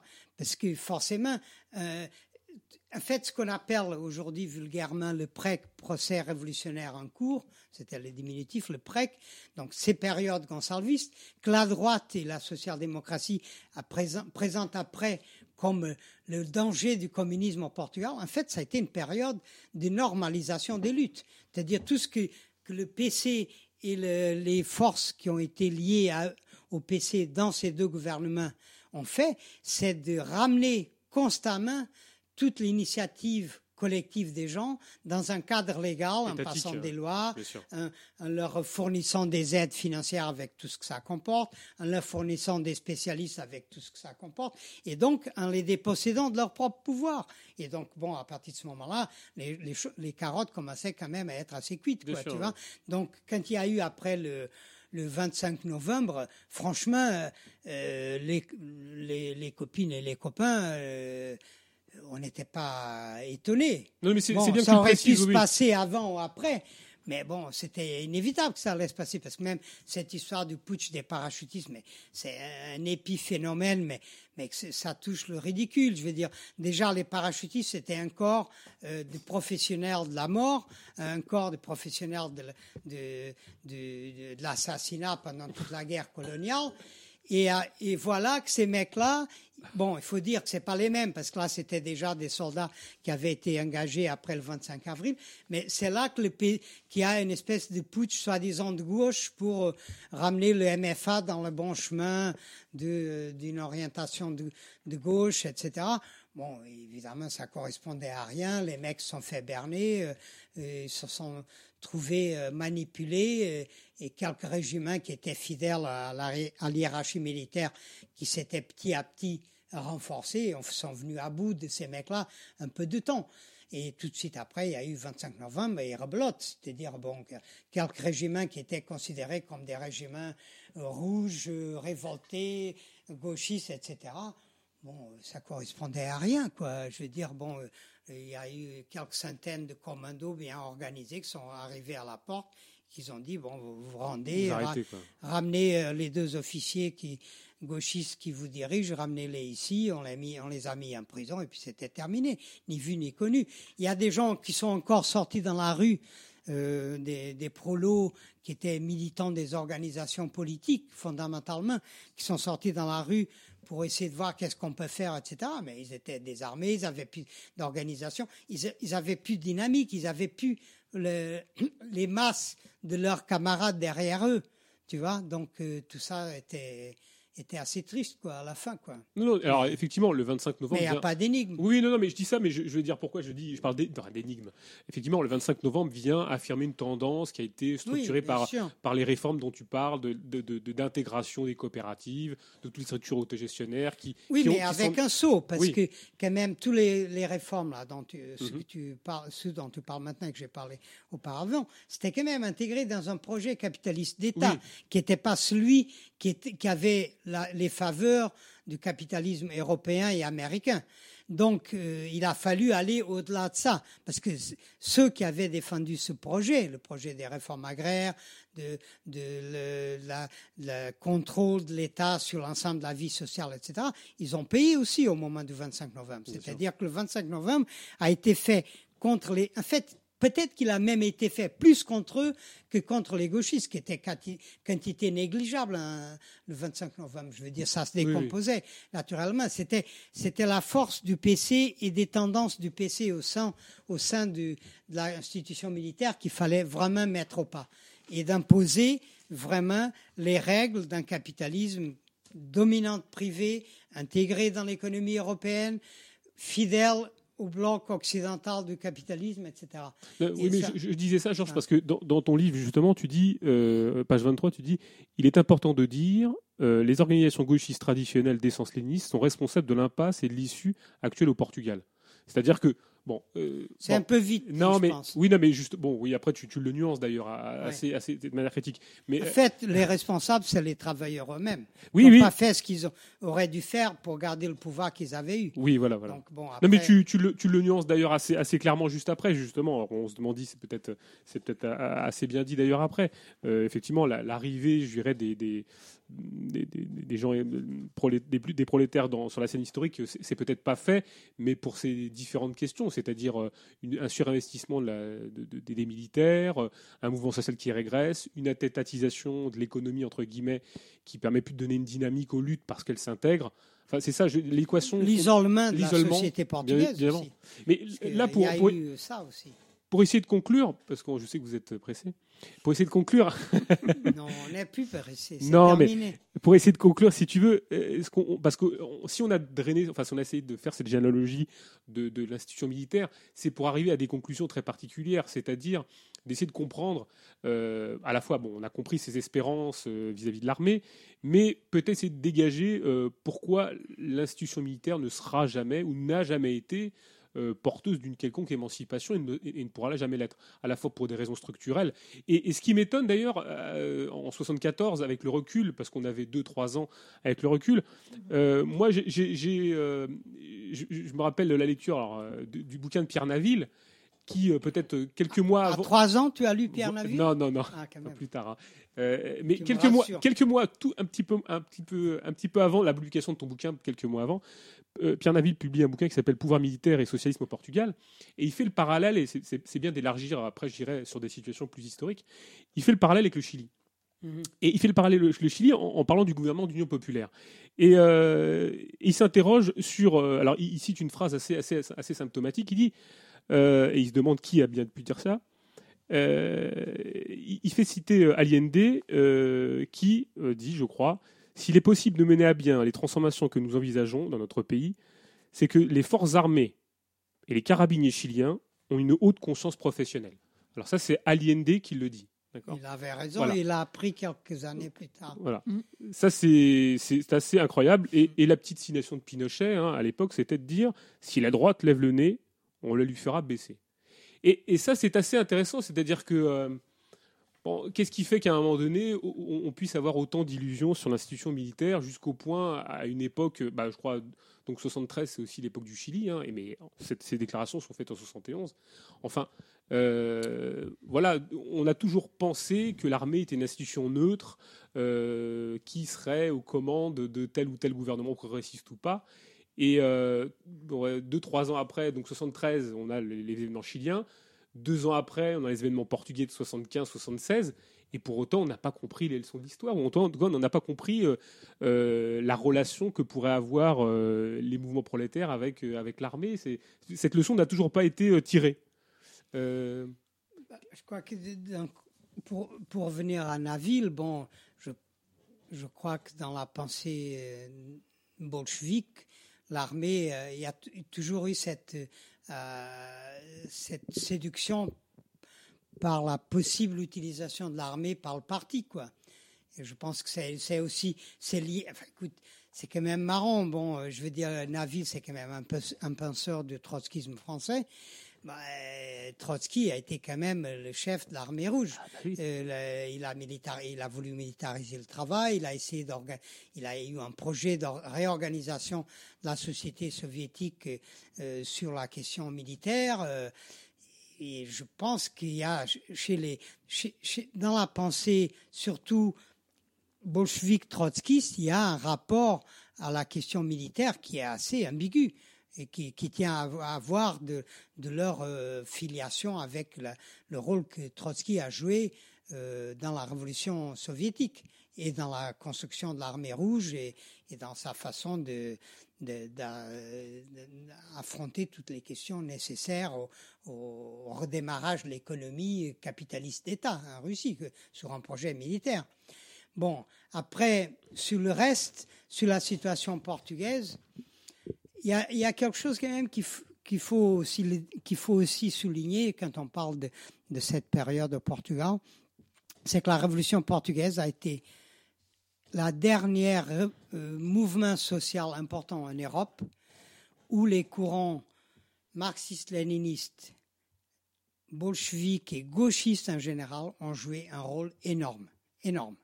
C'est-à-dire que le, Portugal a vu, là aussi, là aussi, il y a deux mouvements qui se, suivent, qui, sont parallèles et qui se télescopent, mais qui globalement euh, euh, avancent quasiment parallèlement. C'est l'activisme des organisations gauchistes qui a été très très important au Portugal et le mouvement de base de l'organisation, le mouvement des travailleurs et le mouvement des salariés agricoles, etc. Et dans les quartiers. Et, ça, c'est quelque chose qui, a marqué la Révolution portugaise. C'est vraiment, des fois, c'était drôle et c'est encore drôle des fois quand tu discutes ces questions, qu'il y a des gens qui viennent encore avec l'argument avant-gardiste. Il manquait le parti révolutionnaire. Mais il n'y a jamais eu autant de partis révolutionnaires dans un mouvement social moderne que, que dans la Révolution portugaise. Il y avait un nombre incalculable de partis d'avant-garde, d'avant-garde qui avaient une recette, un projet, etc. C'était, il y avait, le maoïsme portugais était très très important. Il y avait un nombre très important d'organisations, de partis du prolétariat, de toutes sortes, toutes couleurs. Il y avait un parti le- communiste très important. Il manquait peut-être le bon. Ah oui, non, mais euh, oui, peut-être que c'est ça la, la réponse. Mais moi, je me dis qu'il y avait plusieurs bons déjà. Oui. Hein, ils étaient même, je pense, tous très bons. Mais sauf que, justement, tous ces partis, ils avaient cette idée que l'institution militaire était un appendice de leur parti. Et donc, il, a il fallait absolument l'intégrer au, qui s'intègre dans l'institution militaire. Et je crois que c'est ça qui explique qu'ils ont donné une importance énorme à l'institution militaire. Parce que s'ils avaient analysé le, le 25 avril de la même façon que nous l'avons analysé, c'est-à-dire comme le résultat d'une décomposition de l'armée, eh ben, à ce moment-là, ils auraient euh, dit, bon, il faut continuer la décomposition, on va créer quelque chose d'autre. Mais non, ils ont absolument tenu à sauver cette institution parce qu'ils ont pensé que parce qu'elle était faible, il y avait une place pour eux à l'intérieur. Et ça, c'était évidemment une erreur euh, absolument énorme, parce que l'institution militaire a son propre sa- propre logique de fonctionnement, et quand tu rentres dedans, c'est comme les élections municipales. hein. Après, tu t'en sors pas, tu es obligé de suivre les, le- la ligne qui est imposée par l'institution elle-même, ou alors tu es rejeté. Quoi. Donc, je ne sais pas si je réponds à votre question, Si, mais si, je mais, pense euh, que... Il y avait, il y avait quelque chose qui, qui- qui était assez interpellant. Enfin, euh, la, la GNR et la PSP ne sont pas dissous le 25 avril.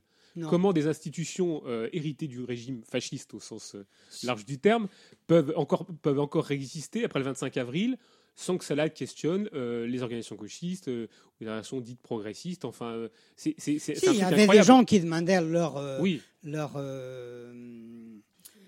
dissolution, mais c'était une minorité de gens. Tu vois, y compris même dans les partis gauchistes. Il y avait, bon, il y a- le secteur le plus haï de la police a été, euh, je sais pas, en fait, je dis ça, il n'a pas été aboli, mais je sais pas ce qu'ils sont devenus, mais la police de, ce qu'on appelait la, la police d'intervention, qui était haïe par la population, qui a été envoyée à chaque fois qu'il y avait des manifestations, des grèves, etc., avait été peut-être pas aboli, mais en tout cas mis entre parenthèses, tu vois. Oui, oui, oui. Mais de la même façon que même Lapide, au départ, il ne devrait pas l'abolir. C'est le, le projet initial du MFIA ne comprenait pas l'abolition de la police politique. C'est le fait que les gens sont sortis dans la rue et qu'ils sont affrontés à Lapide. Et, et d'ailleurs, euh, un certain nombre de gens ont perdu leur vie encore dans cette, dans cette histoire terrible.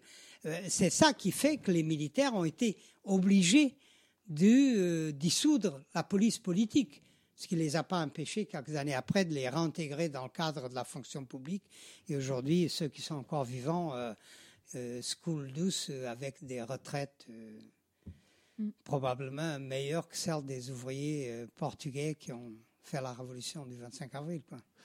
Quand Mais- on leur a pas donné des médailles, oui.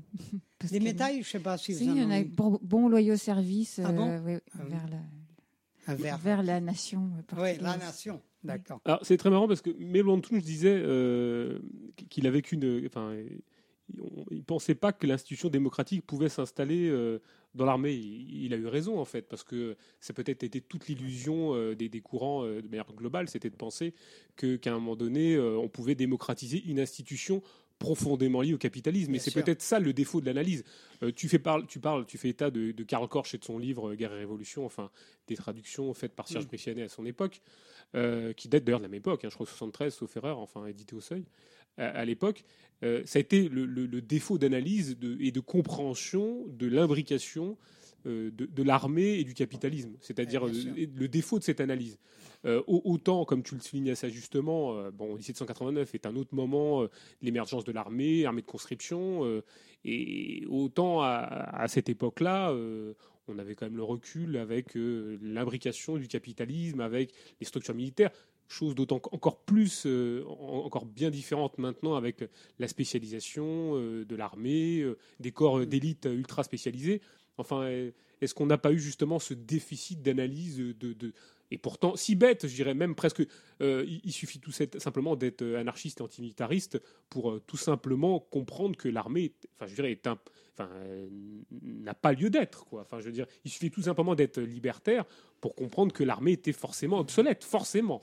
Et est-ce qu'on n'a pas justement bradé quelques positions, même à l'intérieur de tous les courants, je dirais internationalistes, révolutionnaires euh, Je sais pas, moi, je... est-ce qu'il n'y avait pas ce, cet étendard, cet étendard à, de justement d'une conception antimitariste à, à bien garder, bien, bien Mais est-ce qu'en deçà de l'analyse euh, de l'analyse de, de la, la structure de, de- des militaires et de l'armée, est-ce que tout simplement ça n'a pas simplement été un outil? Est-ce que l'armée n'a pas été un outil pour l'ensemble de ces de ces différents pouvoirs politiques, euh, tous ces partis, euh, euh, d'essayer justement de leur donner une sorte de euh, d'assise, une sorte de, tu vois, de possibilité d'accès, parce que finalement tout le monde était derrière l'armée et donnait sa légitimité à cette armée qui avait sauvé ou qui était arrivée pour faire tomber le régime fasciste. C'était surtout un outil pour tous ces partis, pour s'appuyer dessus et euh, peut-être voilà se, se, se vendre, enfin continuer d'assurer une certaine légitimité à leur, à leur tendance en se basant sur cette armée qui était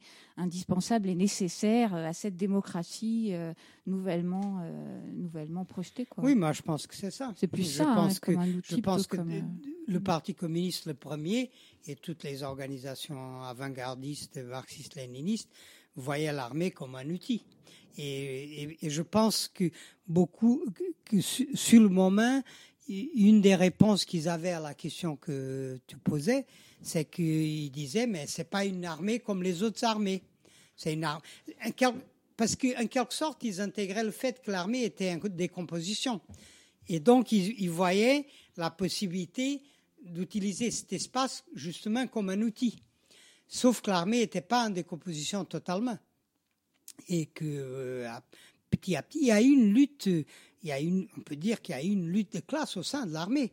Et que euh, les, les, ten- les, les tendances qui, qui sont imposées, c'est les tendances qui ont ré- réussi à rétablir, en tout cas dans une partie de l'institution militaire, ces principes de fonctionnement. Et donc tous les autres ont été triturés.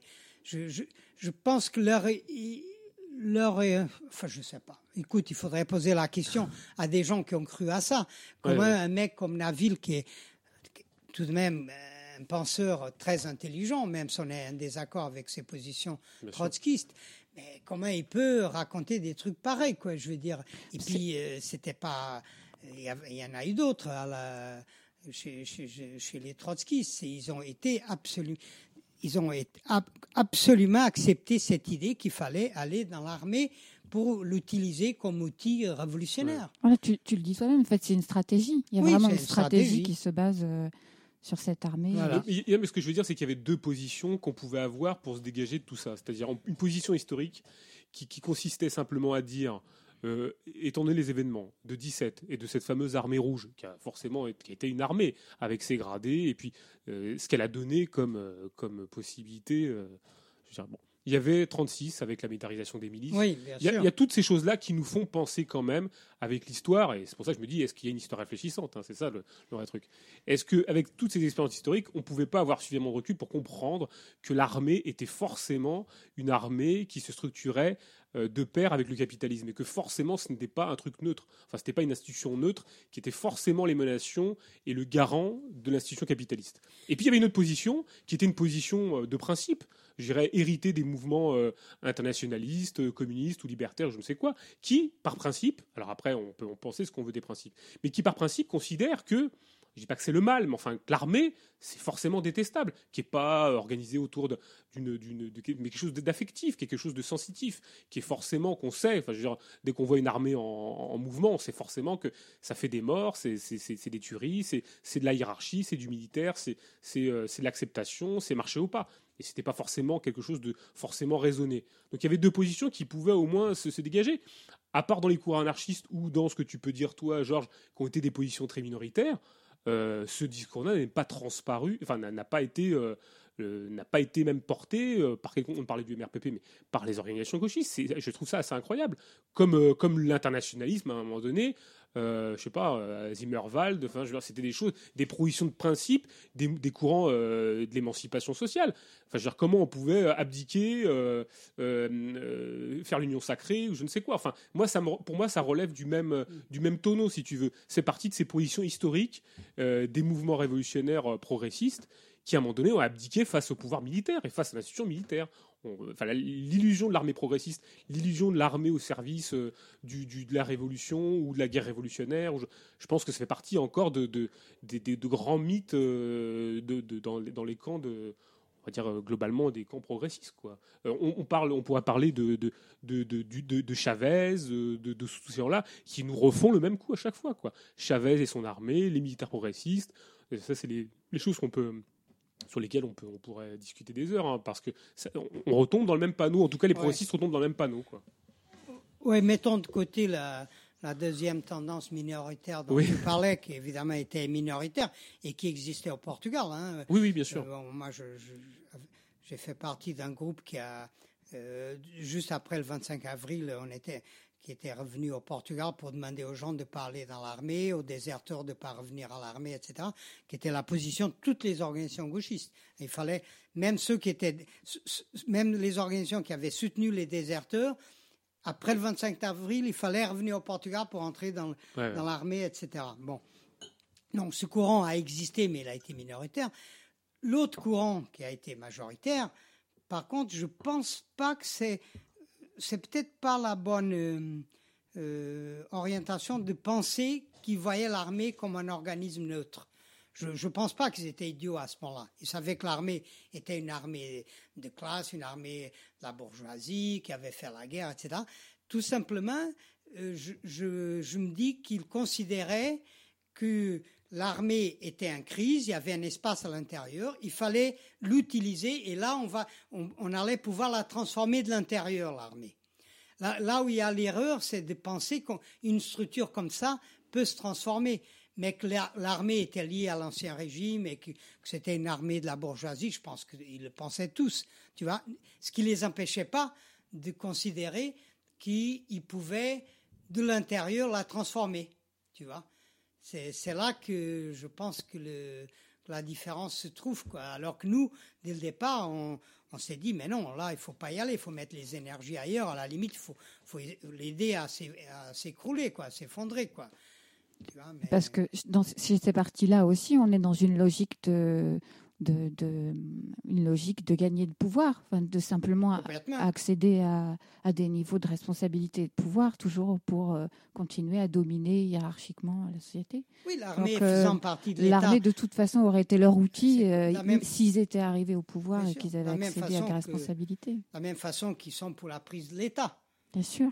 Donc, Capitalisme d'État, de toute façon, à terme, prise de ça l'État, la révolution par l'État. Euh, si tu penses pas que la révolution vient par l'État, tu automatiquement tu étais en dehors de cette stratégie. Mais si tu penses que la révolution doit être faite par l'État, évidemment, la transformation sociale, à ce moment-là, pourquoi l'armée en fait partie de l'État, donc il faut l'investir aussi. Alors, pour conclure, on voulait déjà bah, vous, vous remercier d'être venu. On va passer une petite musique en même temps pour, Bon, pour mais c'est pas très rock and roll vos, votre Non, là, mais on hein. passera, on passera Parce un peu la que musique. ces- fait- musiques sont absolument, c'est- vraiment sinistre. Non mais ce je- truc. genre je- ce que tu sais pas c'est qu'il y a du montage après alors je vais mettre Ah un- oui, je vais mettre des rires tout ça tu vois derrière en- Ouais. en, Ah, filigrane tu auras des rires des sketchs des trucs comme ça des paillasses des trucs comme ça parce que ça, ça va dynamiser Bah, un peu les choses il y en a assez dans la musique. Voilà. En, en tout cas on voulait vous remercier d'être venu parce que c'est très gentil Merci beaucoup. Euh, et bien évidemment, on le répète à chaque fois, hein, la radio c'est un alibi en fait, c'est un alibi pour les rencontres avec les gens. Euh, c'est pas tant le- les sujets, tout ça, mais en fait ça permet aux gens de se rencontrer, d'échanger des propos et il faut espérer que ça résonne. Et c'est la seule chose qu'on puisse espérer, c'est que tout ça résonne un petit peu et que, au, hasard des, rencontres, euh, des, téléchargements sur Internet, que tout ça fuse et, qu'il y ait une dynamique autour de tout ça. Mais, euh, mais l'essentiel de tout ça, je pense que la radio, c'est surtout que les gens se rencontrent. Voilà. Et c'est un peu l'objet de notre émission, c'est un alibi pour la rencontre, les échanges et, faire circuler une parole qui malheureusement, euh, malheureusement ne tourne pas autant qu'on le voudrait et elle est toujours au service d'un même message qui est celui d'un message assez consensuel qui est celui d'un message bah, malheureusement trop démocratique pour nous, enfin pas celui qu'on essaie de porter au quotidien, qui est celui de la, démocratie parlementaire bourgeoise, pas celui du communisme. Donc euh, voilà, donc c'est un alibi, mais euh, bah, voilà, on vous remercie d'être venu, ça, ça nous fait très plaisir en tout cas, Georges et Laure. Voilà. Merci et à bientôt. À bientôt. hein. Et puis bah nous on va nous on va continuer. On, on va passer un peu de bah pour le coup un peu de rock. euh, Ah. ça, ça va faire plaisir à Georges. Georges. Georges, faut que tu gardes ton casque parce que là c'est pour toi que je l'ai dit. C'est faut que tu, faut que tu l'écoutes. Hein, c'est absolument. Donc merci beaucoup. hein. Merci à vous.